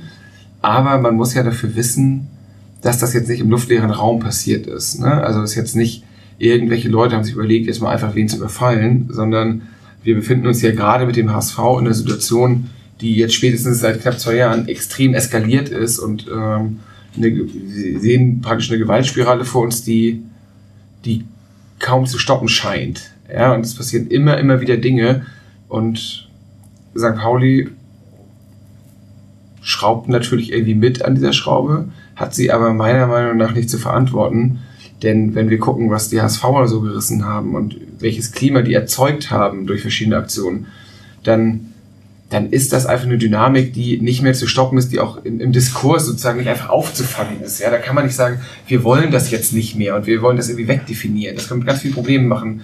Ich glaube, viele Probleme kann man erstmal wegdefinieren, aber so eine eskalierte Situation lässt sich schwer wegdefinieren mit fast einem Toten und ähm, USB hat sich ja auch vor, wann war das, gutes Jahr oder so, irgendwie mal sehr dezidiert geäußert über die Situation.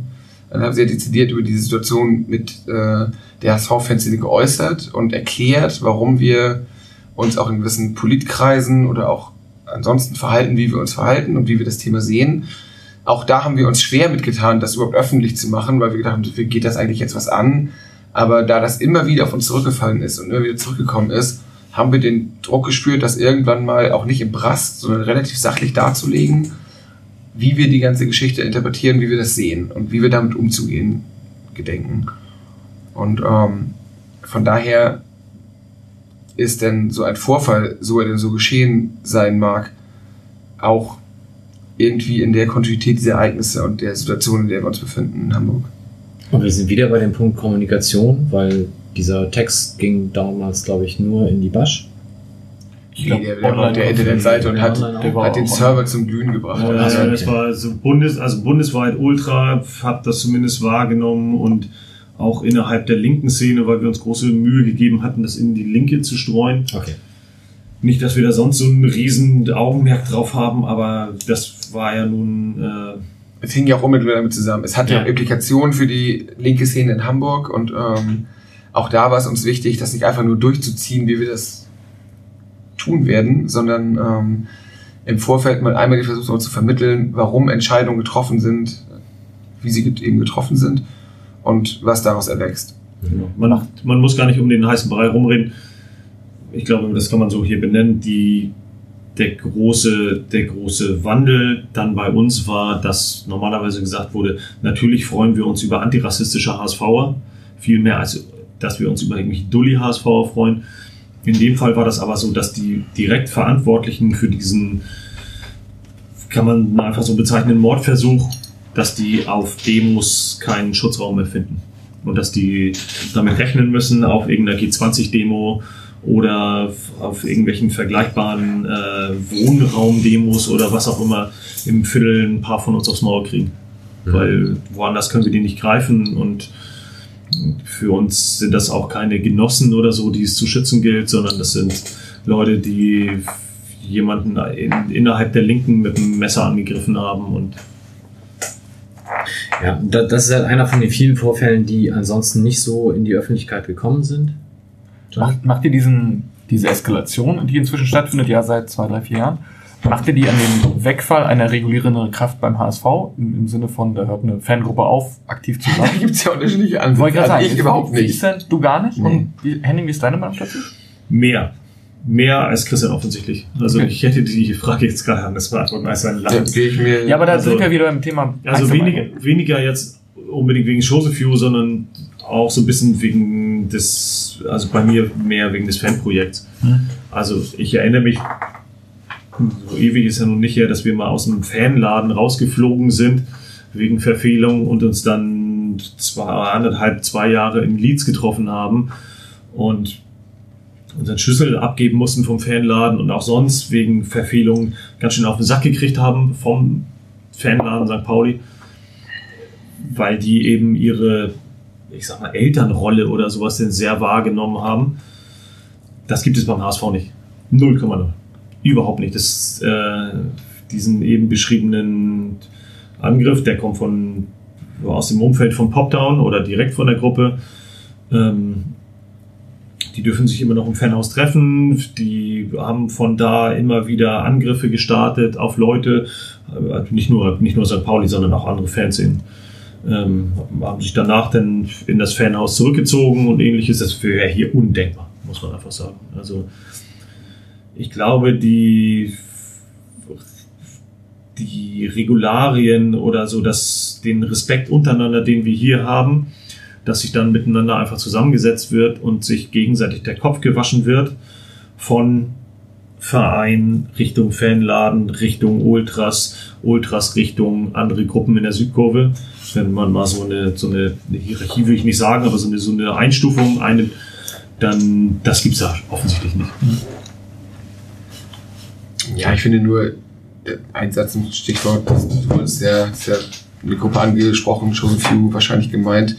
Ähm, ich finde nur, da wird jetzt eine Gruppe, die damals total ihr Stigma so weg hatte, im Nachhinein so hochgejatzt zu einem Ja, ja, großen Regulativ. Ich will die jetzt nicht glorifizieren Das hast, du, das hast du jetzt nicht glorifiziert, aber Ja, ja. hochgejatzt zu einem Regulativ, was es damals da gegeben haben mag und war nur weil da nun auch mal drei Leute ein bisschen denken konnten ähm, und und sich in Fanbündnissen engagiert haben. Respekt für viele Sachen, ne? das ist gar nicht die Frage. Ja, Das ist jetzt gar nicht der Prügelknabe Chosen Few. Ich finde nur, im Nachhinein wird, wird dem jetzt oft eine Stellung zugemessen, ähm, die aus meiner Sicht nicht hatte. Und ähm, für mich fügt sich das ein in meine ganz generelle Sicht von der HSV-Fanszene, dass wenn das nicht der Lokalrivale wäre und in der eigenen Stadt und wenn es die ganzen Geschichten gäbe, diese Eskalation und die Historie mit den Derbys, dann würde man sich für die so viel interessieren wie für Pfalz Inferno Kaiserslautern oder sowas. Also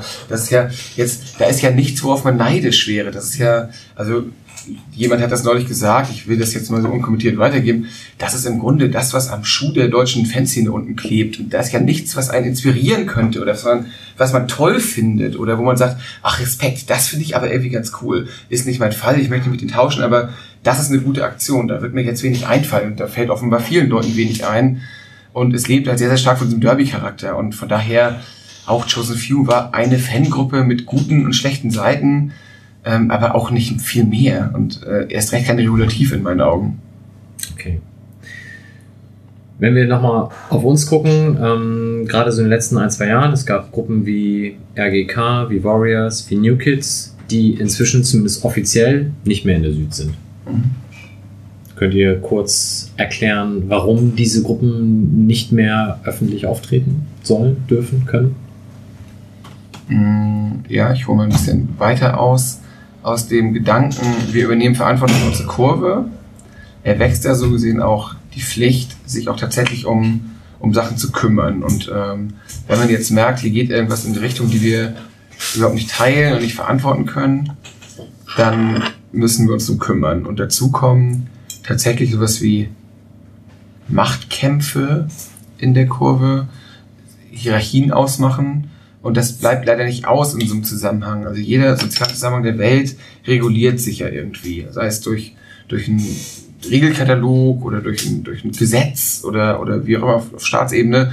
Und Fankurven regulieren sich über eine Hierarchie, weil es gibt, es gibt jetzt ganz offiziell können wir eine Stadionordnung oder ein Verein oder Bullen, die irgendwie was, was vorgeben, aber das ist ja jetzt nicht die Welt der Kurven, sondern die Kurven regulieren sich über Respekt und die Akzeptanz von, von Werten und Finden von seinem Platz in so einer Kurve.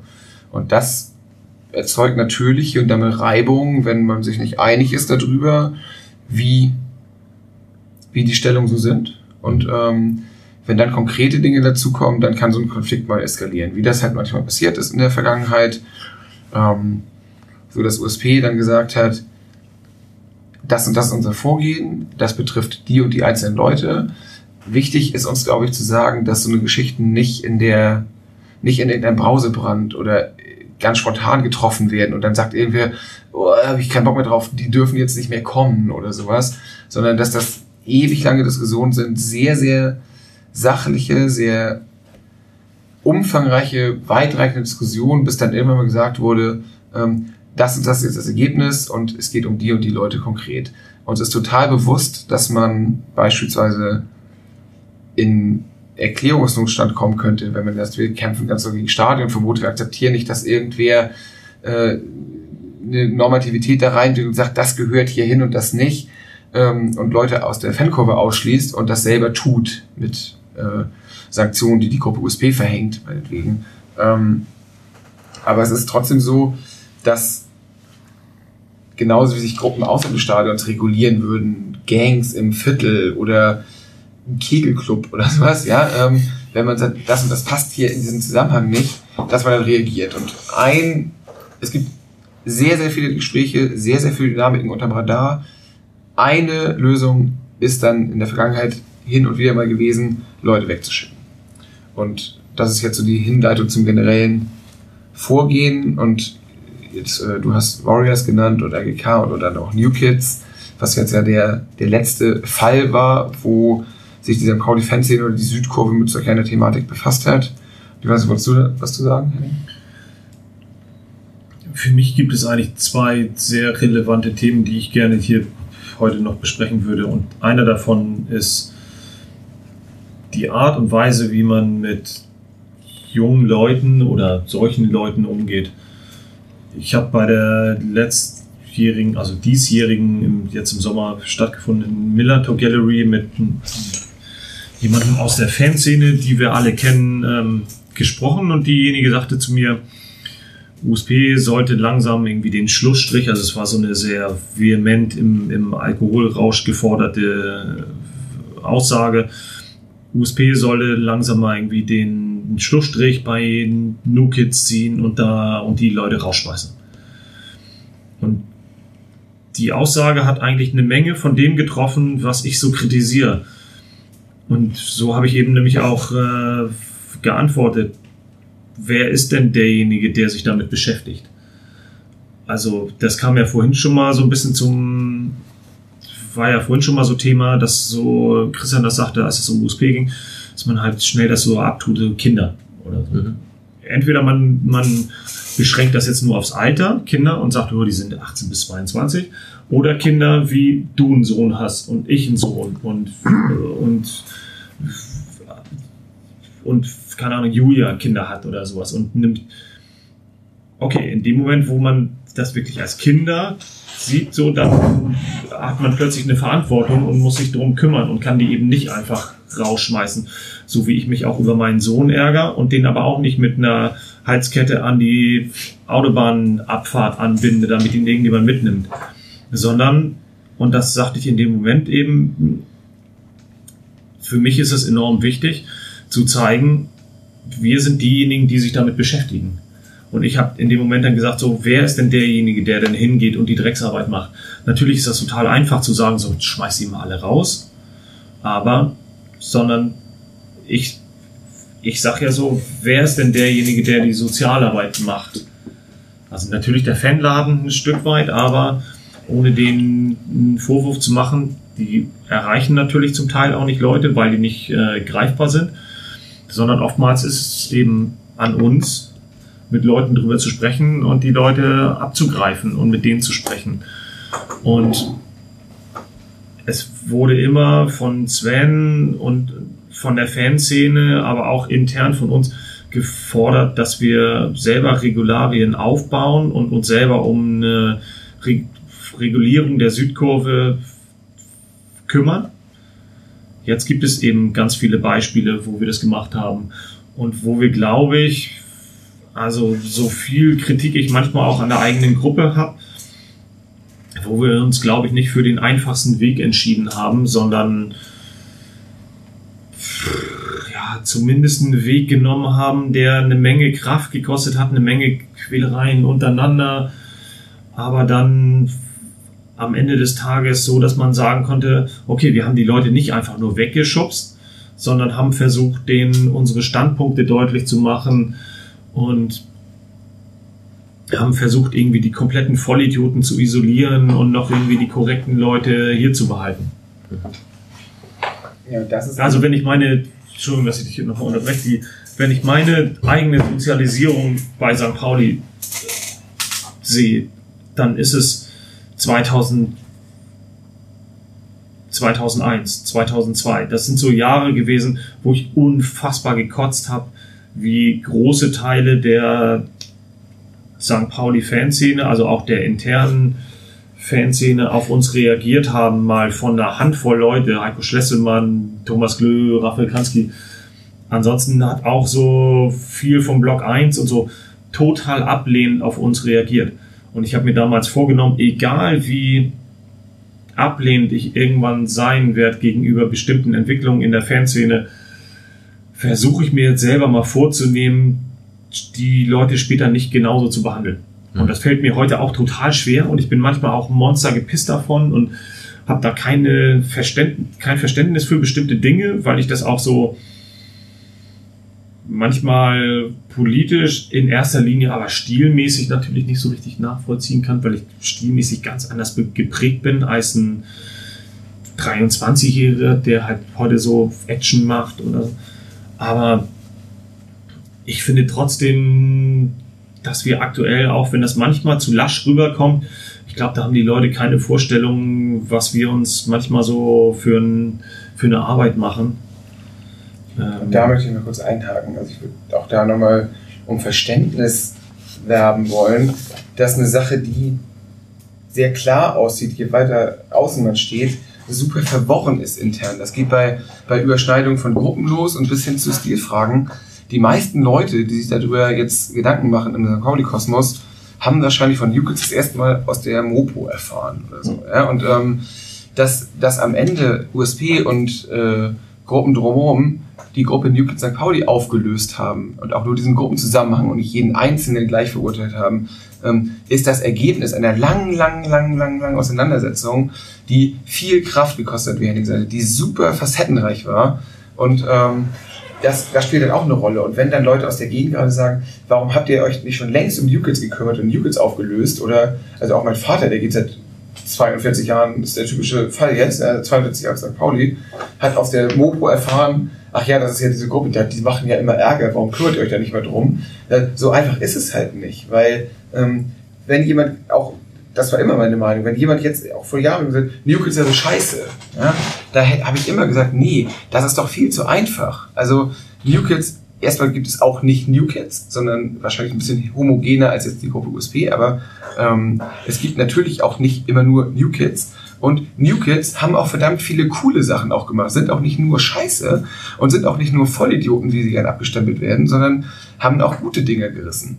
Und ähm, auch Sachen, die überhaupt nicht gingen, die aufgestoßen sind und um die sich dann auch gekümmert wurde, aber so leicht wie da ist jetzt irgendein Fremdkörper mit mal auf St. Pauli aufgetaucht, da müssen wir jetzt mal alle Kräfte bündeln, um den wegzukriegen. So leicht ist es überhaupt nicht. Und das wird der ganzen Geschichte nicht, das wird der Komplexität überhaupt nicht gerecht.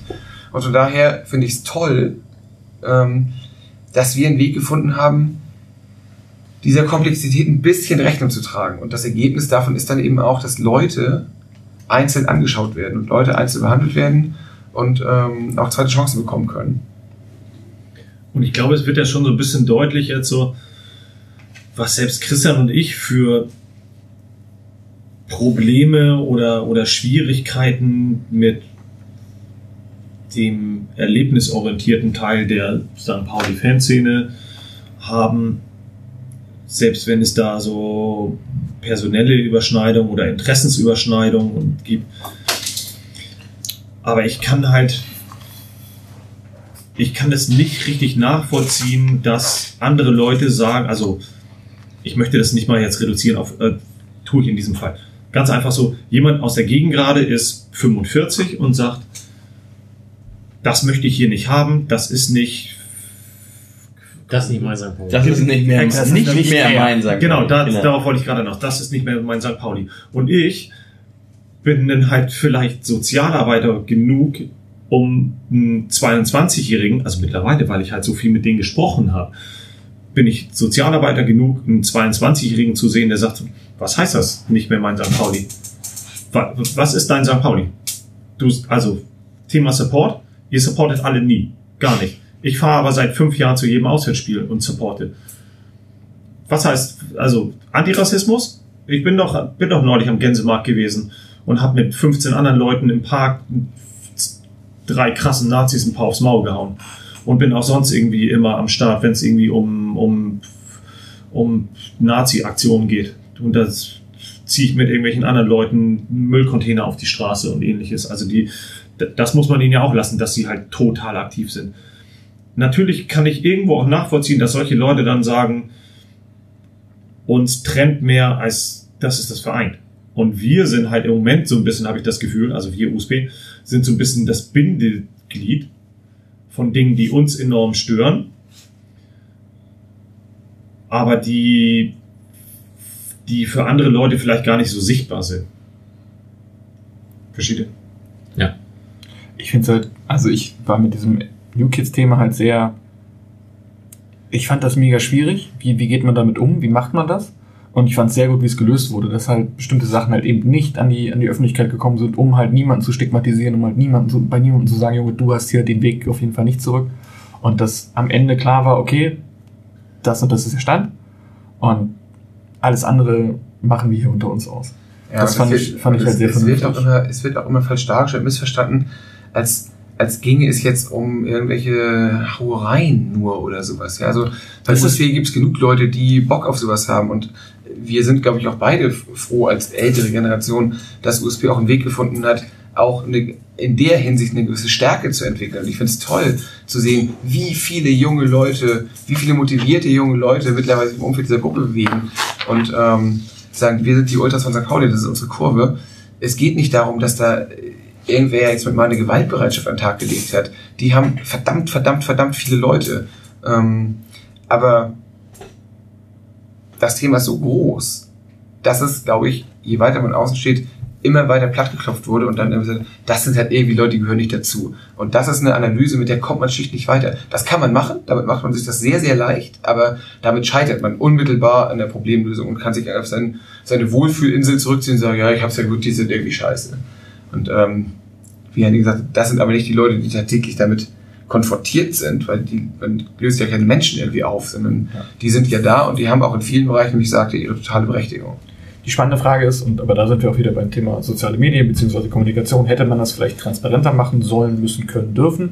Oder hätte man sagen müssen, pass mal auf, Freunde, das sind unsere Sachen, das, das machen wir miteinander aus. Und ich finde, so wie es gelaufen ist, würde ich, so sehr ich auch der Gruppe USP dieses Nicht-Kommunizieren anlaste, was ich heute schon mehrfach gesagt habe, finde ich es in dem Fall halt sehr vernünftig gelaufen. Also, dass halt nicht eben erzählt wurde, pass mal auf, folgendes, dip, dip, dip, dip, hier ist Thema XY, sondern gesagt wurde, das geht nicht mehr, wir machen das nicht mehr, das sind unsere Gründe, Ende. Das fand ich an dem, in dem speziellen Fall halt gut. Ja, also wie ich vorhin beim Thema Kommunikation sagte, hier sitzen zwei Leute, die sich enorm mit dem Thema Kommunikation beschäftigt haben und dabei waren und aktuell auch immer noch dabei sind, so Wege und Lösungen aus der Kommunikationsmisere der Ultras zu entwickeln. Aber trotzdem ist es, ich würde mal sagen, in, ich hoffe, in zehn Jahren handeln, behandeln wir Themen genauso, wie wir sie jetzt behandelt haben, nämlich viel einfach in direkten Kontakt, sich mit einer großen Gruppe äh, treffen, mit einer anderen großen Gruppe und denen die Ohren langziehen und ähnliches. Also und in Einzelgesprächen Dinge klären. Das ist wahrscheinlich der deutlich bessere Weg als eine Stellungnahme rausbringen, weil wem soll das irgendwas bringen, außer es ist vielleicht eine Klarheit für die St. Pauli-Fanszene oder bundesweit irgendwas bringen. Natürlich ist es vielleicht für irgendwelche Dulli-Ultras in Deutschland jetzt relevant gewesen, warum da plötzlich kein Nukets Transbier mehr hängt. Und vielleicht hat sich auch irgendjemand in der Gegend gerade, der so ein bisschen Gossip-orientiert ist, dafür interessiert, so wie kriegt man jetzt endlich irgendwie diese schändlichen Jugendlichen da raus und endlich hat USP mal durchgegriffen oder so. Aber das greift halt viel zu kurz. Und dann wird es halt auch bedeuten, wir schreiben am Donnerstag eine Stellungnahme und am Samstag sieht die Welt vielleicht ganz anders aus, weil das ist eben nicht wie, wir haben krass Stress mit den Ultras von Rostock und es hat da und da auf der Raststätte geknallt, sondern das ist halt so ein, ein stetiger Prozess. Und um mal den Blick noch einmal kurz größer zu machen, auch aus dem St. Pauli-Kosmos, haben wir jetzt, was du auch sagtest, sehr, sehr viel wohlwollendes, sehr positives Feedback für unsere Art dieser Problemlösung bekommen. Ja, bis hin in, äh, in den Verein rein, die dankbar dafür waren, weil es ein Problem war, was empfunden wurde, was irgendwie da war und wo keiner wusste, wie man damit umgeht, wo alle das Gefühl haben, wir versagen daran, wir scheitern daran. Und eigentlich gibt es nur USB, die uns da ähm, irgendwie eine Lösung präsentieren können. Und ich glaube, viele, viele Leute waren sehr dankbar, dass diese Lösung präsentiert wurde. Und ähm, das spricht sehr, sehr stark dafür, dass Kurven sich selbst reinigen können, dass Fanstrukturen, Fanorganisationen eine Berechtigung haben, dass auch die Art, wie Kurven organisiert werden, wie Kurven von Ultragruppen organisiert werden, dass das funktionieren kann und dass äh, das alleinige Setzen auf Repression von außen, Präsidium, Sicherheitsbeauftragter, Organisationen, wie auch immer sagt, ihr dürft nicht mehr kommen, Polizei fängt Stadionverbote und so weiter und so fort. Das ist alles nicht in der Lage, Probleme zu lösen, aber diese Selbstregulierung hat am Ende funktioniert. So kann man es ja auch mal sagen. Und ich teile überhaupt nicht die, ich kann es verstehen, aber ich teile überhaupt nicht die Enttäuschung von bestimmten Teilen der Fanszene, die jetzt plötzlich sauer sind über die Tatsache, dass Nuke jetzt am Derby-Wochenende aufgetaucht ist oder dass es gegebenenfalls eine Allianz von sportlich orientierten Jugendlichen gibt und USP da offensichtlich nicht ausreichend aufgeräumt hat. Ich kann da halt mich nur wiederholen und sagen so, wir sind die, diejenigen, die an der, an der Front, wenn man das mal so sagen will, ähm, mit jungen Leuten diskutieren. Also junge Leute, da will ich die jetzt nicht irgendwie wieder so runterstufen, aber ich bin 38 und die sind halt 22, 23 und haben ähnlich die Faust in der Tasche, wie ich es zur USB-Gründung hatte.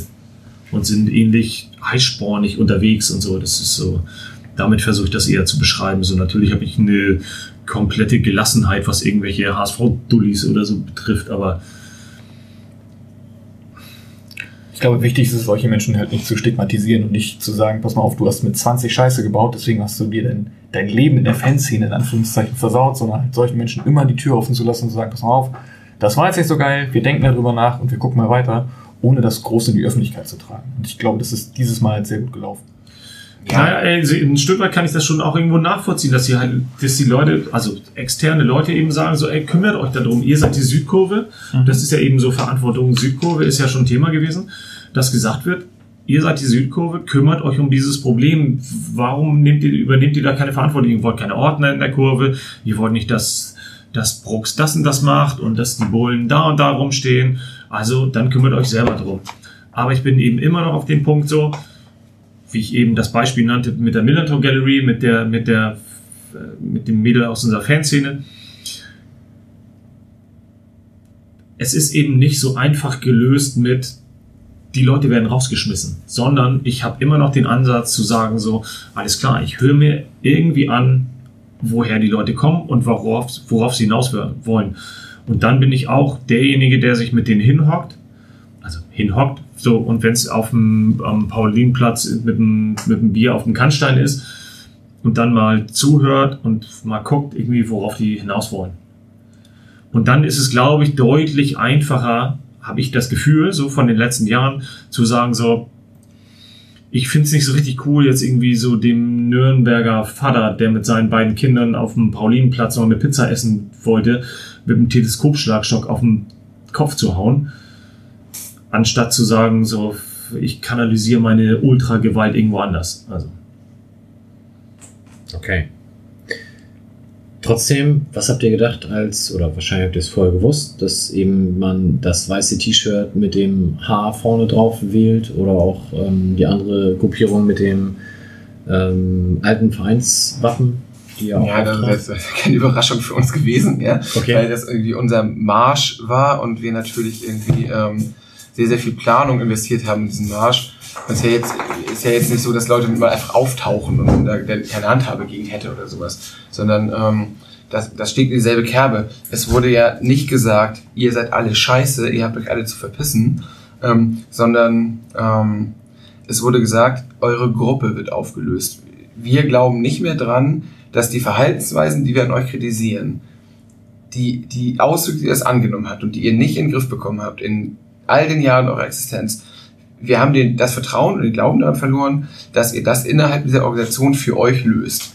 Deswegen lösen wir eure Gruppe auf und ähm, ihr habt Zeit darüber nachzudenken und ähm, ein bisschen differenzierter wurde das dann kommuniziert, aber es wurde eben nicht zu jedem unisono gesagt, ähm, du bist jetzt raus, lass dich hier nie mehr blicken. So. Okay. Ähm, und von daher ist es auch, es ist auch gar kein, es ist auch gar keine Schande oder gar kein Verrat oder irgendwie was, wenn die jetzt bei dem Derby-Marsch dabei waren. Ähm, und andere Gruppen haben dieses Motto aufgegriffen oder eine andere Gruppe dieses Motto weißes Shirt aufgegriffen und mit ihrem eigenen Kram gekommen. Geht uns so nichts an. Äh, du sprichst diese Hooligan-Shirts an.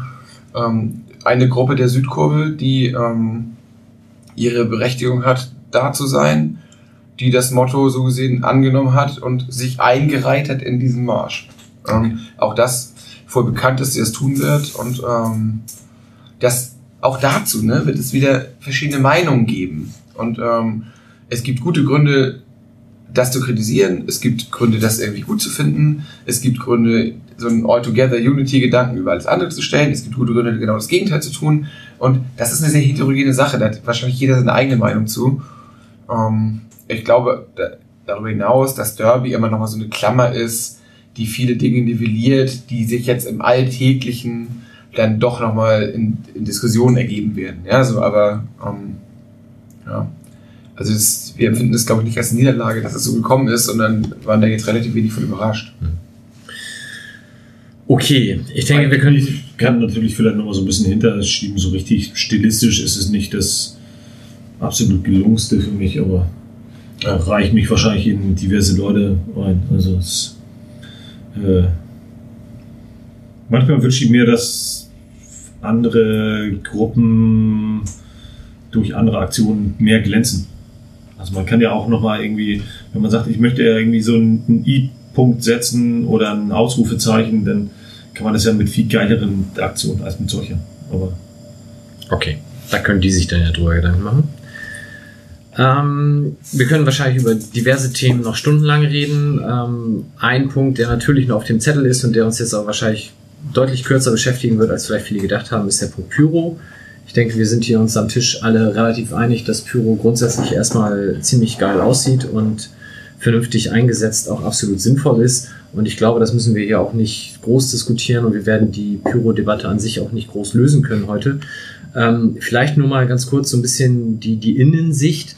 Verhaltet ihr euch in Bezug auf Pyro als Gruppe bei Heimspielen bewusst anders als bei Auswärtsspielen? Und wie ist da und gibt es überhaupt da eine Kommunikation mit dem Verein? Ja, also jede Pyroaktion wird natürlich diskutiert. Ähm, bei Treffen, die stattfinden, bei kleineren Gruppen. Ähm, wir sehen Pyrotechnik als Stilmittel in unserer Kurvenshow, genauso wie eine Fahne, wie ein Schal und eine Choreografie. Und wie über jedes andere Stilmittel auch diskutiert wird, wird auch über Pyrotechnik diskutiert. Und ähm, dann entscheidet man sich selektiv immer für eine Aktion oder für eine Aktion nicht zu machen. Wir haben natürlich auf dem Zettel, dass es eine eine Diskussion darum gibt. Wir haben auf dem Zettel, dass es Repression dafür gibt. Wir haben auf dem Zettel, dass ähm, man damit Dinge verkomplizieren könnte. Wir wissen auch, dass man dem Verein damit äh, zumindest mal ein paar E-Mails mit Frankfurt beschert und ähm, irgendwie erklären muss, was da passiert ist. Aber ähm, wir verwehren uns wie bei ganz vielen anderen Dingen auch gegen diesen normativen Ansatz von Fußballbonzen in Frankfurt zu bestimmen, wie eine Fankultur auszusehen hat. Und ähm, wir werden nie akzeptieren, dass jemand irgendwo sitzt und äh, in seinem Zweier-Dreier-Gremium bestimmt, was eine Fankurve sein darf, was da reingehört und was da nicht reingehört. Und ähm, dieses Reglementieren von Fankultur mh, ist tatsächlich ein Feindbild, wahrscheinlich nicht nur für uns, aber ich kann nur von uns berichten. Ähm, und von daher sehen wir Pyrotechnik nach wie vor als Stilmittel wie viele, viele andere Dinge auch und berücksichtigen auch die Folgen, die es hat, genauso wie Choreografien folgen für den Verein haben können, wie beleidigende Spruchbänder Folgen für den Verein haben können. Das ist uns als bewusst. Wir leben ja auch nicht in, im luftleeren Raum. Aber das ist sozusagen das Ergebnis aller Abwägungen, was dann im Stadion passiert. Und ähm, nein, es gibt keine Kommunikation mit dem Verein zu Pyrotechnik. Ähm, wir haben aber auf dem Zettel, wie es angenommen wird und ähm, berücksichtigen das in der Planung. Es gibt insofern eine Kommunikation mit dem Verein, dass wir vor drei Jahren hm, eine, ein sehr ausgearbeitetes äh, Papier erstellt haben mit unserer Sicht zu Pyrotechnik. Ist jetzt auch nicht so kurz hingeschrieben, sondern das war sehr genau überlegt. Und das haben wir dem Verein ausgedruckt, bebildert, in Folie gezogen und hingelegt. Und damit war zum damaligen Zeitpunkt dann, oder auch, auch heute noch, alles gesagt, was äh, Pyrotechnik im Stadion betrifft. Als äh, Diskussionsbasis, kann man eigentlich sagen. Gut. Und ähm, Meine, meine ganz persönliche Meinung zum Thema Pyrotechnik ist, dass ich, als ich angefangen habe, zu St. Pauli zu gehen, hat an unterschiedlichen Stellen im Stadion völlig randommäßig irgendwann irgendwo ein Bengalo gebrannt.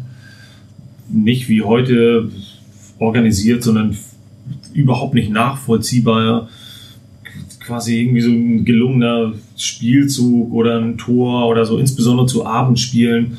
Eigentlich gab es damals nur zwei, drei Vereine. Kaiserslautern weiß ich auf jeden Fall noch und vielleicht noch Dortmund. Das waren immer noch so die, die Stadien, wo es gebrannt hat. Und da hat man immer gesagt, Mensch, der Betze brennt. Ich meine, da Der, Betze, der brennt, brennt und jedes Mal war es halt irgendwie so südländische, italienische Atmosphäre Genau, am alle am haben Millantor. voll abgefeiert und so. Und irgendwann hat, ist, die, ist die öffentliche Wahrnehmung komplett gekippt, nämlich dass halt so die hässliche Fratze des Fußballs plötzlich dazu gesagt wurde. Und das hat zu einem kompletten Umdenken geführt. Und damit meine ich jetzt so 2013 ungefähr. Weil mittlerweile hat es sich schon wieder so ein bisschen geändert. Wie man ja auch am, am Sonntag gemerkt hat, da wird, werden Bengalos gezündet und das ganze Stadion pfeift eben nicht mehr, also zumindest der Gästeblock nicht mehr. Aber auch da haben wir ja andere Szenarien gehabt, sondern so, ich habe mittlerweile auch das Gefühl, dass so die meisten St. Paulianer sich irgendwie so ein bisschen dran gewöhnt haben. Nur eine Zeit lang ist das eben der Teufel gewesen, einfach nur aufgrund der Tatsache, dass der DFB die DFL Strafen verhängt. Und in dieser ganzen Diskussion immer wieder nicht über die Sinnhaftigkeit oder wie schön das aussieht oder was auch immer diskutiert wird, sondern eben nur über die Strafen. Und dann könnte ich eben auch sagen, würde der DFB, würde der DFB oder die DFL plötzlich bei Schwenkfaden ankommen oder koordinierten Gesängen oder jemand hat ein Megafon reingeschmuggelt oder so und würde mit den gleichen Strafen ankommen, dann habe ich das Gefühl, dass die Leute, die sich im Moment über Pyrotechnik beschweren, die Diskussion einfach verlagern würden. Ich finde, das ist ein, ein Stilelement, was enorm bereichernd ist, solange es nicht nur so mackermäßig Pyro, dicke Hose, wir zünden das im Derby zur zweiten Halbzeit, auch wenn es gerade 15 Uhr ist und die Sonne scheint oder so, sondern als Teil der, Teil der Atmosphäre genutzt wird. Und ich glaube, in dem Moment kann man dann auch die Gefahren deutlich minimieren und dafür sorgen, dass eben äh, keine Verletzungen und keine, keine Sachbeschädigung mehr dadurch auftritt. Witzigerweise ist das ja genau das, das organisierte Gruppen, der, der Grad der Verfasstheit von Fanszenen und die Organisation, die Gruppen mitbringen, eigentlich ja sowas wie sicherer machen würde. Ja? Und ähm, die, die meisten Leute kommen ja gar nicht über die Gefahr, sondern über das Verbotensein. Und das, das ist halt eine Argumentation, die mir sowieso nicht so ganz zugänglich ist, ehrlich gesagt. Ähm, ich finde es total legitim, über Gefahren, über sicheres Abbrennen von Feuerwerk da, da zu diskutieren. Natürlich, und das ist eine totale Anforderung. Also niemand wird doch sagen, jeder kann mitbringen, was er will und böllert mal so ein bisschen in der Kurve rum. Ähm, auch so eine Geschichten sind ja wohl, wohl, wohl geplant. Und ähm, da reden wir gar nicht darüber, über die Situation der 80er oder 90er, sondern Wir reden über koordinierte Kurvenshows, deren Elemente auch Pyrotechnik ist. Und ähm, Gut, und das dann sowas wie am Sonntag, dass ein Teil runterfällt, weder gewollt noch sonderlich toll ist. Nee, und auch das ist muss man gar nicht runterspielen. Das ist natürlich überhaupt nicht erfreulich. Äh, und das ist natürlich Ansatzpunkt für Diskussionen. Und wenn uns Sachen schief gehen, nicht nur im Bereich Pyrotechnik, dann beschäftigen wir uns damit. Wir, wir posaunen das nicht gleich im nächsten Stadionbesuch mit der Tapete raus oder schreiben einen Internetartikel zu. Aber wir können doch durchaus versichern, dass wir sehr, sehr reflektiert sind und so eine Sachen immer auch mitnehmen und das als nicht gut erkennen und versuchen, das beim nächsten Mal besser zu machen. Das, das kann man, glaube ich, ohne, ohne Zweifel auch feststellen. Es gab ja immer mal wieder so Geschichten, dass halt zum Beispiel beim Marsch Vogelschreck dann geschmissen wurden und das landet dann ausgerechnet neben der siebenjährigen Tochter von irgendjemandem, der sein, seine Tochter das erste Mal dabei hatte. Und es ist so alles falsch gelaufen, was man, was eigentlich falsch laufen könnte und so. Und wir sind dann im Nachgang dann schon viel mit der, zum einen mit der Schadensbegrenzung und der Regulierung und Instandsetzung von so von der Problemlösung dann beschäftigt. Also versuchen direkt in Kontakt zu kommen mit solchen Leuten und um irgendwie die Kuh vom Eis zu kriegen. Nicht wegen irgendeiner Außendarstellung, sondern einfach irgendwie, weil wir denken, okay, in dem Moment, wo die beim Marsch mitgehen, dann sind die Leute schon mal nicht grundsätzlich äh, gegen uns oder Zivis. Also, Ja, aber selbst wenn, also auch jetzt, wenn, wenn wir jetzt ähm, äh, sozusagen rausfinden, wer da betroffen ist, würde man auch den kontaktieren, völlig unabhängig davon, wie Genau. jetzt USP steht. Sondern das, Ja, ist ja, einfach, absolut, absolut. das ist nicht Sinn der Sache und nur weil sie mit dem Marsch mitgehen, das, das ist noch nicht das Kriterium. Sondern wenn uns was schiefgegangen ist, dann sind wir auch bereit, dafür die Verantwortung zu übernehmen und uns darum zu kümmern. Okay. Aber es ist halt so, ich will das überhaupt nicht so wegreden oder so. Ich habe ja eben auch sehr deutlich gemacht und es ist nicht mal irgendwie eine Ausrede gewesen. Ich finde es total beschissen, dass man natürlich denkt, so, boah, geil, super Foto. Und es hat irgendwie, ich weiß nicht ob du das warst oder Norbert, irgendjemand schrieb das dann ja so, boah, ist nicht spektakulär, aber sah irgendwie ganz gut aus. Und so sehe ich eben dieses Intro auch. Aber natürlich kriegt das einen Dämpfer in dem Moment, wo man sagt, ja, da haben zehn Bengalos gebrannt, aber einer hat so ein Stück verloren und das ist jemandem auf eine Mütze gefallen. Hätte der Typ kurze Haare gehabt wie ich oder hätte der Typ eine Glatze gehabt, dann hätte der jetzt irgendwie eine Glatze bis zum Gehirn. Also natürlich ist das total ungeil. Aber weiß nicht, ich versuche das trotzdem immer noch so ein bisschen einzuordnen in den in den Bereich des Tifus. Um äh, überhaupt nicht, dass ich das irgendwie legitimieren will, dass es und ich möchte mir mit meiner Gruppe und mit mir selber und so schon Mühe geben und so, aber es ist halt so, ich habe auch schon eine, eine Schwenkfahnenstange ins Auge gekriegt und äh, musste danach ins AK-Heitener und operiert werden, ohne dass man jetzt Schwenkfahren verbieten würde. Also Jawohl. Es ist inzwischen 23 Uhr, wir sitzen hier seit vier Stunden und ich denke, langsam geht der Sauerstoff zur Neige. Ich glaube, wir haben das Thema USP relativ umfassend beleuchtet, trotzdem vielleicht nur ein Drittel der Fragen beantworten können. Was euch in eurer ähm, Tendenz, Social Media oder generell Öffentlichkeitsarbeit etwas für besser vielleicht noch bestärken könnte. Auf jeden Fall vielen Dank für eure Zeit, vielen Dank für die sehr offenen Worte und ähm, ja, in diesem Sinne euch allen noch einen schönen Abend und wir hören uns dann in vier Wochen. Es sei denn, es möchte jetzt noch jemand was ergänzen. Oder nochmal die Ikea wieder kreativ vorbei grüßen. Nein. Danke für den Kuchen, Elo. Und dann hören wir uns in vier Wochen wieder. Vielen Dank. Bis dann. Ciao. Ciao.